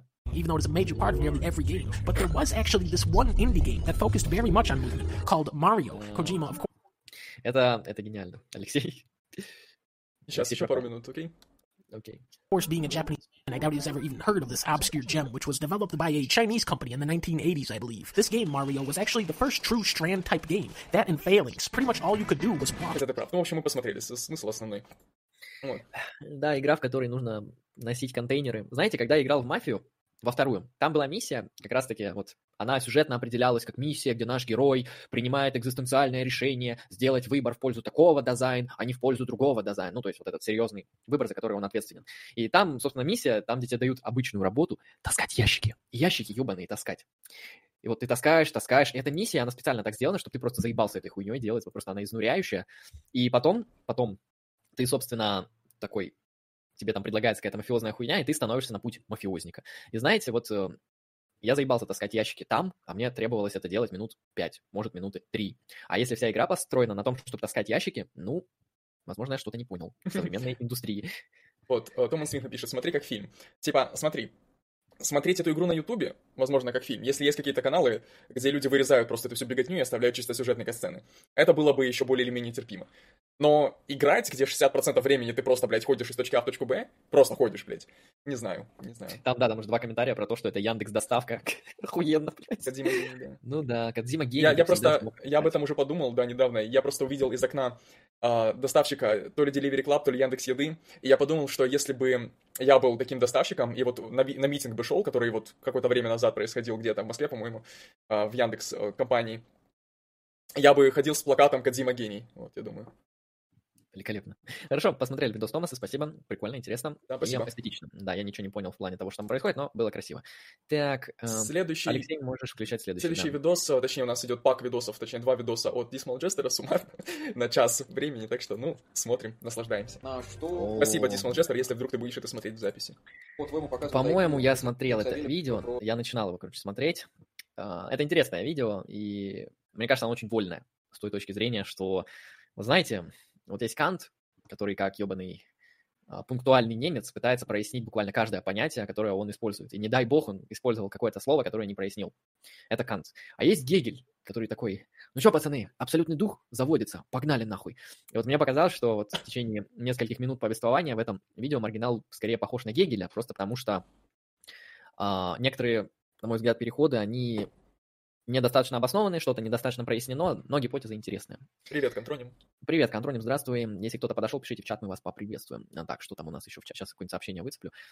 Так, вот охуенное, блядь, сообщение. Я не пробовала секс с резиновой женщиной, но теперь буду знать, спасибо, что поделился опытом. Так, в смысле с резиновой женщиной? Вы заебали, блядь. Существуют резиновые мужчины. Давайте вот без этого А вот вообще- сексизма. Откуда эта, эта тема про резиновую женщину? Я что-то пропустил? Наверное, да, ну я тоже не буду поднимать архивы ФСБ, я просто вы- вычленю без контекста. Хорошо, Я- смотрим. У меня есть а, другие резиновые изделия, которыми я могу пользоваться по назначению. У нее даже есть дырка в пасти, вот поэтому. Как раз под мой размер, вот. О, не одобряем секс с э, игрушками? Или одобряем? Блять. Правила Твича я не успел прочитать. Пожалуйста, Твич, не баньте, мы не знаем, одобрять, не одобрять, поэтому мы нейтрально относимся. заправки и IQ. Э, IQ, он, э, ну смотри, там есть такая переменная, как, э, ну, G-Variable его называют, э, General Intelligence, короче. То есть есть, то есть это самая переменная, да, с которой коррелируют результаты некоторых IQ, некоторых IQ-тестов. Это самая переменная, она в свою очередь коррелирует с такими вещами, как попадет человек в тюрьму в своей жизни, окончит ли он высшее образовательное учреждение, какой Я думаю, у меня здесь основная претензия вот к подобной интерпретации. В принципе, я могу быть согласен с тем, что есть какие-то корреляции между каким-то элементом IQ и какими-то социальными положениями людей в обществе. Как бы вам объяснить такую довольно базовую вещь? А, Тюрьма – это социальный институт. Дело в том, что это социальный институт, который является, как это слово-то, блядь, на ре, релятивным в зависимости от страны, законодательства, территории, традиций, многого-многого чего другого. О чем я говорю? Я говорю банальную вещь, законы в разных государствах разные. И чисто гипотетически, как вот это учитывается, то есть когда мы делаем вывод, что General IQ коррелирует с тем, что человек не попадет в тюрьму. Вопрос, по каким преступлениям? В не- напомню, что в некоторых странах Ближнего Востока ты можешь попасть в тюрьму или лишиться жизни за то, что ты не веришь в единого бога. А, ну или что-то подобное, там есть подобные такие статьи в некоторых странах. А, в некоторых там странах Индии, да, Малайзии, чем дальше на восток, чем интересней, законодательство, в России тоже, оно нахуй отличается. Иногда просто даже правовые семьи разный закон, разный, практика применения разная. А, вопрос, когда маргинал говорит, что чел не попадет в тюрьму, что он имеет в виду? Вот не попадет в тюрьму в американском обществе. Тогда мы можем считать, что подобная интерпретация, она работает только на американцев. То есть если мы по каким-то причинам проведем исследование теста IQ на африканских африканцах, то это ничего не будет значить. Можно сказать, конечно, что это как-то коррелирует с американцами, которые живут в Америке и которые прошли тест IQ в Америке. А, это еще, на мой взгляд, более-менее релевантно. Но ведь посылка такая, что точнее, вывод как бы делается такой, что вот эти результаты General IQ а, и корреляция между попаданием в тюрягу и не попаданием в тюрягу свидетельствует о том, что всех людей это распространяется, и со всеми людьми так работает. И в этом плане, как бы общество разное. То есть Северная Корея от Южной отличается просто фундаментально. А, поэтому я не могу вам сказать, а, насколько вот релевантна подобная интерпретация. И вот так бракет да, то есть ну, сколько налогов он платит, то есть сколько он зарабатывает в год. Вот, и так далее, и так далее, и так далее. То есть это все можно предсказать, зная. Для конкретного американского общества, для, наверное, конкретных штатов, потому что от штата к штату политика налоговая меняется, от страны к стране налоговая политика абсолютно разное законодательство, и налоговые кодексы очень сильно разнятся вообще везде. Показатели IQ человека.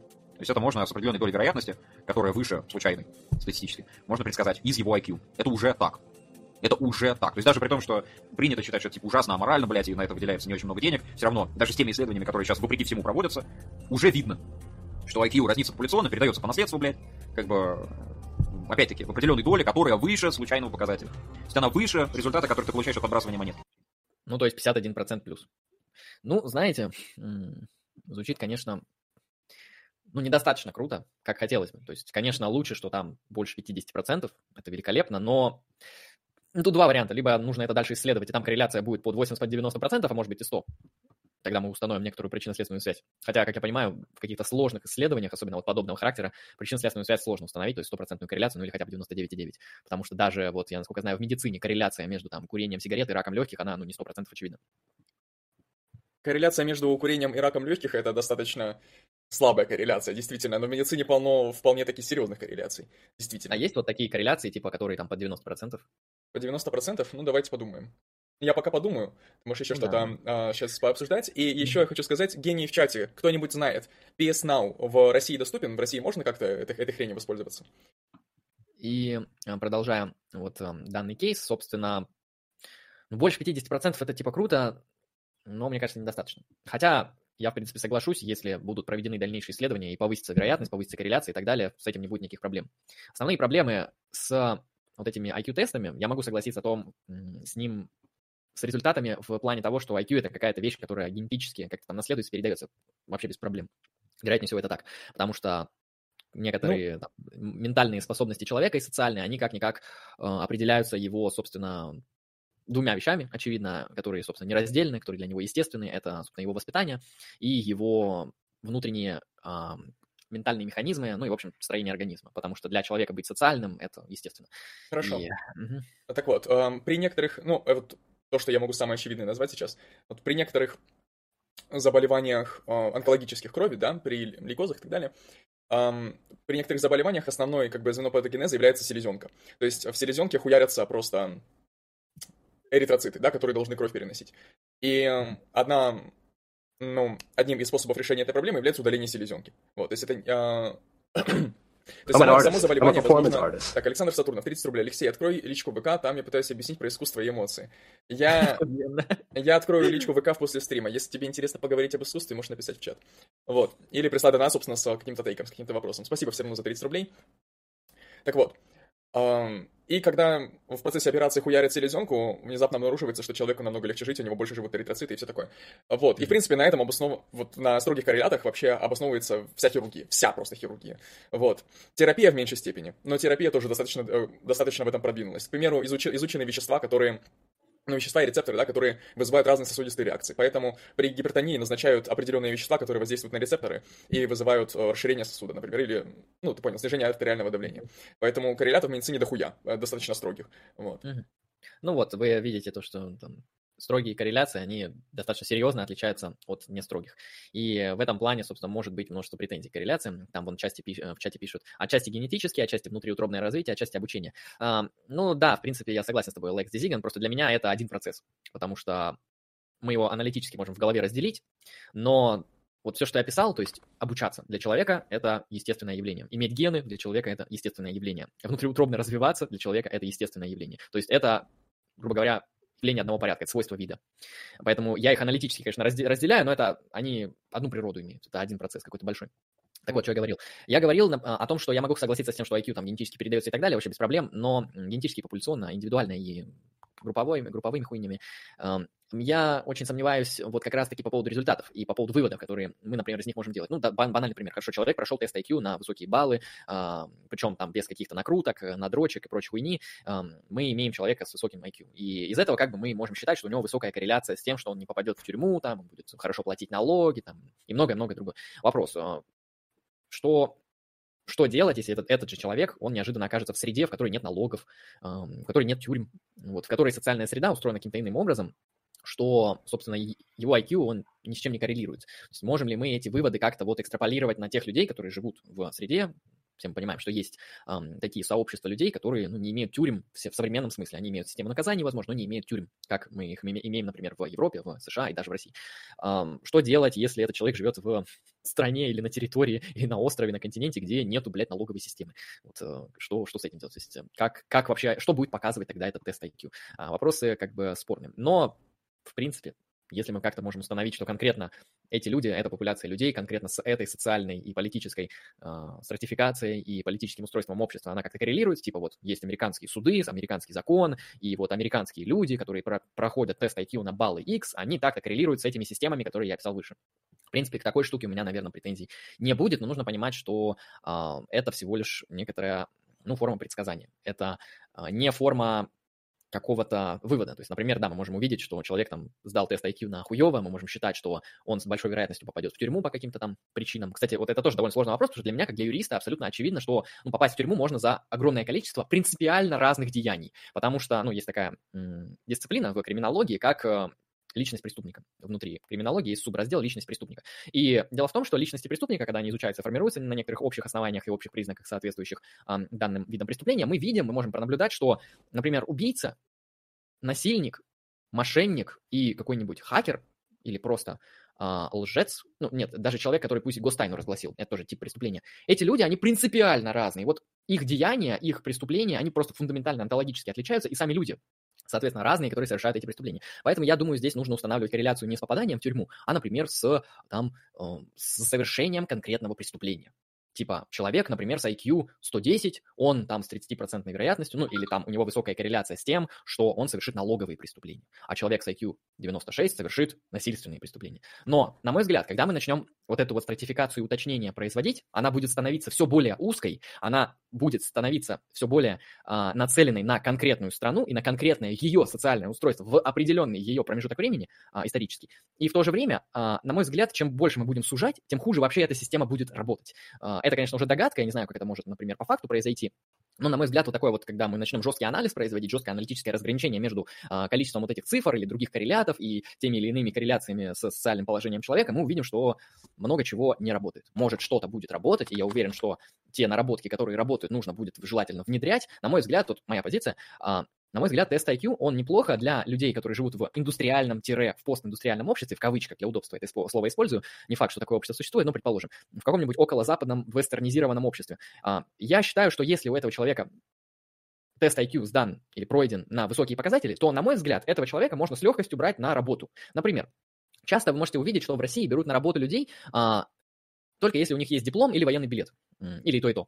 А, скорее, здесь делается акцент не на их знания, их профессии, а на то, что вот смотрите, они, работодатель устанавливает корреляцию между успешно законченным институтом, например, бакалаврским дипломом за 4 года, и между тем, что человек, собственно, смог отучиться 4 года в институте, а значит, он не долбоеб, значит, он плюс-минус вовремя приходил на пары, значит, он умеет исполнять какие-то обязанности, значит, 4 года мунштры, его это действительно научили, плюс-минус. Устанавливается такая корреляция. И, на мой взгляд, удобней, вот просто удобней было бы а, работодателям, которым действительно не особо важен диплом и а, военник, а важно является ли человек, которого они берут на работу, не долбоебом, блядь, ебанутым нахуй, им бы удобнее было бы просто прогнать этого человека через тест IQ, если там, например, высокие показатели, я уверен, это будет коррелировать с тем, что этот человек сможет нормально выполнять какую-то не особо сложную работу. И мы не будем бояться того, что он будет творить какую-то хуйню, типа там грабежей, э, там, кражи на рабочем месте э, или халатного исполнения своих обязанностей и так далее. Потому что тот же самый IQ, он сэкономит время и этих людей, которые хотят пойти на рынок труда, и самих работодателей, потому что им, блядь, пока они там проверят эти дипломы, хуемы, которые никому нахуй не нужны, они заебутся. Им просто вот, типа, тест IQ приходишь, ага, высокий, ну все, значит, нормально, годится. Если, конечно, специальность требует узкоспециализированного знания, там, в знании юриспруденции, в знании конкретных наук гуманитарных, в медицине, математике, там, блядь, программировании, искусстве, еще где-то еще, конечно, тут нужно смотреть уже на портфолио человека и на его знания. Но если это какая-то работа, которая, ну, сами понимаете, какого характера, где надо просто что-то делать э, по простой инструкции. Типа там, заполни таблицу в Excel, отдай отчет в такое-то время. Окей, на такую простую работу можно брать людей с тестом IQ. Вот просто в 18 лет прошел тест IQ на большие баллы, все, ебать, пусть идет, работает, если он хочет. Но вот в остальных случаях это все, на мой взгляд, вилами по воде черчено, и нужно быть очень внимательным при подобных исследованиях, и самое главное, при выводах из подобных исследований. Примерно такая у меня общая позиция. А теперь смотрим. А, это значит, что там есть то, что в науке принято еще. Хотя, на самом деле, я хотел ответить на вопрос контроним по-быстрому.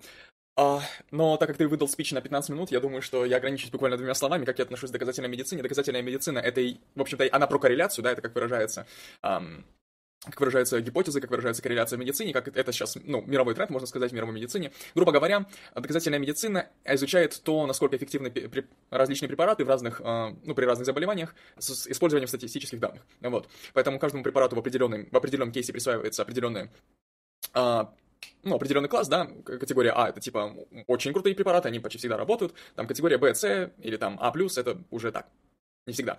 Вот.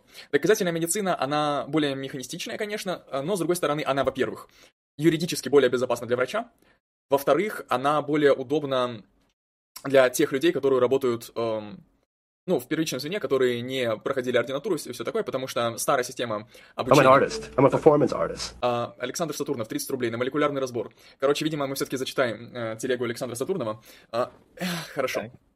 Спасибо, Александр. А, хорошо. Вот. Да, потому что в старые времена приходили, ну, по крайней мере, в России люди учились у каких-то наставников, да, у каких-то авторитетных врачей, которые э, много лет уже проработали. И этот новый подход, он помогает более или менее унифицировать эту тему и позволить э, всем людям, вне зависимости, ну, всем врачам, в смысле, вне зависимости от качества их наставника, от качества их руководителя, более или менее универсально на каком-то уровне обеспечивать медицинскую помощь.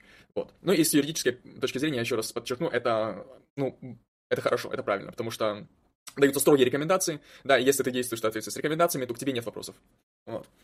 Uh, да, на молекулярный разбор. Молекулярно разбираем. Хорошо. Так, я думаю, вывести, может быть, или просто зачитать. Да, просто зачитаю. Окей, Александр Может, пишет. в чат это кинуть просто. Например. А в чат это не поместится, я боюсь. Окей, давай. Там прям телега, полотно. Вот. Алекс... Нет, я все-таки, думаю, буду потихонечку выводить. Ну, я зачитаю и выведу. Вот, зачитываю. Мы берем понятие эмоция в самом широком смысле, как иррациональную основу любого действия. Но вот уже здесь начинается... Это тяжело здесь уже начинается все плохо. Смотри, Александр, я был на самом деле в таком же, в такой же ситуации, как и ты. Я тоже предполагал, что эмоции являются причинами действий, но это не так. Um, не, некоторые да, некоторые, некоторые да, нет. Да, да. Um, иррациональная основа, они хуй знает от чего, что, из чего они следуют, вообще, что, чем, чем они являются, иррациональная основа любого действия, да? Иррациональная основа любого действия — это мотивация, некоторые мотивационные импульсы. Чем они могут быть продиктованы? Они могут быть продиктованы а, потребностями, несомненно, они могут продиктованы ну, внутренней ну, физиологией и Да, какими-то рефлекторными реакциями, например, вот тебя, там, ты ударился током или там обжегся и так далее. А, вот, дальше. А, действия могут быть мотивированы, а, ну, твоими представлениями о том, что хорошо, что плохо, да, то есть вообще всеми твоими представлениями, всеми твоими убеждениями, грубо говоря. Вот убеждения тоже также определяют действия. А, ну и эмоции, как возможно инициатор некоторого действия, как некоторый стимул, тоже, возможно, могут являться эм, причинами действий. Вот, примерно так, первое предложение. Я добавлю, эмоции не обязательно называть иррациональными, вот в смысле как логического аргумента, да, эмоции это иррационально, потому что это, ну, необоснованная хуйня, но если мы исследуем эмоции как феномен, они, в принципе, поддаются рациональному осмыслению, потому что эмоции, они коррелируют с той или иной работой химии мозга. Да, тоже хорошее замечание, спасибо. Дальше. Возможно, уместнее было бы использовать слово «чувство». Но мы это уже прокомментировали. Пример. Мне нужно пойти на работу. Мое понимание необходимости пойти на работу подкрепляется чувством важности подхода на работу, оно, оно заставляет меня в итоге туда пойти. Что ты только что описал? Ты только что описал, собственно, мотивационную модель, да? Смотри, вот у тебя есть а, некоторое представление о некотором действии, которое называется пойти на работу. Необходимость этого действия, да, то есть э, та сила, которая тебя будет мотивировать, да, этим заниматься, э, она из, э, она из чего вообще состоит, как она вообще выглядит? Э, мотивированность, фу, необходимость — это вера, это как бы вера, да, то, что без этого действия эм, тебе будет плохо, да, или тебе надо это сделать, да. А, привет, здесь Малджестер, а, как раз смотрим твои видосы. Вот. То есть, грубо говоря, насколько, насколько ты, да, насколько ты мотивирован, зависит от того, насколько ты убежден, насколько ты веришь в то, что это действие тебе необходимо. Насколько ты веришь, да, потому что тут убежденность мы можем эм, градировать, да, мы можем ее измерить. Ну, не измерить, ну, условно говоря. Мы, мы говорим, что убежденность это не 0 единичка, это некоторый, ну, не знаю, спектр, если так можно выразиться. Хорошо. А, ты пишешь дальше. Последовательность. Во мне в результате реакции на какой-то раздражитель появляется мысль о работе. Мысль вызывает ряд ассоциаций, например, деньги, ответственность, квартплата. Ассоциации вызывают чувство или воспоминание о чувстве, которое было ранее. Это воспоминание может также вызывать какое-то чувство. Вызванное чувство формиру- формирует ощущение важности похода на работу. Чувство важности заставляет меня пойти на работу. Так, во мне в результате реакции на какой-то раздражитель появляется мысль о работе. Потом у тебя, значит, в процессе перцепции ну, вот, ассоциируется работа с деньги, ответственность, квартплата, ассоциация... Окей, хорошо, допустим. Таким же способом мы можем рассматривать цель искусства. А, так, чувство... Так, хорошо. Вызванное чувство формирует ощущение важности, чувство важности заставляет меня пойти на работу. Таким же способом мы можем рассматривать цель искусства. Как и любое действие, творческий процесс вызывается каким-то чувством. Неважно, чего добивается творец, симпатия потребителя, денег, бла-бла-бла. Так или иначе, основой является чувство, которое в нем зародилось. Человек создает произведение искусства, побужденное на это чувство, в цели ощутить новое чувство от результата. А...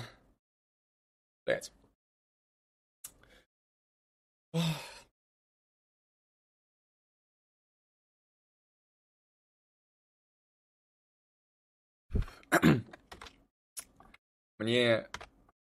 Да. Нет. Ладно, хорошо. Пробуем разобраться. Как и любое действие, творческий процесс вызывается каким-то чувством. Хорошо, переведем это на человеческий язык. Творческий процесс, да, он, ну, де- творческая деятельность, скажем так, да, она мотивирована. Творческая деятельность мотивирована. Хорошо, это мы поняли. Дальше ты пишешь, неважно, чего добивается творец, симпатии, бла-бла-бла-бла, так или иначе, основой является чувство, которое в нем зародилось. То есть ты говоришь, что ам, не важно, что именно является основой мотивации, главное, что эта мотивация, эта основа мотивации является чувством, да, эмоцией. Мгм. Человек создает произведение искусства, побужденный на это чувством, и с целью ощутить новое чувство от результата. Так, еще раз, последнее предложение. Человек создает произведение искусства, побужденный на это чувством, и с целью ощутить новое чувство от результата. Хорошо.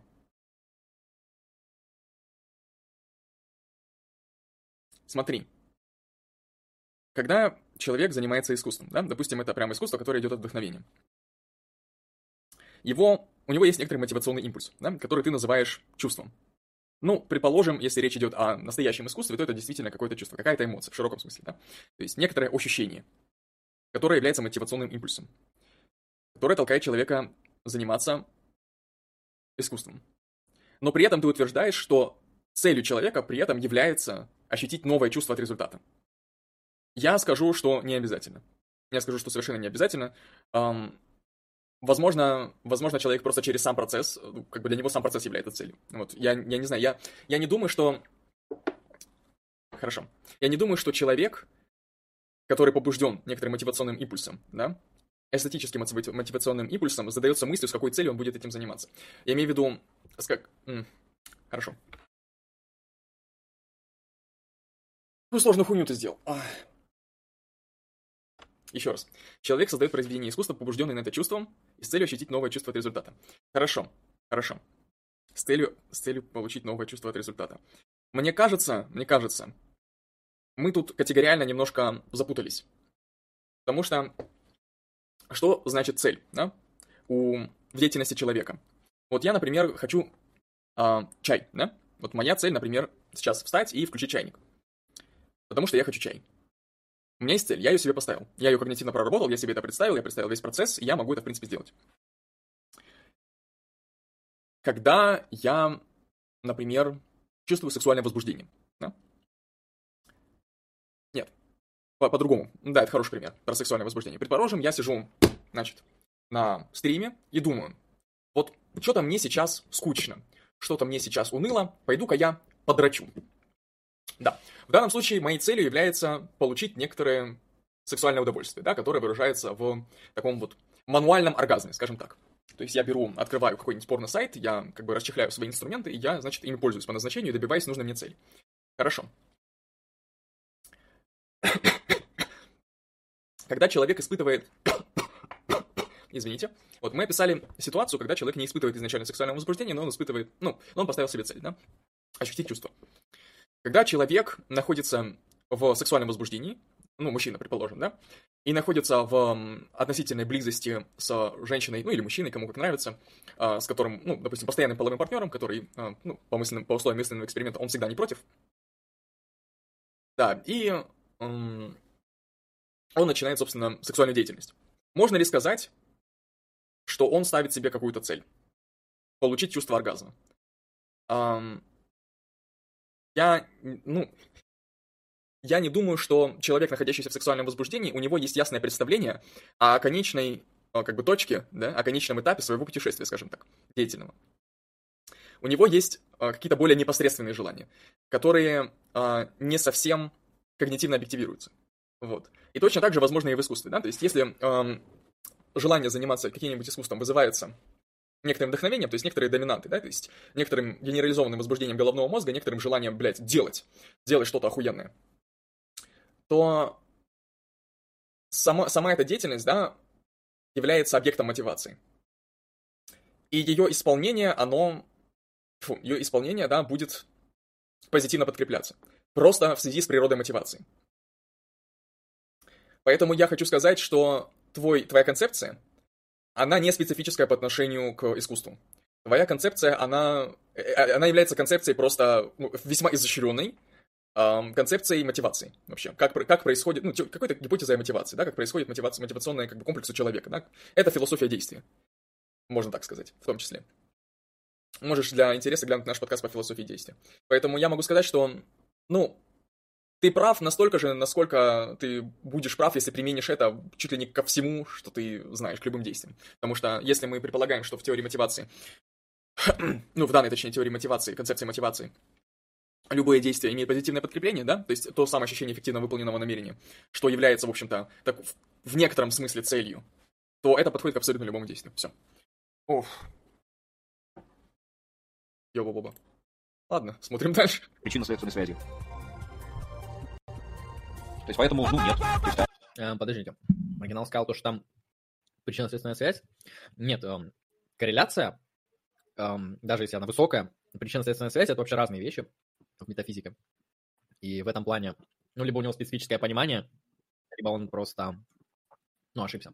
Хотя, мне кажется, он просто по-разному эти слова использует типа высокая корреляция, наверное, у него есть причинно-следственная связь, но вообще это типа разные вещи. А IQ реальный. Просто у Савельева, Савельев утверждает, что интеллект — это когда человек может, блядь, полонез Агинского написать. Ну, мне насрать, может ли человек писать гениальные симфонии и так далее. Я предпочитаю жить не в обществе людей, которые гениально играют на саксофоне, блядь, а, значит, э, как бы у которых есть врожденная способность там, к музыке, к искусствам, которые охуенно креативные, мне насрать, блядь, я в рот это ебал, это говно, это юзлес. Я предпочитаю жить в обществе людей, которые, блядь, друг друга не убивают, не воруют, блядь, и так далее. Это для меня, лично для меня гораздо важнее. И вот эти вещи наука способна нам обеспечить уже сейчас. Уже, блядь, сейчас. Даже с теми куцами исследованиями, которые у нас есть, это уже сейчас, блядь. Доказуемо, уже сейчас можно разрабатывать технологии, как это обустроить, как это обеспечить. Если, блядь, на это еще в деньги начать выделять, блядь, серьезно, вот как, как вот так, хуйня, которая выделяет... Не факт, что что-то сейчас есть, не факт, что оно настолько свидетельствует в пользу того, чего свидетельствует, но я не считаю, что... Ебать, вы что, ебанулись нахуй? Какой нахуй дрель, блядь? 8 часов вечера. Не, ну это пиздец. Так вот, что я говорил.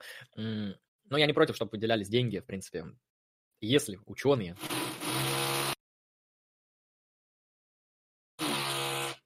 Охуенно. Просрался, блядь, 10 10. Да, кто-то там очень хорошо покушал сегодня, видим. Сейчас кратко скажу кейс, потому что, походу, сверлить будет у меня. Если ученый достаточно хорошо обоснует, что та или иная хрень может иметь, во-первых, успешные следствия, как научная теория, и, во-вторых, прикладные, то это можно в это можно вкладывать деньги.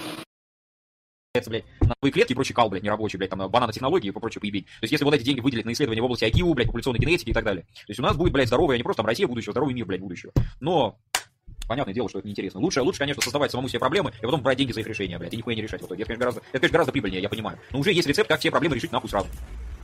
Он уже существует. Вот, вот, вот проблема вот она состоит именно в том, что есть способ решить, блядь, проблему преступности, по сути дела, навсегда. Просто это, блядь, невыгодно. То есть выгодно, чтобы проблема оставалась, чтобы ее продолжать решать, блядь, вечно. Вечно, блядь, чтобы... Ну вот, типа, я сейчас... Как это решить проблему преступности? Из, извини, я тебя перебью, я тебя перебью. Вот мне кажется, маргинал исходит из того, что, возможно, предполагается, да, что есть какая-то, блядь, мировое правительство, блядь, которое определяет политику абсолютно всех стран и эм, работоспособность, фу, работу общества э, всех стран, или, по крайней мере, в USA, что есть какой-то, вот, блядь, группа людей, которые все нахуй определяют. И вот они, блядь, такие сидят и думают, хм, ну, у нас есть решение вообще этой проблемы, но нам это невыгодно, мы это не будем использовать, мы лучше вот по, по старинке, блядь. А то, что э, решения, блядь, даже если они приняты каким-то кругом лиц, это нихуя не означает, что они будут реализованы, или что-то такое, это, блядь, слишком сложно, наверное. Я думаю, тут основная претензия, которая может быть, это, собственно, очень специфическое понимание того, что такое наказание. А, я принципиально никогда не занимал и вряд ли когда-нибудь займу, хотя кто знает, позицию того, что мы можем наказать человека за то, что он не совершил. Ну, а точнее, не наказать, а как бы предупредить преступление. Я считаю, что, то есть я как бы фанат старых концепций, воздаятельной концепции воздаяния, ой, простите, наказания.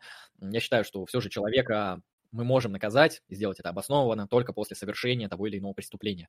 Если у человека предрасположенность, хоть 50, блядь, предрасположенностей, мы ничего не сможем с ним сделать. Нет, мы можем с ним сделать, но я считаю, что если мы так делаем, мы просто поступаем аморально и неправильно. А, как говорится, казнить преступников до того, как они совершили преступление, для меня это абсурд. Вот представьте себе мысленный эксперимент, мысленный эксперимент, в котором есть э, сверхумный искусственный интеллект, который посчитал, что определенные люди в его обществе совершают определенные преступления. Например, это конкретная группа преступлений, каких-то там с особой жестокостью, убийства.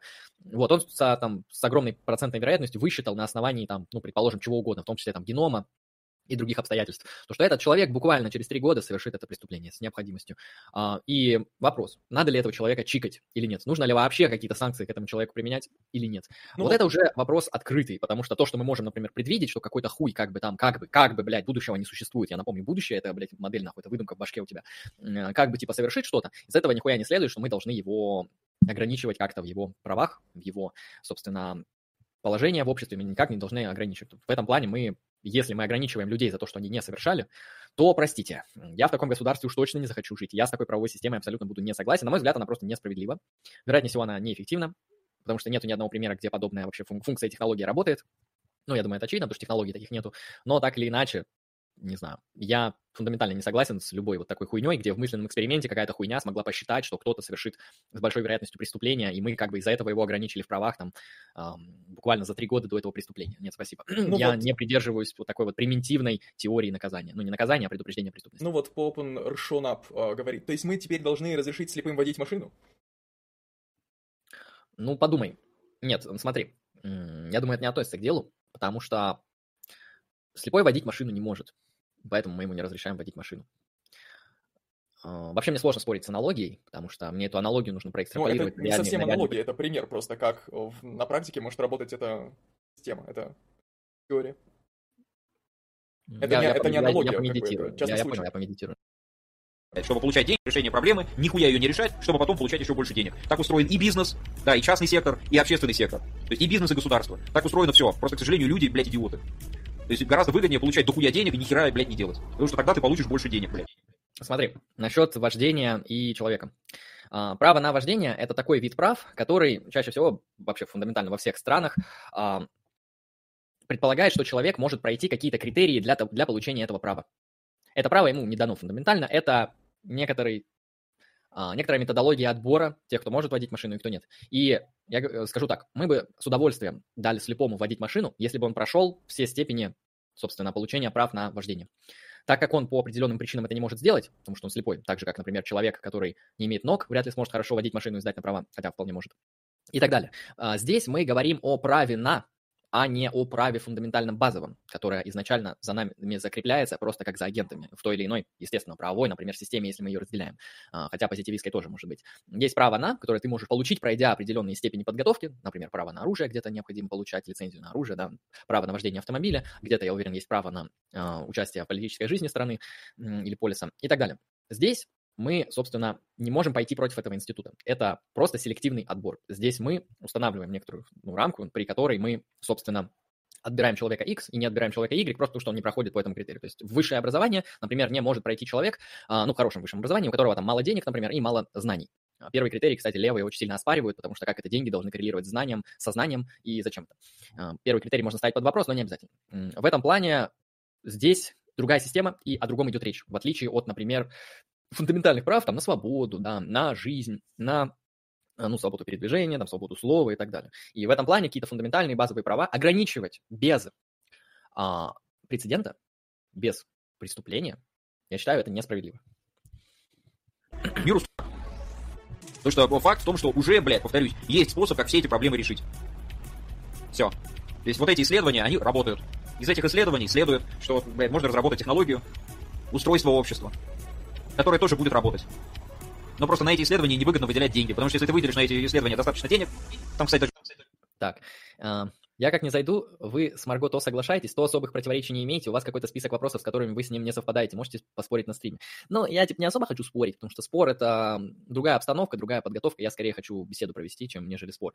А, ну, я думаю, полно позиций, по которым мы не совпадаем, то есть, ну, как минимум, у нас религиозные взгляды разные, онтологические взгляды у нас разные, там, взгляды на естественные виды у нас разные, взгляды на природу универсалей у меня и у маргинала точно разные.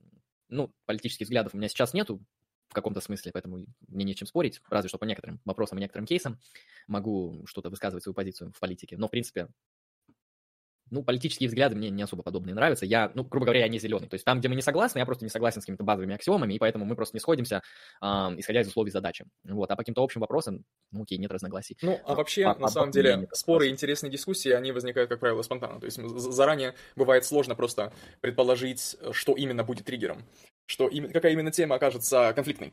Вот. Да, потому что здесь влияет не только, типа, какие-то люди хотят, чтобы мы обсудили тему X, а как бы настрой и мотивация участников, потому что ну, поспорить и не поспорить – это все же выбор человека. Нет, Алексей будет на стриме, мы пойдем вдвоем, конечно же, пойдем как общий проект. Поэтому, ну, позадавайте вопросы в чат, например.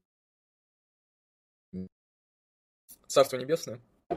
Ну, Видимо, Андрей хотел предложить вам позадавать вопросы в чате, да. то есть предложить, возможно, некоторые темы, которые можно будет обсудить, которые, с вашей точки зрения, а, будут интересно обыграны с учетом наших взглядов и взглядов маргиналов.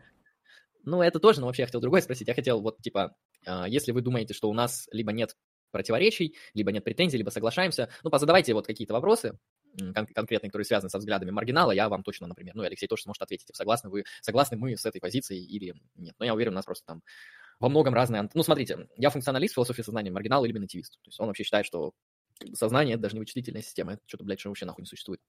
Вот здесь у нас разные взгляды.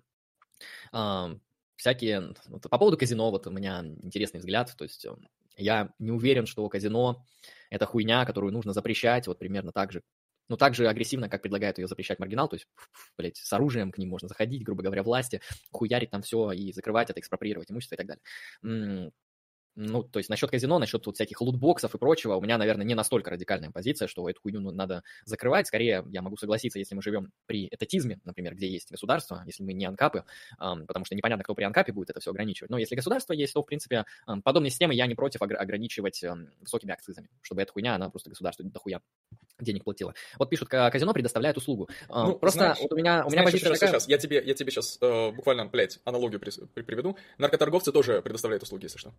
Uh, вот в чем разница с наркоторговлей?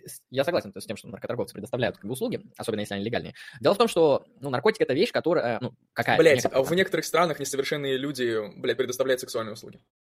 Uh, ну, это круто. Uh, я про другое, я про то, что наркотики, они на физиологическом уровне подсаживают человека вот буквально. То есть, если ты бахнул Герыча, который мы не одобряем, а, то ты буквально, у тебя физиологическая зависимость чуть ли не сразу появляется. И поэтому такие вещи, ну, строго говоря, надо ограничивать. А с казино нет такой хуйни. Я не исследователь, конечно, психолог, не психолог, который исследовал людей с азартной зависимостью и так далее, но мне кажется, что типа, хорошо, ты приходишь в казино, тебе предлагаются определенные условия, ты тратишь деньги, получаешь определенную вот эту услугу. Ты можешь, например, один раз крутануть это колесо, там, два, неважно, какая там система, три, но я не уверен, что у человека складывается аналогичная зависимость сравни героиновой зависимости. И поэтому наркотики, в принципе, есть основания регулировать. А казино, мне кажется, вот подобного радикального предложения для регуляции казино я не вижу. Я согласен, что казино это во многом такая аморальная вещь. Эм, это явно то, что можно назвать не совсем честный бизнес, много ли нечестных бизнесов, то есть все мы понимаем, что некоторые... А что ты имеешь в виду, говоря, что это не очень честный бизнес? А, он построен на манипуляциях, на таких, знаешь, в кавычках легальных манипуляциях. Это примерно как микрозайм. То есть микрозайм это тоже договор, тоже добровольно, никто вас, блядь, не составляет, но микрозайм построен на многих манипуляциях, это такая серьезная система, которая там подкрепляется и тем, что, собственно, там часто и процент скрывается, и как-то не досчитывается, и люди просто тупые не умеют, сука, договоры читать, хотя, ну, в общем, людей в микрозаймах, мягко говоря, плюс-минус обманывают таким образом, что в суде уже не отыграешь. Ты подписал договор, сори, брат, плати деньги, которые ты, собственно, обязался платить примерно в этом плане нечестно. То есть это не а, сделка, в которой состояние добровольности можно поставить под вопрос, вот действительно серьезно. А, но мне кажется, казино это не настолько радикальная хуйня, чтобы ее прям вот запрещать как чуть ли как не наркокартели. Я не уверен, против наркокартелей и наркопродажи маргинал или нет, ну, вроде как против, но я к тому, что это фундаментально разные вещи, и, на мой взгляд, нет достаточных оснований, чтобы этот бизнес прям запрещать вот так вот радикально. Но есть достаточные основания, чтобы его, например, обложить акцизами или какими-то ебатыми налогами, или что-то подобного. Это окей. Это же много особо не надо. То есть на там, глобальное потепление стволовые клетки гораздо больше уходят. НАСА, там вот это все говно. Если просто выделить достаточно денег, Так, пишут. Спор на аргументе, я не уверен, что у них такая же зависимость с сработает. Хорошо, тогда мне нужно показать как вы какие-то исследования по корреляции между зависимостью, между, например, наркотиками, да, и казино. Я такой корреляции не видел, я уверен, что подобная корреляция очевидно ложная, эм, что казино подобно наркотикам и так далее. Поэтому, окей, здесь тот, кто защищает данную позицию, на мой взгляд, должен выставлять какие-то серьезные основания для запрета. То будет решено слишком много проблем. Проблемы решать невыгодно. То есть проблемы невыгодно вот решать, в смысле, так, чтобы эти проблемы исчезали потом. Выгодно продолжать решать проблемы. Выгодно быть в процессе решения проблем. Но решать их невыгодно. Нет, я не имею в виду окончательное решение вопросов, блядь. Я имею в виду решение проблем. Не решение вопросов. Я, я не про решение, я, я против решения вопросов, блядь. Я- то есть, если вы понимаете, о чем речь, я вот против решения вопросов, вот этой всей хуйни, да? Я про решение проблем. То есть никаких, блядь, там окончательных решений, никакой вот этой хуйни не нужно. Знаешь, что еще передается по наследству? Деньги, блядь, и воспитание. Есть такое, но у нас есть близнецовые исследования, которые опровергают тейк про деньги и воспитание. Причем там охуительная выборка, как оказалось. То есть я долго ржал над близнецовыми М, Я совсем понимаю, каким образом. Я понимаю, что близнецовые исследования есть, и близнецовые исследования релевантны. Я не совсем понимаю, каким образом близнецовые исследования в состоянии опровергнуть вот этот кейс по поводу того, что некоторые люди наследуют больше денег, некоторые меньше денег. И это напрямую влияет на их социальный статус, на их положение в обществе и многое другое. И как это и с чем это связано? Ну, просто- Оказалось, там Он просто к тому, что... а, То есть его, э, его тейк, его вообще позиция, да, она исходит из некоторого генетического детерминизма, да. То есть он на этом, на этом строит свою позицию, так понимаю. И, ну, то есть он ее выражает. И ему э, дали контраргумент, да, точнее, контрпример, можно сказать, что по наследству также переводится, восп- пере, блядь, пере, передаются вот воспитание и деньги. Эм, что он может нас э, привести к мысли, что, возможно, дело не в генах, а, возможно, дело именно вот в воспитании и в деньгах, то есть в таких вот социальных условиях. Но близнецовые исследования, их прикол в том, что там близнецы растут в разных условиях, потом регистрируется их, значит, э, состояние, да, то есть э, по, по критериям эксперимента, да, по критериям исследования. И на основании этого, возможно, возможно, маргинал имеет в виду, что он читал какие-то исследования, которые, в которых опровергается как раз влияние, ну, по- полная детер- детерминированность э, через социальные какие-то условия. А, ну, я все равно не понимаю, не до конца. Окей, я, лично я согласен, то, что близнецовые исследования есть, и то, что они показывают, что люди, которые вот эти ебаные-бобаные однояйцевые близнецы, имеют очень-очень много, фундаментально много общих черт. Это, вероятно, как раз-таки обосновывается их общим генетическим кодом. Вопрос стоит в следующем. Если один из них как раз-таки получает какие-то возможности там, к образованию, да, к воспитанию, специфические а, наследство большое, там, эти материальные средства и многое другое, другой не получается. А, даже если у них одинаковый генетический код, они займут фундаментально разное положение в обществе. И Ну, в так этом понимаю. плане... Да. Я так понимаю, речь тут не о положении в обществе. Я... Ну, если мы хотим просто на основании генов человека как-то стратифицировать общество, нам нужно учитывать не только гены, потому что, как мы видим, гены могут быть одни, а положение в обществе, оно может быть разное из-за множества других факторов. Ну, я так Ну, понимаю, не множество, так, так он- или иначе есть. маргинал говорит об IQ и об интеллекте. Возможно, об этом идет речь. Вот. Так. И что еще я хотел сказать? А, Сложно об этом сейчас говорить, сложно это комментировать, потому что мы не знаем, о каком конкретном исследовании маргинал говорит, да, о каком конкретном кейсе. То есть это Да, про- просто ссылка на вот область каких-то исследований, которые нам ни, ни о чем не говорит просто. Так, сейчас какой-то интересный кейс из чата был. У вас есть какой-нибудь чатик на манер дискуссионного клуба? У нас есть э, сервер в Дискорде, и у нас есть э, беседа в ВКонтакте. Поэтому в этом плане, в этом плане есть что-то подобное. А, так, там шутки про рост. У меня, кстати, метр восемьдесят три. Ебать, а высокий. Вы можете посмотреть мои фотки в Инстаграме. Я еще тут бык нахуй. То есть там, с моей точки зрения, конклюзивно все доказывается. То есть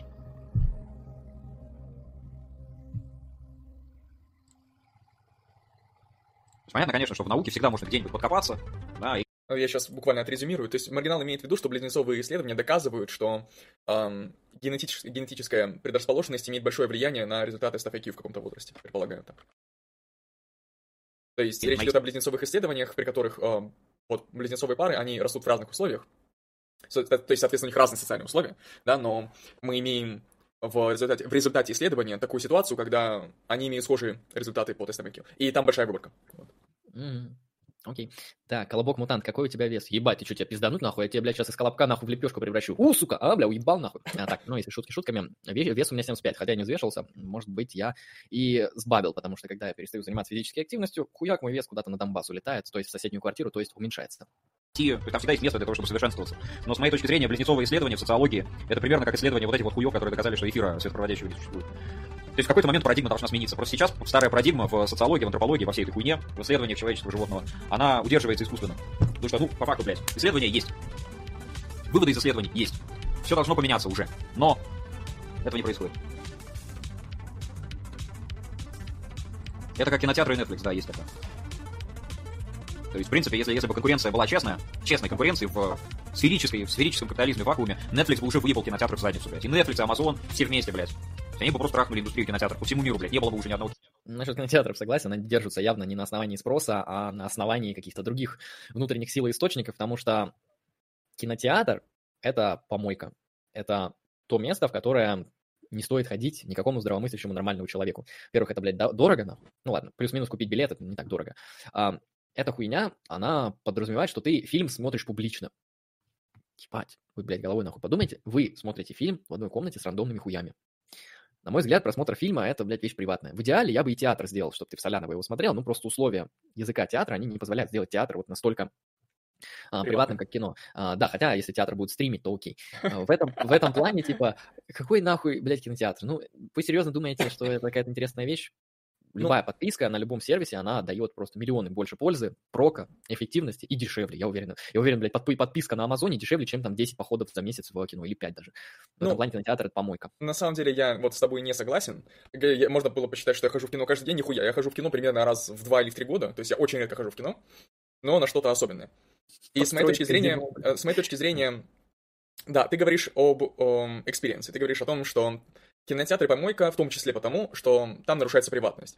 Но я говорю, что вот есть такая вещь, как вип-залы, где ты чуть больше тратишь денег, вас там в зале находится 10 человек на расстоянии, блядь, 3 метра друг от друга, на удобном диване, где ты никого не видишь, кроме, блядь, э, экрана.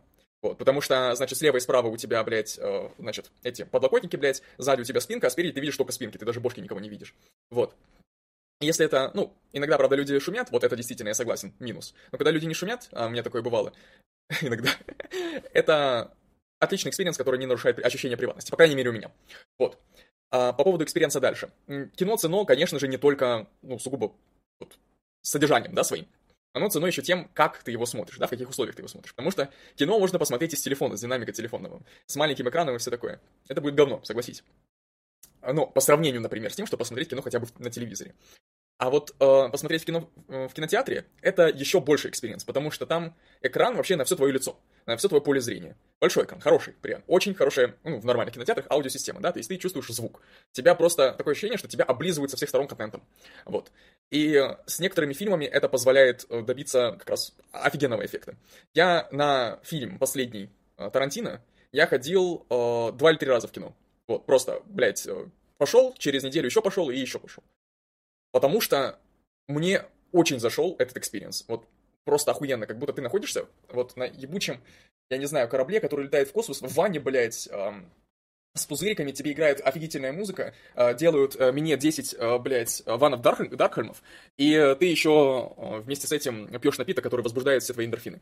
Вот, такие у меня были ощущения. Это было охуенно. Это было просто ебать. И э, дома я бы такое никогда не воспроизвел, не смог бы просто. А, гипотетически, гипотетически, да, возможно и дома такое сделать, но это нужно много денег иметь. Ну, то есть то, что называется домашний кинотеатр. Вот. Я понял. Кейс. Смотри, я, в принципе, согласен, что что-то, что-то ты с того, конечно, получаешь. Но дело в том, что там, кстати, да, про детей в кинотеатре написали. Нет ничего хуже детей в кинотеатре.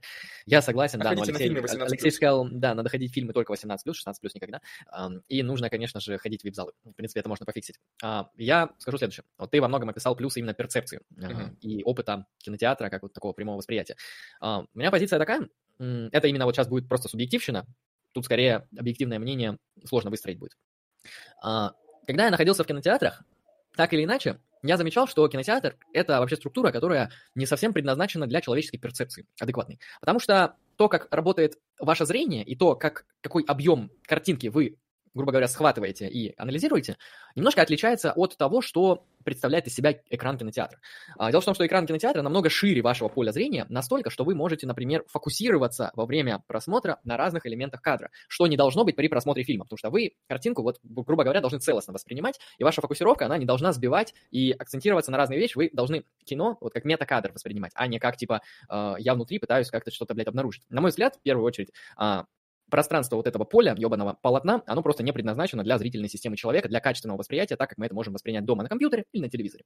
Потому что телевизор, ну, явно меньше кинотеатра, компьютер, монитор еще меньше. А, второй момент. А, окей, со зрением по-разному можно там это аргументировать, можно сказать, можно сесть подальше, ну, впери, на первых рядах явно пизда, то есть на первых рядах вообще невозможно смотреть и сидеть. А, я могу сказать, что второй момент, который меня очень сильно смущает, это, собственно, ебаный звук.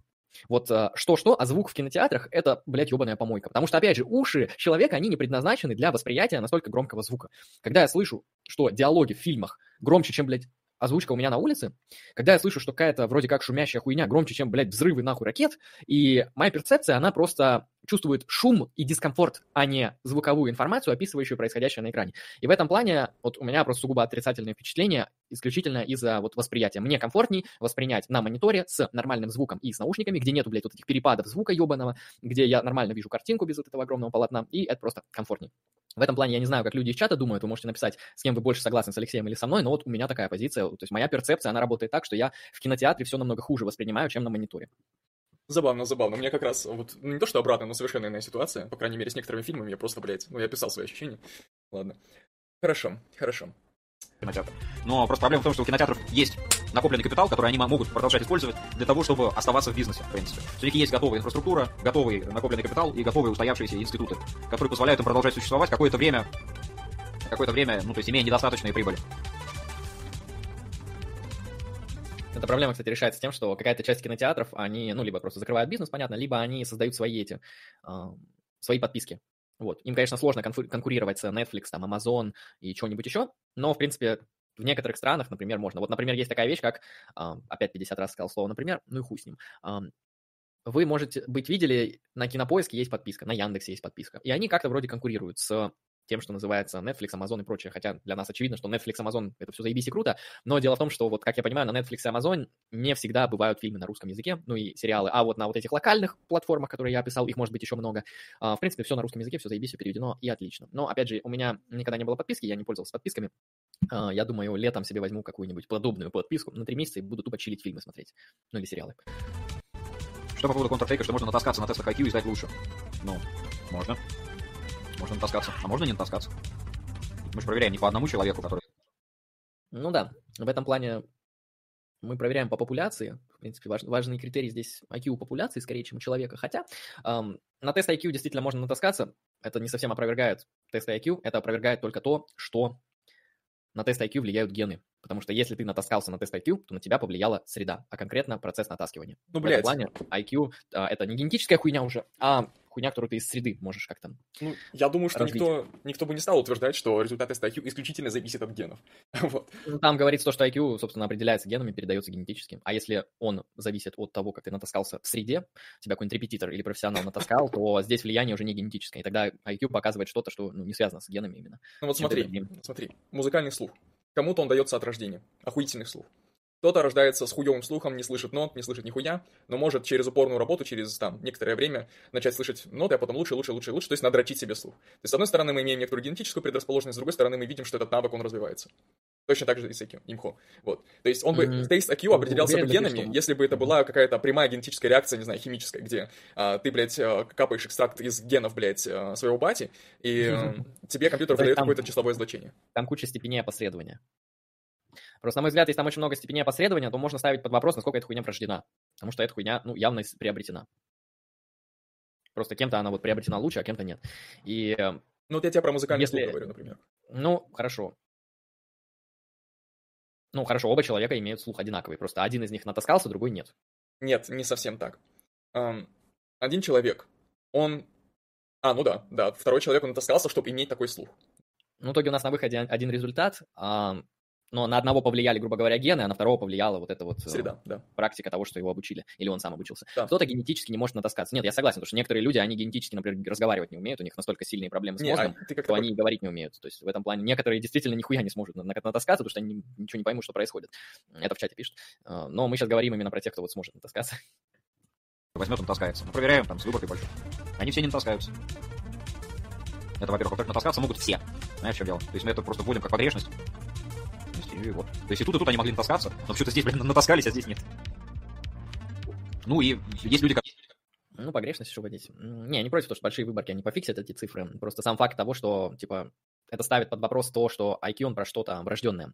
Так, меня маргинал подсадил на диско Эсилим. Охуенная игра. Сегодня весь день играл, из-за того, э, из-за того на стрим опоздал. Я не знаю, что за игра, что, за, что за жанр. Я слышал про нее, у меня вопрос. А, ты ее на английском проходишь или на русском? Если на русском, то есть разве уже локализация? Если есть, можно было попробовать. Потому что, насколько я помню, там очень... Ну, эта игра, она чисто диалоговая, чисто текстовая. Ну, там есть, конечно, какой-то геймплей, но он служит для обеспечения, да, какой-то текстовой части.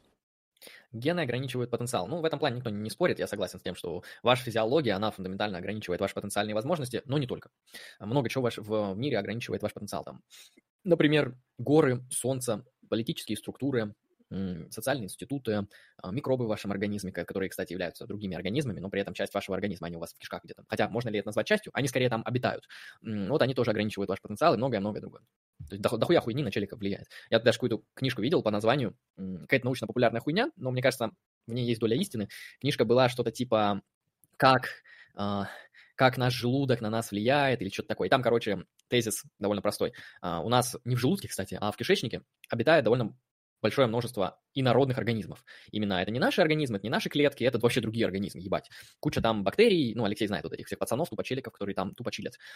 И дело в том, что во многом от того, какими процессами эти бактерии э, занимаются в этом кишечнике вашем, зависит функционирование многих других ваших систем, которые во многом напрямую влияют на ваше поведение. Именно поэтому людям после антибиотиков очень сложно восстанавливаться, не только поэтому, но и по, вот, по многим другим причинам, но это тоже, потому что антибиотики, они хуярят вообще всех бактерий, и плохих, и хороших, и полезных, и бесполезных, и вредных для организма, они хуярят вообще всех бактерий э, в этом кишечнике, и поэтому вам немного там сложно восстанавливаться, ваше здоровье меняется, ваше поведение меняется и так далее. И понимаете, ну, типа, если мы говорим вообще про влияние на человека, то на человека вообще, блядь, все нахуй влияет, уж человек это часть, часть мира. Вот такой вот факт природы. Это человек это не что-то, что вынесено э, из мира как субъект. Это не какая-то парящая машина или парящий дух над миром, который выбирает, что ему делать. Плюс-минус у нас есть какая-то степень свободы, зависит от определения, кстати, свободы очень сильно, потому что я здесь не про метафизическое либертарианство говорю, а про нечто иное. И в этом плане, ну, влияние просто фундаментальное, какое-то просто всего подряд. Просто, блядь, э, свет, который светит от солнца, лучи солнца, которые у вас в городе, либо, прошу прощения, либо их много, либо их мало, влияет на уровень вашего витамина D в организме. Витамин D влияет пиздец как на ваше поведение, на ваши выборы, на ваши решения. То есть тут можно спросить, ебать, солнце в моем городе определяет мое поведение. Um, это интересно. Дисмол Джестер говорит, скоро русские выходят, выходят, будете играть на стриме? Ну, гипотетически мы можем провести игры стрим, и, ну, вопрос в том, не, наверное, все-таки все-таки бесплатно вряд ли, да. Но, опять же, это не будет стоить каких-то больших денег. Я думаю, что рублей каких-нибудь 500 вообще на, на весь стрим хватит, на самом деле. То есть... Ну да, чтобы у нас была мотивация все это там сорганизовать, что-то там запустить, вот типа игру именно, потому что не игру нам запустить легко, там две кнопки нажал, уже в эфире. А вот игру, там, сами понимаете, выводить, играть, это нам, смотивировать, если материально, то поиграем во что захотите. Витамин гей-секс очень влияет на поведение. Согласен, брат, одобряем. Так. Я, кстати, не знаю, что за игра. А, та же самая игра, только на русском. Окей. Люди, которые, ну, к тому же, и не могут натаскаться. Ну и к тому же, вне зависимости от того, натаскиваются эти люди или не натаскиваются, корреляция с, э, с General IQ, оно никуда не девается. То есть G-фактор называют. Корреляция с G-фактором, она никуда не девается. То есть, ну, это просто статистика, которая есть. Статистические данные. То есть мы можем сколько угодно гуманитарных объяснений придумывать. Эти натаскались просто, а эти не натаскались, блядь, на самом деле они гении и так далее. Корреляция с G-фактором не девается. То есть даже если вот эта популяция просто натаскалась на IQ, ну окей, заебись, но они все равно реже попадают в тюрьму, у них все равно пищи зарплаты, блядь, выше просто, и есть высшее образование, а у другой нет. То есть, может быть, там корреляция, получается, она не, ну, то есть корреляция в любом случае, но, может быть, там причинно-следственная связь по-другому протекает. Ну, я напомню, что как раз-таки зарплаты, как раз-таки высшее образование, как раз-таки тюрьма — это институты. И мы, я, например, соглашусь, что какие-то генетические факторы, они могут коррелировать с тем, какие у вас будут болезни, или какие у вас а, могут быть там физические способности, там вы можете отжаться сто раз, например, генетически это может быть как-то заложено изначально. Но вот, когда идет вопрос про корреляцию с институтами, всегда очень сложно, потому что институты разные, институты это нечто иное, институты работают по другим принципам и основаниям, на мой взгляд. На мой взгляд, институты это что-то, что онтологически отличается от людей. Есть люди, да, есть институты. Это как форма организации человеческой деятельности. Это немного другое. А, для меня, не для всех. И в этом плане проводить корреляции между вот таким вот именно внутренним биологическим состоянием генов, ну, точнее, IQ, сейчас про IQ речь, и институтов, которые разные. Я напомню, что даже в одной стране, даже типа одни те же самые институты, они на местах могут сильно различаться, потому что, ну, банальная вещь, суды в Москве – это одни суды, суды в каком-нибудь Дагестане, суды в Сибири в Перми. Это немного разные суды, вроде бы. Одна и та же страна, одна и та же правовая система. Но из-за людей, да, из-за иных правил, иной традиции, иных прецедентов на этой территории, эти институты вроде как бы одни и те же, да, но могут совершенно по-разному работать. И всегда просто встает проблема, а с каким институтом это коррелирует? Хорошо, тюрьма, какая тюрьма? Высшее образование. Какое высшее образование? Всегда это либо это невозможно будет установить, потому что институты такая вот рандомная вещь, и сложно ее э, как-то вот про, проинтерпретировать и просчитать, именно про, про коррелировать, э, либо там просто будут какие-то действительно несерьезные корреляции. Однако это эмпирическая хуйня, и здесь нужно просто исследовать, потому что позиция и за, позиция против, позиция нейтральная, она в эмпирических исследованиях не имеет никакого веса, пока мы ее просто не начнем уже как-то глубоко анализировать. Да, mm, да. Что дело в том, что люди... Отвечу на пару вопросов из чата. А, Dismal Jester пишет, задоначу на нее, там стримов на 5 как минимум. Ну, отлично, отлично. Когда выйдет русская локализация, можно будет поэкспериментировать с таким форматом. Может, кому и заедет. Да, я, я думаю, это будет здорово. Вот. Эм, Стас Волин спрашивает, а Detroit Become Human потянет у вас, Алексей? Да, потянет. Ну, Алексей, как я понимаю, практически все игры потянут, да, даже со стримом. Там, компьютер серьезный. Ну, посмотрим, я не, не пробовал. У которых высокий G-фактор, э, хорошо сдают IQ-тесты сами по себе, а просто люди, у которых высокий G-фактор, имеют большую вероятность, блядь, репетировать IQ-тесты. Окей, на данном этапе это не имеет никакого значения. Просто корреляция, она не девается от этого. Просто из-за того, что ты выдумал гуманитарное объяснение, почему те или иные люди хорошо сдают IQ-тесты, не отменяет того факта, что они хорошо сдают IQ-тесты, и это коррелирует с тем, попадают они в тюрьму или нет, имеют ли они высшее образование как у них работает. Там еще, кстати, хуя есть параметров, с которыми это коррелирует. Это просто те три, которые я запомнил. Нахуя выделять деньги на исследования, если уже сейчас есть надежный способ? Так, чувак, ты пусть как наука вообще работает. Но нужно выборки еще больше сделать. Чтобы допускать меньше ошибок. Ну, как бы, наука, она бесконечная, понимаешь? У нее нету финала, типа, хуяк, мы все доказали, гудбай. То есть здесь надо продолжать ебошить. А ну-ка. Так, Зак Дауман, привет. Когда стрим с Марго? На следующей неделе анонс будет в группе ВКонтакте. В понедельник будет анонс, и, собственно, все узнают. На следующей неделе. Как окажется, что все неправда. То есть я не вижу, как это может получиться так. Ну, блядь, ну проверять-то надо дальше. Индуктивно выглядит, как будто, ну, дальше эксперименты будут просто подтверждать данные близнецовых экспериментов, данные современной психометрии и так далее. Но хуй знает, может, все будет опровергнуто. На мой взгляд, все будет только подкреплено. Да? Но мало ли. Ну, блядь, наука как бы. Наука, она именно про то, что, блядь, все теории, которые были раньше, оказались ложными. Из этого я как бы индуктивно делаю вывод, что все теории, которых мы придерживаемся сейчас, они тоже ложные, просто мы еще этого не обнаружили. Здесь не все так просто, потому что не то, чтобы все прошлые теории оказались сложными. Во-первых, не все, а некоторые. Во-вторых, так или иначе, теории, они либо доработались, были доработаны, да, и не оказались сложными. Некоторые из них действительно оказались сложными, а некоторые вот имеют какой-то очень странный статус. Например, мы можем сказать, что, хотел сказать механика, наверное, механика, ну, в общем, физика Эйнштейна, она опровергла физику Ньютона. Следует ли из этого, что теория Ньютона ложная теория? Я думаю, нет. Я думаю, здесь следует, что теория Ньютона, механика Ньютона, она скорее не ложная, а неполная и применимая только для конкретных областей, для конкретных узкоспециализированных, ну, как узко, наоборот, механику Ньютона много где используют, просто с учетом определенных погрешностей. А, то есть эта модель, она не пошла в пизду, как, например, там, эфир или как, например, а, как этот угле, углерод, нет, углерод существует, а, в общем, светопроводящий эфир пусть будет. Некоторые теории действительно просто вылетели нахер из науки как ложные, а некоторые вот имеют такой статус. То есть вопрос, механика Ньютона, она типа ложная или что с ней, или она истинная? Вот э, не совсем понятно, и я не согласен просто с тем, что некоторые теории, точнее, наука работает так, что все прошлые теории оказались сложными. Некоторые, да, некоторые нет, некоторые были дополнены, и вероятнее всего, большая часть действительно оказалась ложным. Физика Аристотеля огромная, огромный раздел физики, он действительно во многом, практически во всем оказался ложным, как физическая модель. А, но, понимаете, тут индукция на самом деле-то и не такая-то и большая. Конечно, зависит от науки, естественно, если это физика, то там не так-то и много теорий было разработано, как кажется. Но в любом случае, на мой взгляд, это индукция, вот этот переход от того, что некоторые положения старых теорий оказались ложными, значит, сейчасшняя теория ложная, и все будущие ложные, но вот, эм, на мой взгляд, недостаточно обосновывается. То есть, ну, понятно, это индукция, конечно, это не дедукция, в этом плане с этой индукцией нужно быть как-то поаккуратнее и помягче. И скорее такими аргументами пользуются редукционисты, например, те же самые редукционисты в философии сознания, они же элиминативисты, они, да, считают, что, ну, смотрите, большая часть наших высказываний народной психологии оказались либо ложными, либо как-то описываются Нет, они даже утверждают, что большая часть из них ложная. То есть, когда мы говорим «я, я люблю», там, «я гневаюсь», а, мы не описываем реальное положение вещей, мы описываем мифологическую картину, а на самом деле происходят какие-то физические процессы в мозге, которые вообще отвечают совсем другое, этим занимается не философия, чем что-то иное. В этом плане любой наш ментальный словарь, который описывает ментальное состояние, он просто ложный. Был в прошлом, а следовательно, весь будущий наш ментальный словарь настоящий, он тоже ложный. Поэтому, когда мы используем ментальные термины, мы, короче, всегда ошибаемся. Поэтому сознание – это вещь, которая э, не существует в том смысле, что эта концепция является ложной, потому что все ее элементы, они не соответствуют ничему, не соответствуют реальности. Когда я говорю «я, я люблю» или «я гневаюсь», это, это, я ничего не говорю, я ни к чему не отсылаю. Эти утверждения являются ложными.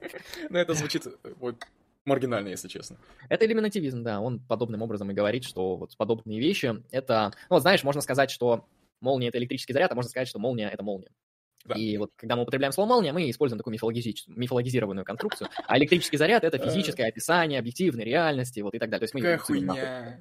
И с сознанием точно так же. Вот когда я говорю я люблю, это то же самое, что сказать молния. То есть это некоторый мифологический термин, который ни к чему не отсылает, а я люблю, это соответствует там каким-то а, гормональным изменениям в твоей физической оболочке, и все. А люблю нет такого, это ложная концепция. Хорошо. И большинство всех наших концепций ложные, поэтому все будущие тоже нахуй будут ложные. Хорошо, а как вот, например, такие люди, элиминативные материалисты, да, описывают искусство, например, вот эстетику?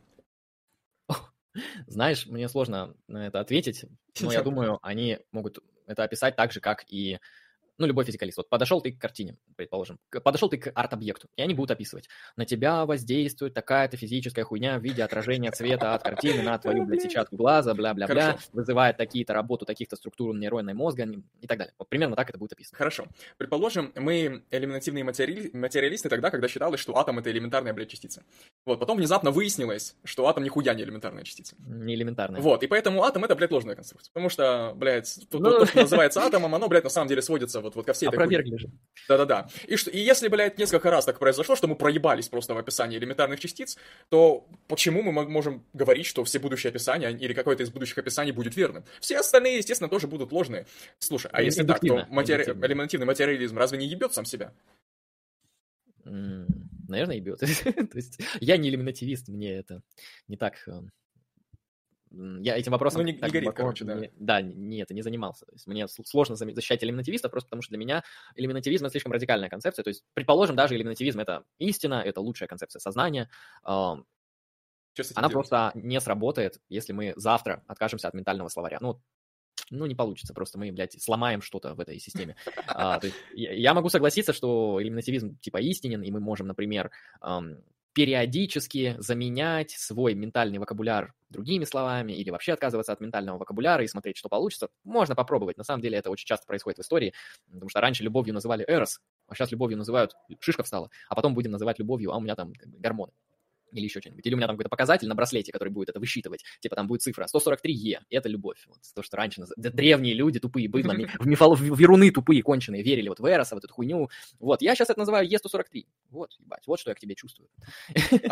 Слушай, а вот интересно, а проблема элиминативного материализма, она не решается путем просто постулированием, что мы как бы используем некоторые модели, да, мы используем понятия, и у понятия есть определения, и наши, на первый взгляд, ложные понятия, их можно просто определить через элиминативные какие-то позиции, да, но тем не менее для удобства мы будем использовать эти понятия, то есть просто как. Ну, можно, да, то есть можно оставить такую смягченную версию, э, то, что, ну, на самом деле, да, все устроено по-другому, на самом деле мы используем ложные утверждения, когда используем ментальный словарь, но потому что, как бы, традиция, так удобно, по-другому не поймут, мы используем используем как бы старый словарь.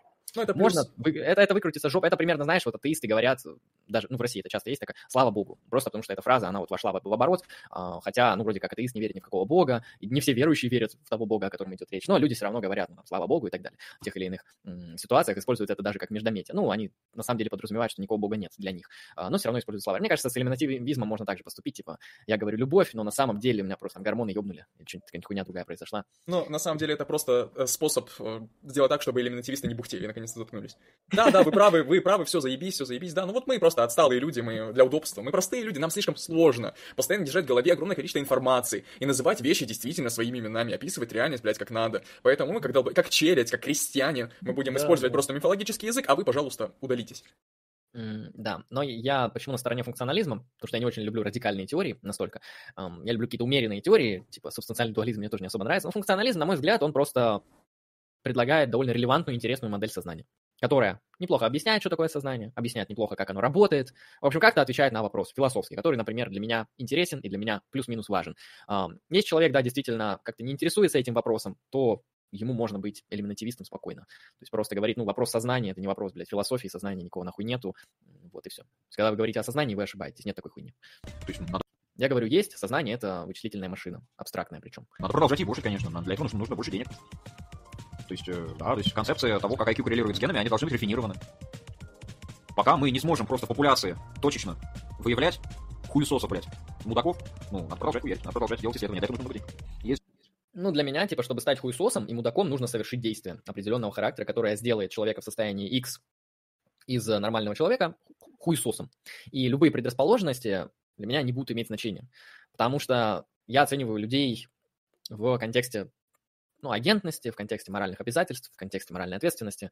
Ну, такой довольно классический взгляд у меня. Не настолько он у меня редукционистский и физикалистский, хотя я никогда себя ни физикалистом, ни редукционистом не называл. Поэтому для меня подобные понятия, они просто удобные с точки зрения вот, описания того, как мир устроен, и чтобы понимать, что в нем происходит. Лично мне такая метафизическая картина больше нравится.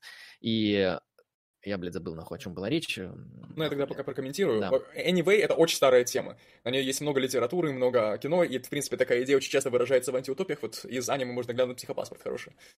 Да, я вспомнил, была речь, типа, можно точечно выявлять мудаков. На мой взгляд, вот, чтобы стать мудаком, нужно совершить действие. Давайте какую-нибудь аналогию обсудим для того, чтобы лучше понять мою мысль, потому что как так-то. Наверное, у многих из вас есть знакомые с теми или иными предрасположенностями к чему-то. Возможно, у вас есть знакомые, которые там имеют гениальный слух или очень быстро могут учиться какой-то игре на каком-то инструменте. В общем, у них есть способности к какому-то такому музыкальному навыку. Но они на него хуй клали. И дело в том, что из предрасположенностей и способностей какого-то человека я никак, вот мне никакая моя интуиция не позволяет сделать вывод, что он, например, музыкант.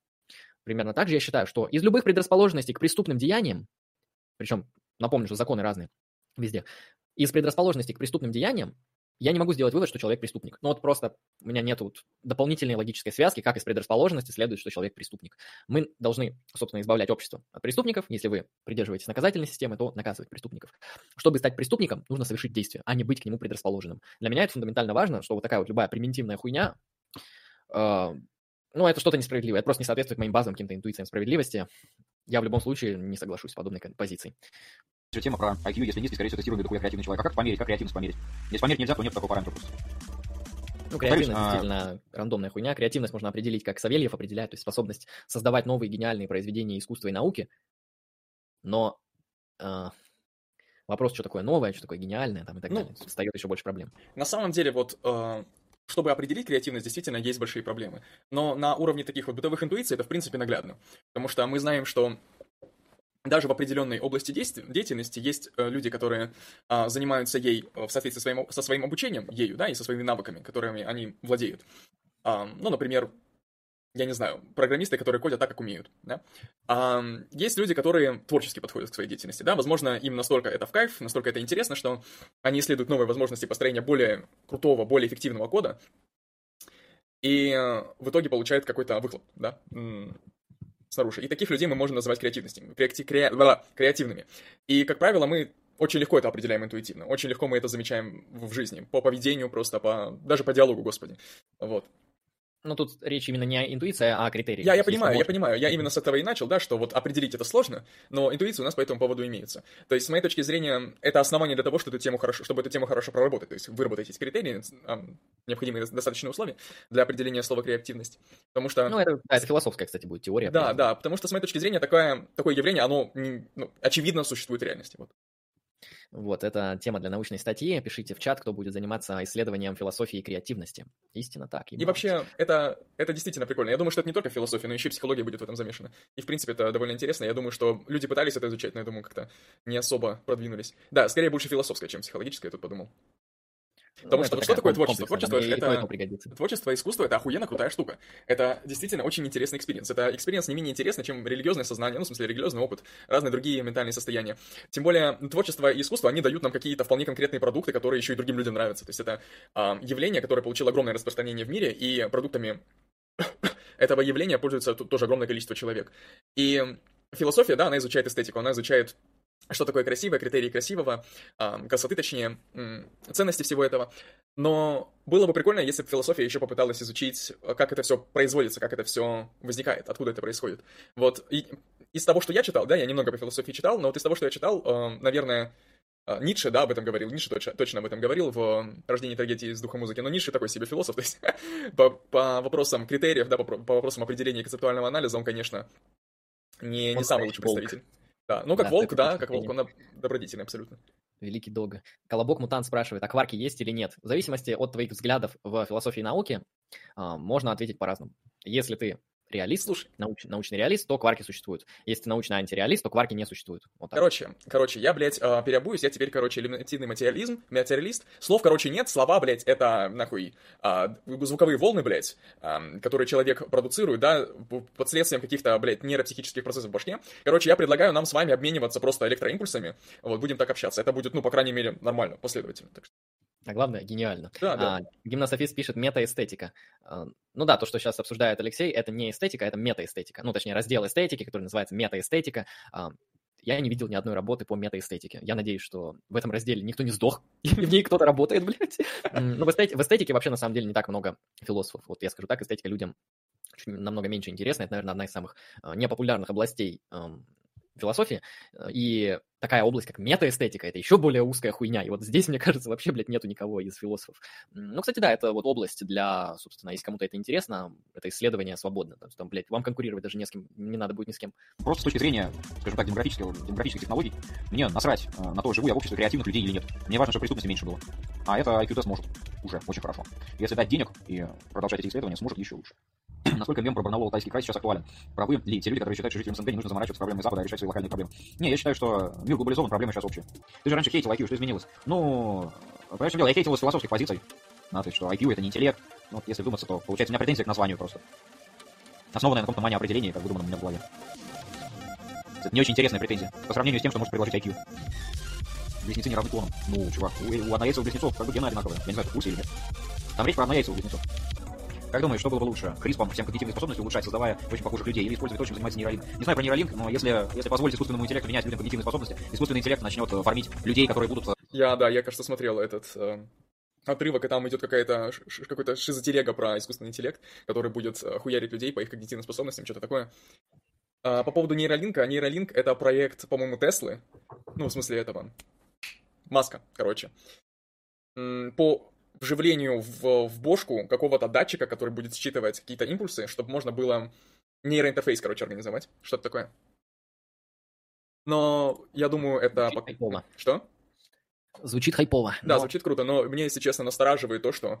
Ну, настораживает инвазивность этого метода. Ну, то есть, грубо говоря, Инвазивность имеется в виду проникновение в организм и вмешательство в его работу, и внедрение каких-то инородных тел для непонятно каких целей. То есть, насколько, как, как, как это отразится на работе организма, как будет происходить обслуживание этих эм, штук в башке. То есть, там буквально штуки какие-то, блядь, проводят в башку. Там, блядь, я не знаю, это, это, по крайней мере, моя интуиция возмущается, когда я об этом думаю. Но, в принципе, в принципе, как, эм, если погрузиться в фантазии, то это интересно, звучит хайпово, действительно. Но мне больше нравится, как работают протезы, э, которые считывают ну, какую-то электрическую хуйню с поверхности кожи. Вот, потому что я смотрел, помню, один, одну передачу TED, где чувак с помощью вот как раз э, импульсов, которые он посылал в руку, то есть с помощью движения руки и датчиков, которые считывают эти импульсы буквально с поверхности кожи, то есть они на ней находятся сверху, то есть ни, ничего никуда он не тыкает себе.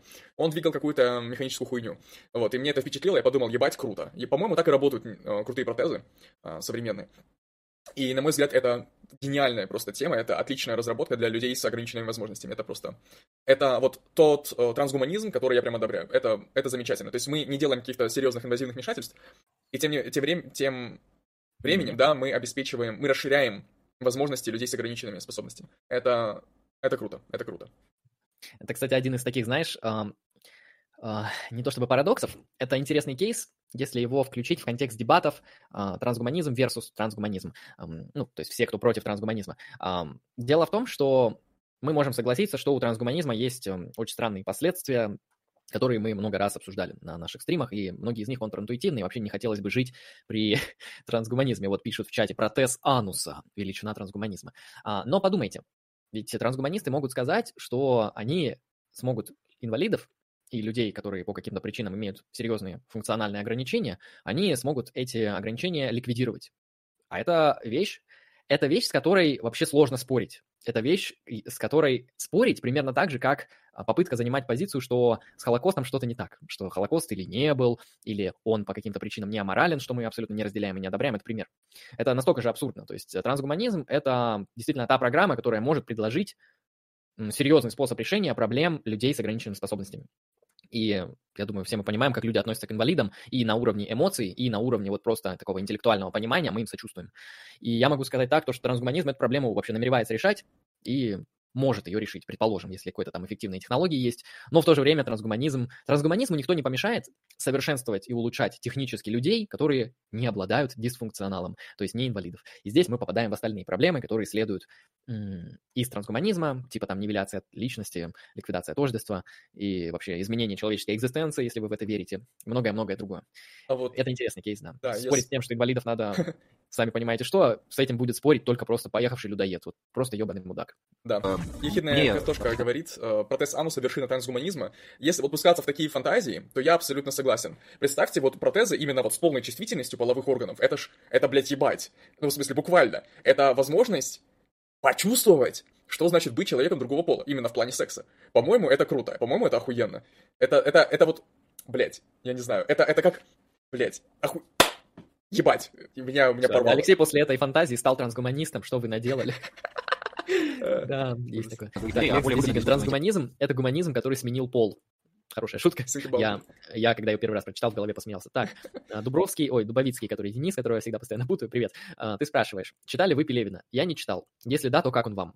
Алексей, по-моему, читал. А, так, Пелевина я читал. Чапаев и пустота, Generation P, Empire V, по-моему, Снав и еще какую-то хуйню.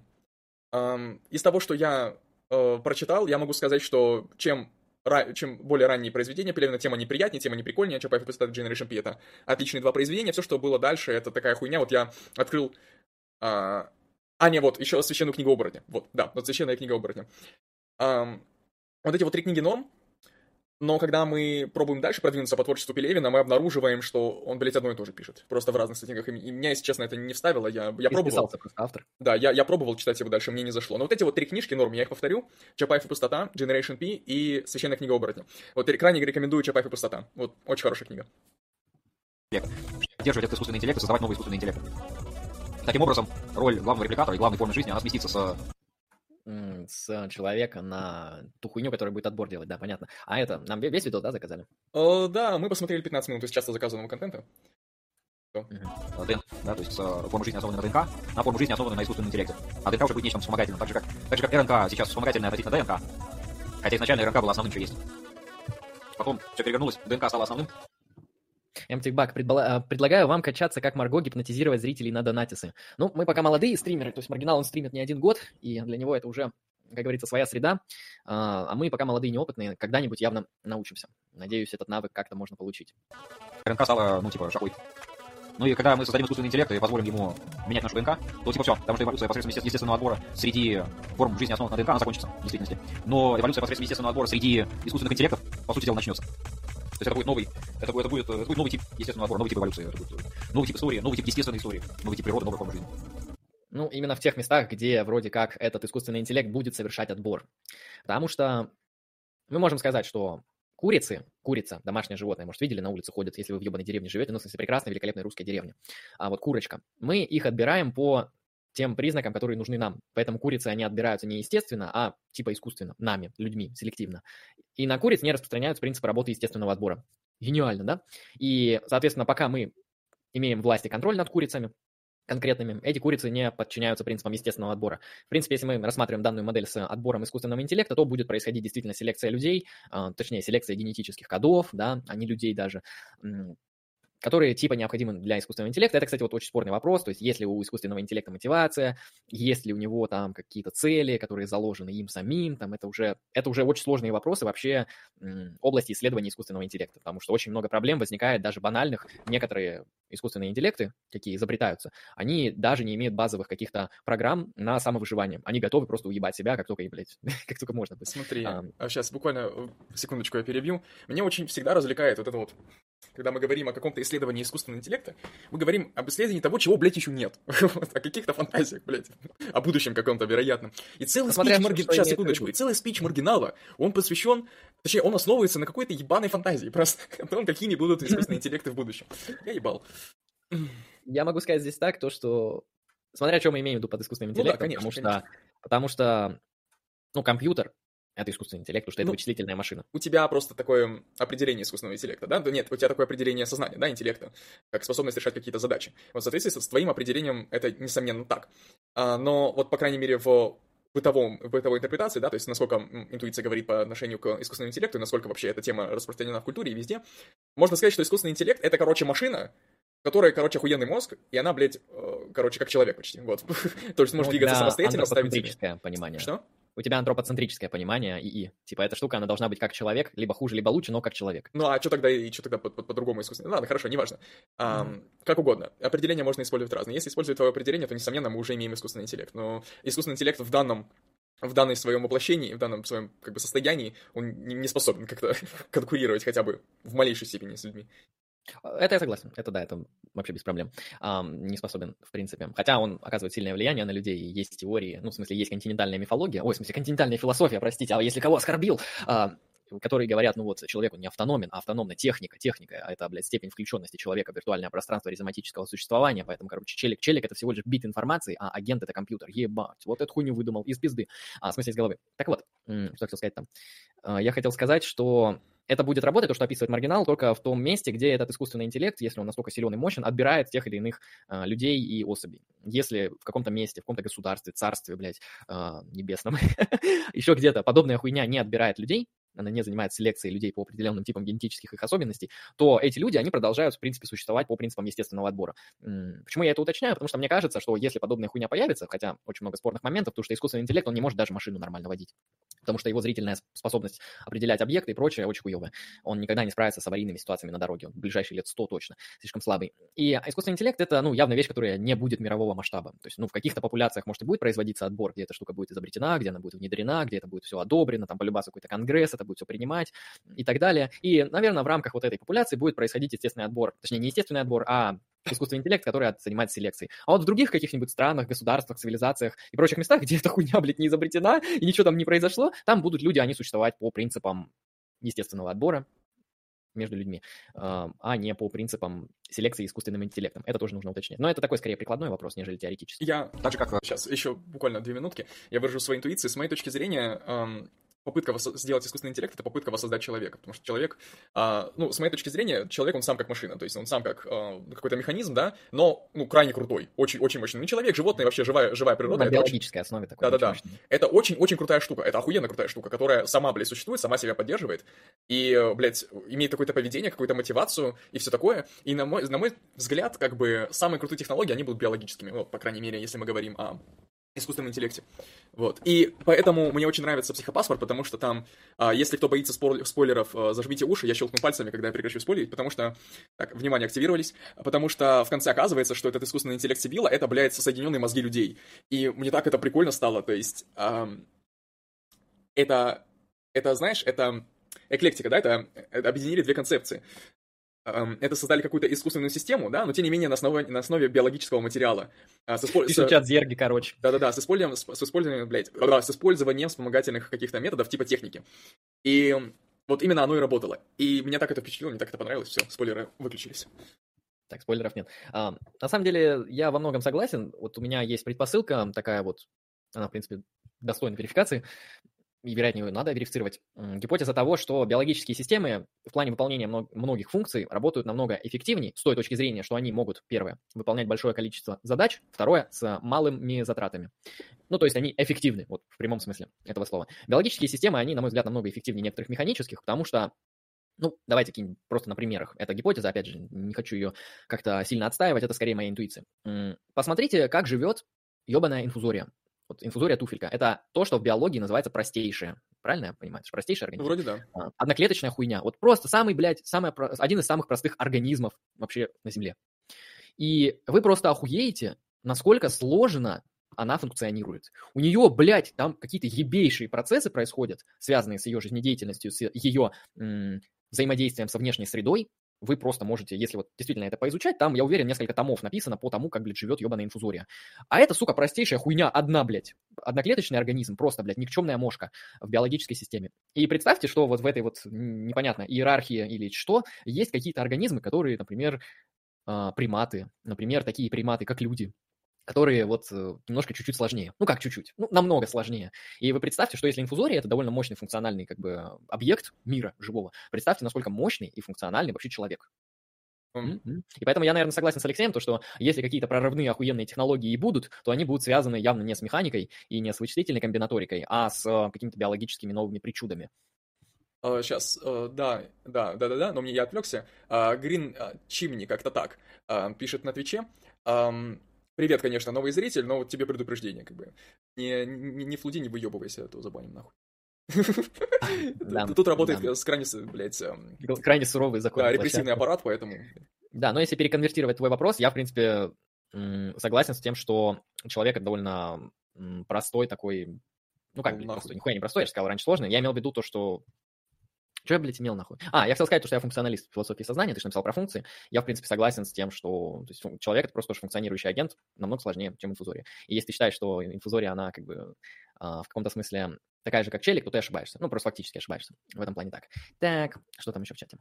Я да, там челики пишут про то, что искусственный интеллект победил самого лучшего игрока, ну, точнее, там, 17-го игрока в мире по игре в Go. Ну, понимаете, это комбинаторика. Я согласен, то, что человек в комбинаторике — это не самый сильный вообще, не самое сильное существо. А, в этом плане подобные механические системы, они намного мощнее сильнее в комбинаторике, но человек может видеть, человек может вести машину. А, для человека вождение машины — это довольно простая вещь, ну, как только он ей научится делать. Для искусственного интеллекта, даже для самого топового современного, который существует, вождение машины — это недостижимая хуйня. Это что-то, что за гранью понимания. Он просто не понимает, что ему делать на дороге, как ему поступать в тех или иных ситуациях. Он нихуя не анализирует буквально. Он может ехать как поезд по рельсам с двумя функциями. Стоп и газ, и все.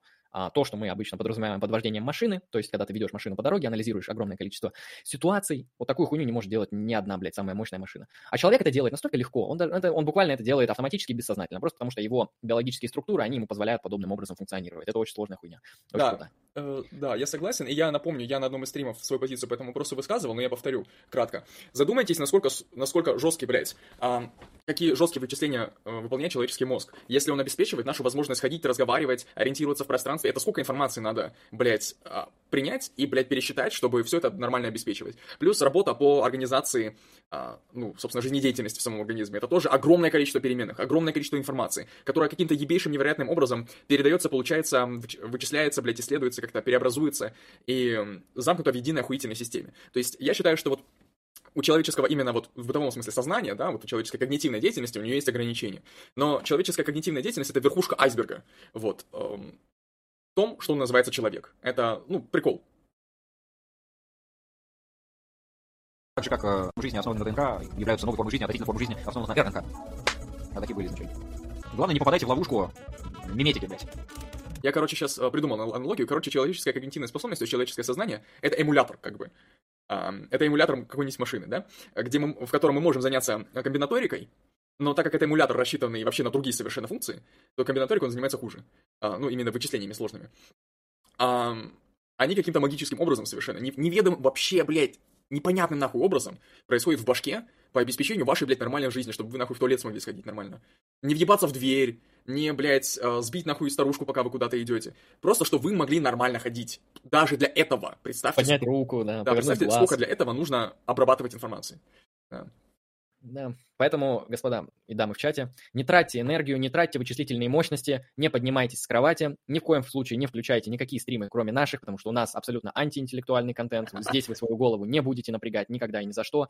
Поэтому смотрите только наши стримы, лежа где-нибудь на диване, желательно на мягкой кровати, не вставая. Если вы встанете, вы потратите огромное количество вычислительных мощностей, что напряжет вашу центральную нервную систему, и, короче, жесткий диск полетит. Ну, сами понимаете, пизда все будет. Не забывайте жрать, употреблять немножко глюкозы, пейте энергетики, и пишите в чат интересные сообщения, хорошо. Главное, не надо думать, что мемы будут, блядь, новым, новым репликатором, что мемы — это фундамент новой формы жизни. Это шауе говно. Фундаментом новой формы жизни будет, блядь, искусственный интеллект. Причем это не значит, что это будет искусственный интеллект, как... Блядь, знаешь, одно, шауе, блядь, другим заменил. А, просто я согласен, что мемы — это не фундамент охуенный для отбора, потому что мемы не обладают эм, блядь, волей отбирать. Он, он не может себе там как-то закодить ебаный мем, эм, то, что ему нужно, что ему не нужно, вычислительные какие-то мощности там и вычисления произвести по отбору в принципе, как и искусственный интеллект, очень сложный вопрос встает всегда с тем, откуда, блядь, у него нахуй мотивация. Ебаный бубаный, блядь. У него, я не уверен, что у ебаного искусственного интеллекта, если мы в него не вобьем ебаную программу, чтобы он не сдох просто так, вот просто он решил, такой хуй выключился нахуй, блядь, навсегда и удалил сам себя, блядь, не по своей воле, а просто что, блядь, естественные процессы.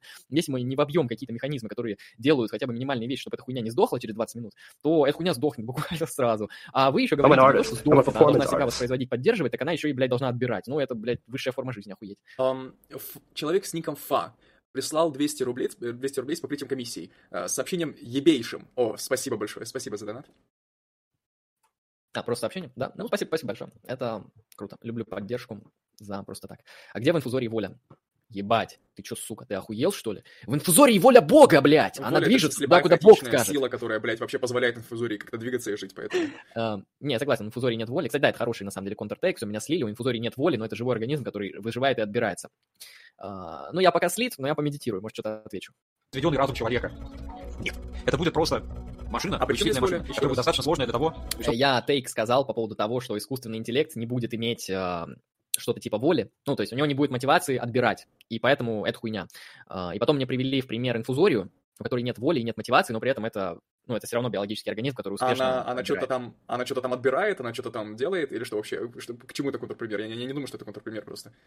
Да, ну, о, ладно, челик, который это написал, с неразборчивым ником, проясни, что ты имеешь в виду, чтобы мы не запутались. Чел, вообще-то ИИ водит машины в городе, причем абсолютно спокойно. У меня есть обратное исследование, а, ИИ не может вести машину, тем более в городе, тем более спокойно. Вот абсолютно кардинально противоположное исследование наблюдал а, в сфере современного искусственного интеллекта, что он нихуя не справляется, буквально ни с одной дорожной ситуацией. Он может вести автомобиль в какой-то среде, которая похожа на рельсы, то есть просто пустая дорога, нигде нихуя нету. Это окей, но типа в городе показывают исследования, что любая ситуация, которая не просчитывается заранее, а требует обработки на месте, он просто не справляется. Просто буквально 2 миллиметра где-то какая-то тачка там где-то там, блядь, выехала неожиданно, все, пизда, авария будет. Человек на эту хуйню реагирует легко, потому что человек это легко вычисляет, и, и нет. Поэтому у нас просто расходятся базовые, базовые источники, судя по всему. Просчитывать, значит, какой генотип ей нужно будет произвести для того, чтобы фенотип, соответствующий этому генотипу, помогал этой самой машине воспроизводиться, был средством для воспроизведения этой самой машины. И очень долго там интересный медицинский вопрос задали. Ну, да. тебе, Алексей, с Твича. А, человек с ником Свингапур. Прикольный никнейм. Хороший никнейм. Um, привет, привет. Uh, пишет, хай. Маргинал говорил, что авторитет врача по вопросам твоего здоровья это говно. Мол, нужно его слова воспринимать критично изначально и диагноз гуглить самому. Вы согласны с таким подходом? Я категорически не согласен. Вот. Если, если вдруг критика, критика касается того, что врача, врачи могут советовать разные полезные хуйни, которые они сами не придерживаются, ну это норма. Это, это, это нормально. Такое всегда происходит. Просто есть исследования, которые просто показывают корреляцию между определенным образом жизни да, и каким-то риском каких-то заболеваний. Но долбоебов много среди людей, как бы врачи тоже люди, поэтому все нормально. Вот. Я не согласен, абсолютно не согласен, потому что, смотри, если ты гуглишь диагноз, то чем ты, блядь, занимаешься, интересно? Ты ищешь информацию по медицине, блядь, которую для, для тебя написали медики, блядь. Чем это, блядь, отличается от похода нахуй к врачу? Ёб твою мать. Это отличается, несомненно, в худшую сторону, блядь. Потому что ты увидишь какие-то абсолютно рандомные, непонятные какие-то источники. Во-первых, во-первых, не по... допустим, ты найдешь какие-то клинические рекомендации или учебники, или какие-нибудь статьи. Смотри, что ты можешь найти? Ты можешь найти, найти ответы на Mail.ru. Ну, я думаю, очевидно, что, что тут комментировать не надо. Ты можешь найти ответы на, блядь, каких-нибудь тематических форумах. Тоже говно. Непонятно, кто там сидит, непонятно, что там сидит, и какой, блядь, авторитет у этих человеков, они кто, медики, не медики или что-то такое. А, ты можешь найти даже учебники клинические рекомендации. У тебя возникает тоже, на самом деле, очень много вопросов. Во-первых, это тоже, блядь, медики сделали, нахуй. Тоже врачи. А что, ты, ж ним не доверяешь, блядь? А, тогда какого хуя ты должен доверять другим врачам, а? А? А? А? Вот. Это во-первых. Во-вторых, ты можешь найти клинические рекомендации какого-нибудь всратого вуза, блядь, из жопы нашей страны. Ну, или какой-нибудь Беларусь, я не знаю. Где пишут то, просто, чтобы писать, что есть, то есть. Я, блядь, открыл первый, нахуй, в России, а, когда был ковид, да, первые рекомендации по ковиду. Там было нихуя. Там были, там, там были рекомендации клинические, типа, написаны серьезно, но за этим не стоит ничего просто. Там были, если вдуматься, если вычитать просто информацию из этих клинических рекомендаций, там просто были общие рекомендации, да, по ведению, блядь, больных с ОРВИ. Вот все, что там было. Все, что, блядь, там было. А это, блядь, методичка, выпущенная Минздравом РФ, блядь. Вот. Хорошо. Далее. Да, это, это если что, не наезд просто, Алексей. Да, это не наезд, это не наезд. Это просто по факту я... отвечает на конкретно на вопрос. Это я просто, да, привожу примеры. Ты можешь, да, как я уже сказал, ты можешь найти методичку из какого-то всратого вуза.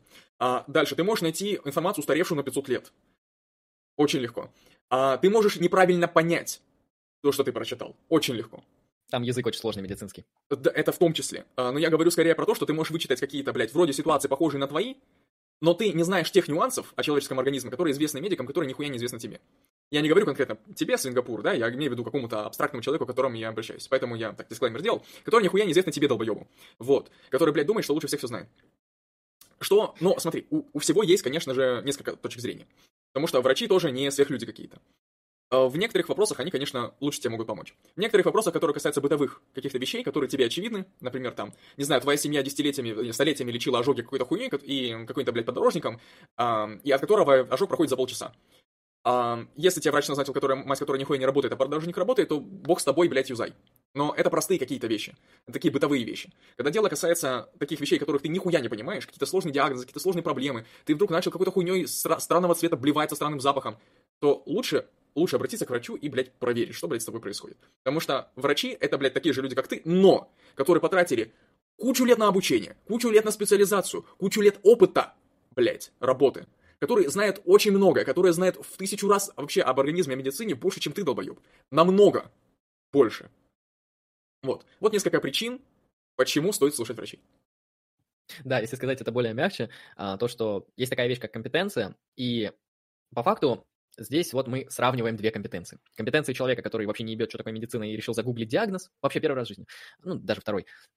И человека, который потратил на изучение диагнозов, работы организма и вообще внутреннего функционирования, функционирования этой системы, а, на то, как те или иные процессы предотвращать, как это лечить и так далее, он потратил на это не один год. И вы просто, вот банальная интуиция, поставьте рядом два этих человека и подумайте, вот банально, кто из них лучше ответит на вопрос по медицинской тематике. Тот, кто первый раз загуглил что-то, или тот, кто какое-то время потратил на получение компетенции в подобной сфере. А, в большинстве случаев, не во всех, конечно, но так уж получится, что эксперт ответит качественней. Ну, эксперт в кавычках, компетентный человек. Так, мне пишут, Андрей, ты вообще не шаришь за ИИ, видимо, советую тебе посмотреть Андрея Сербанта. Ну, если закажете его видео, то обязательно посмотрим. А, я читал статьи по современному вот э, искусственному интеллекту, по исследованию его в контексте философии, и я прямо наблюдал источники, которые показывают, что искусственный интеллект — это переоцененная хуйня, это, это явно не что-то, что мы можем обозначить как какая-то сверххуйня, которая скоро будет править миром, или хотя бы страной, или хотя бы магазином, или хотя бы управлять машиной. Искусственный интеллект сейчас выглядит как, э, ну, то есть очень точечная вещь, которая может плюс-минус в определенных ситуациях исполнять определенные функции на или среднем, или хорошем уровне в виде вычислений или обнаружения каких-то точек на картинках и так далее. В этом плане вот у меня абсолютно иные источники по искусственному интеллекту. Если ты закажешь видео, э, с удовольствием посмотрим, я готов поменять... I'm an artist. I'm a performance artist. Покажу. Так. Или машина будет воспроизводиться Сейчас, поставь на паузу. Человек с ником, с ником Майкл Натик э, прислал 100 рублей с покрытием комиссии. Спасибо. Спасибо большое за 100 рублей, благодарим. И спасибо, да, еще раз, человеку, который перед этим 200 закинул. Так, э, Свингапур, он говорит, можете с ним подискутировать на совместном стриме на эту тему, я даже донат закину. Э, ну, ну, я, думаю, Алексей, я думаю, он, типа, готов это защитить. Я, я сейчас эм, скажу не, не, на, на метауровне. Смотри, а, если ты захочешь вдруг закинуть донат, и если маргинал успеет его зачитать, то мы, конечно же, это обсудим. Мне лично эта тема не очень интересна, вот просто. Ну, да, вот так. В видео он говорил, что врач объясняет свою точку зрения, исходя из полученных данных, анализах и других исследований. Ну, я пока, да, я пока не понимаю, что имеет в виду контроним. Ладно, я, я думал, я такой сейчас вычислю, пойму, скажу Алексею. Нет, не получилось, хорошо. Посредством людей. Мой искусственный интеллект биологически работает хуево. Люди будут вспомогательным элементом после этого. Основной формой жизни будет искусственный интеллект. А человек будет средство для воспроизведения этого искусственного интеллекта. Сейчас это не так, если что. Пока что это не так. Потому что пока что то, какие машины мы производим, детерминировано нашими генами, прежде всего. Потому что наши гены детерминируют устройство нашего организма, включая наш мозг. А наш мозг, собственно, позволяет нам производить машины. Но впоследствии это будет не так, в конечном итоге. Потому что когда машины смогут создавать наши гены, повинуясь какому-то алгоритму, вне зависимости от того, что мы придумали этот алгоритм изначально. И этот алгоритм изначально был Ну, в общем, э, так как до конца видео еще долго, а мы очень активно прерываемся на комментарии, есть, э, ну, возможность схлопнуться на сегодня, потому что 10 часов стукнуло. Да, уже, да, я наблюдал время. Запиши то, что мы остановились конечно, на конечно. минуте.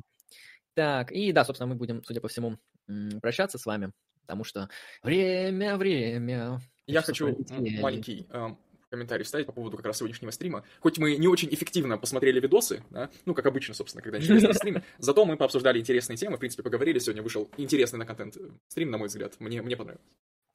Ну да, и на удивление мы и видосы тоже прокомментировали, а, хотя не в том количестве, в котором, в котором они еще заказаны. Вот.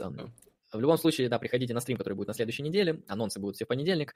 Вот, подписывайтесь на паблик ВК, что очень важно, там всякая информация интересная, там выйдет анонс к маргиналу. Когда продолжение? А я в понедельник сделаю анонсы, просто мы о расписании договариваемся всегда где-то в понедельник, собственно, потому что из-за всяких изменений, из-за всяких особенностей функционирования социальной системы и нас, как участников этих социальных систем, а, мы можем случайно менять свое расписание. Но, в принципе, чаще всего у нас а, в четверг, в пятницу стримы выходят и в воскресенье. Ну так, типа, по, по классическому расписанию. На этой неделе воскресенье не получится. Я, если и... что, скинул в чат, а, значит, ссылку на паблик ВК. Там каждый понедельник постится анонс на неделю, когда какие стримы, когда какие проекты. Так что да, заходите, и... подписывайтесь, будете знать, будьте в курсе. Обязательно приходите на следующей неделе на наш совместный стрим с Убермаргиналом, который будет, в какой день это будет и в какое время вы увидите. Собственно, вот задавайте интересные вопросы туда с донатом, мы там сами придем с некоторыми формами подготовки. Лично мне есть что спросить, что рассказать. А, Алексею тоже. Ну, также и вы, как участники, можете там, собственно, присутствовать и задавать свои вопросы. Так или иначе, я думаю, будет интересно. Ну, посмотрим, как будет по факту. Да. Хорошо, а на сегодня, да, всем спасибо большое всем, кто донатил. Спасибо за э, донаты, спасибо за заказы большое. Спасибо новым зрителям, которые тут подошли, кроме токсиков. Токсики пошли нахуй отсюда. Один токсик сегодня, блядь, зашел днем, я его, блядь, забанил нахуй, еблан конченый, блядь, тупо. А токсики — это тупо ресентиментные хуй да, э, масленок гриб э, пишет, о, аборта срач будет. Э, нет, аборта срача не будет, потому что ну, по многим причинам. Да, Одна из которых маргинал, в общем Из них прям сочится ресентиментом. Мы здесь любители философии Ницше, мы не ницшеанцы, но любители Ницше, поэтому мы баним нахуй ресентиментных уебков. Примерно так. Да, одна из причин в том, что маргинал, в общем-то, не против абортов, поэтому. Да, поэтому если что, если вам интересна какая-то деятельность вне а, стримов, у нас есть канал в Дискорде, там бывают всякие неожиданные собрания и разговоры. У нас есть также а, беседа ВКонтакте, где там тоже есть различные интересные м, разговоры. Поэтому всем спасибо за внимание. В принципе, думаю, эту информацию мы всю сказали. Спасибо всем, кто смотрел. С вами был я, Андрей Лемон. Алексей. И вы были на канале Next Strike Philosophy. Удачи и всем пока. До новых встреч.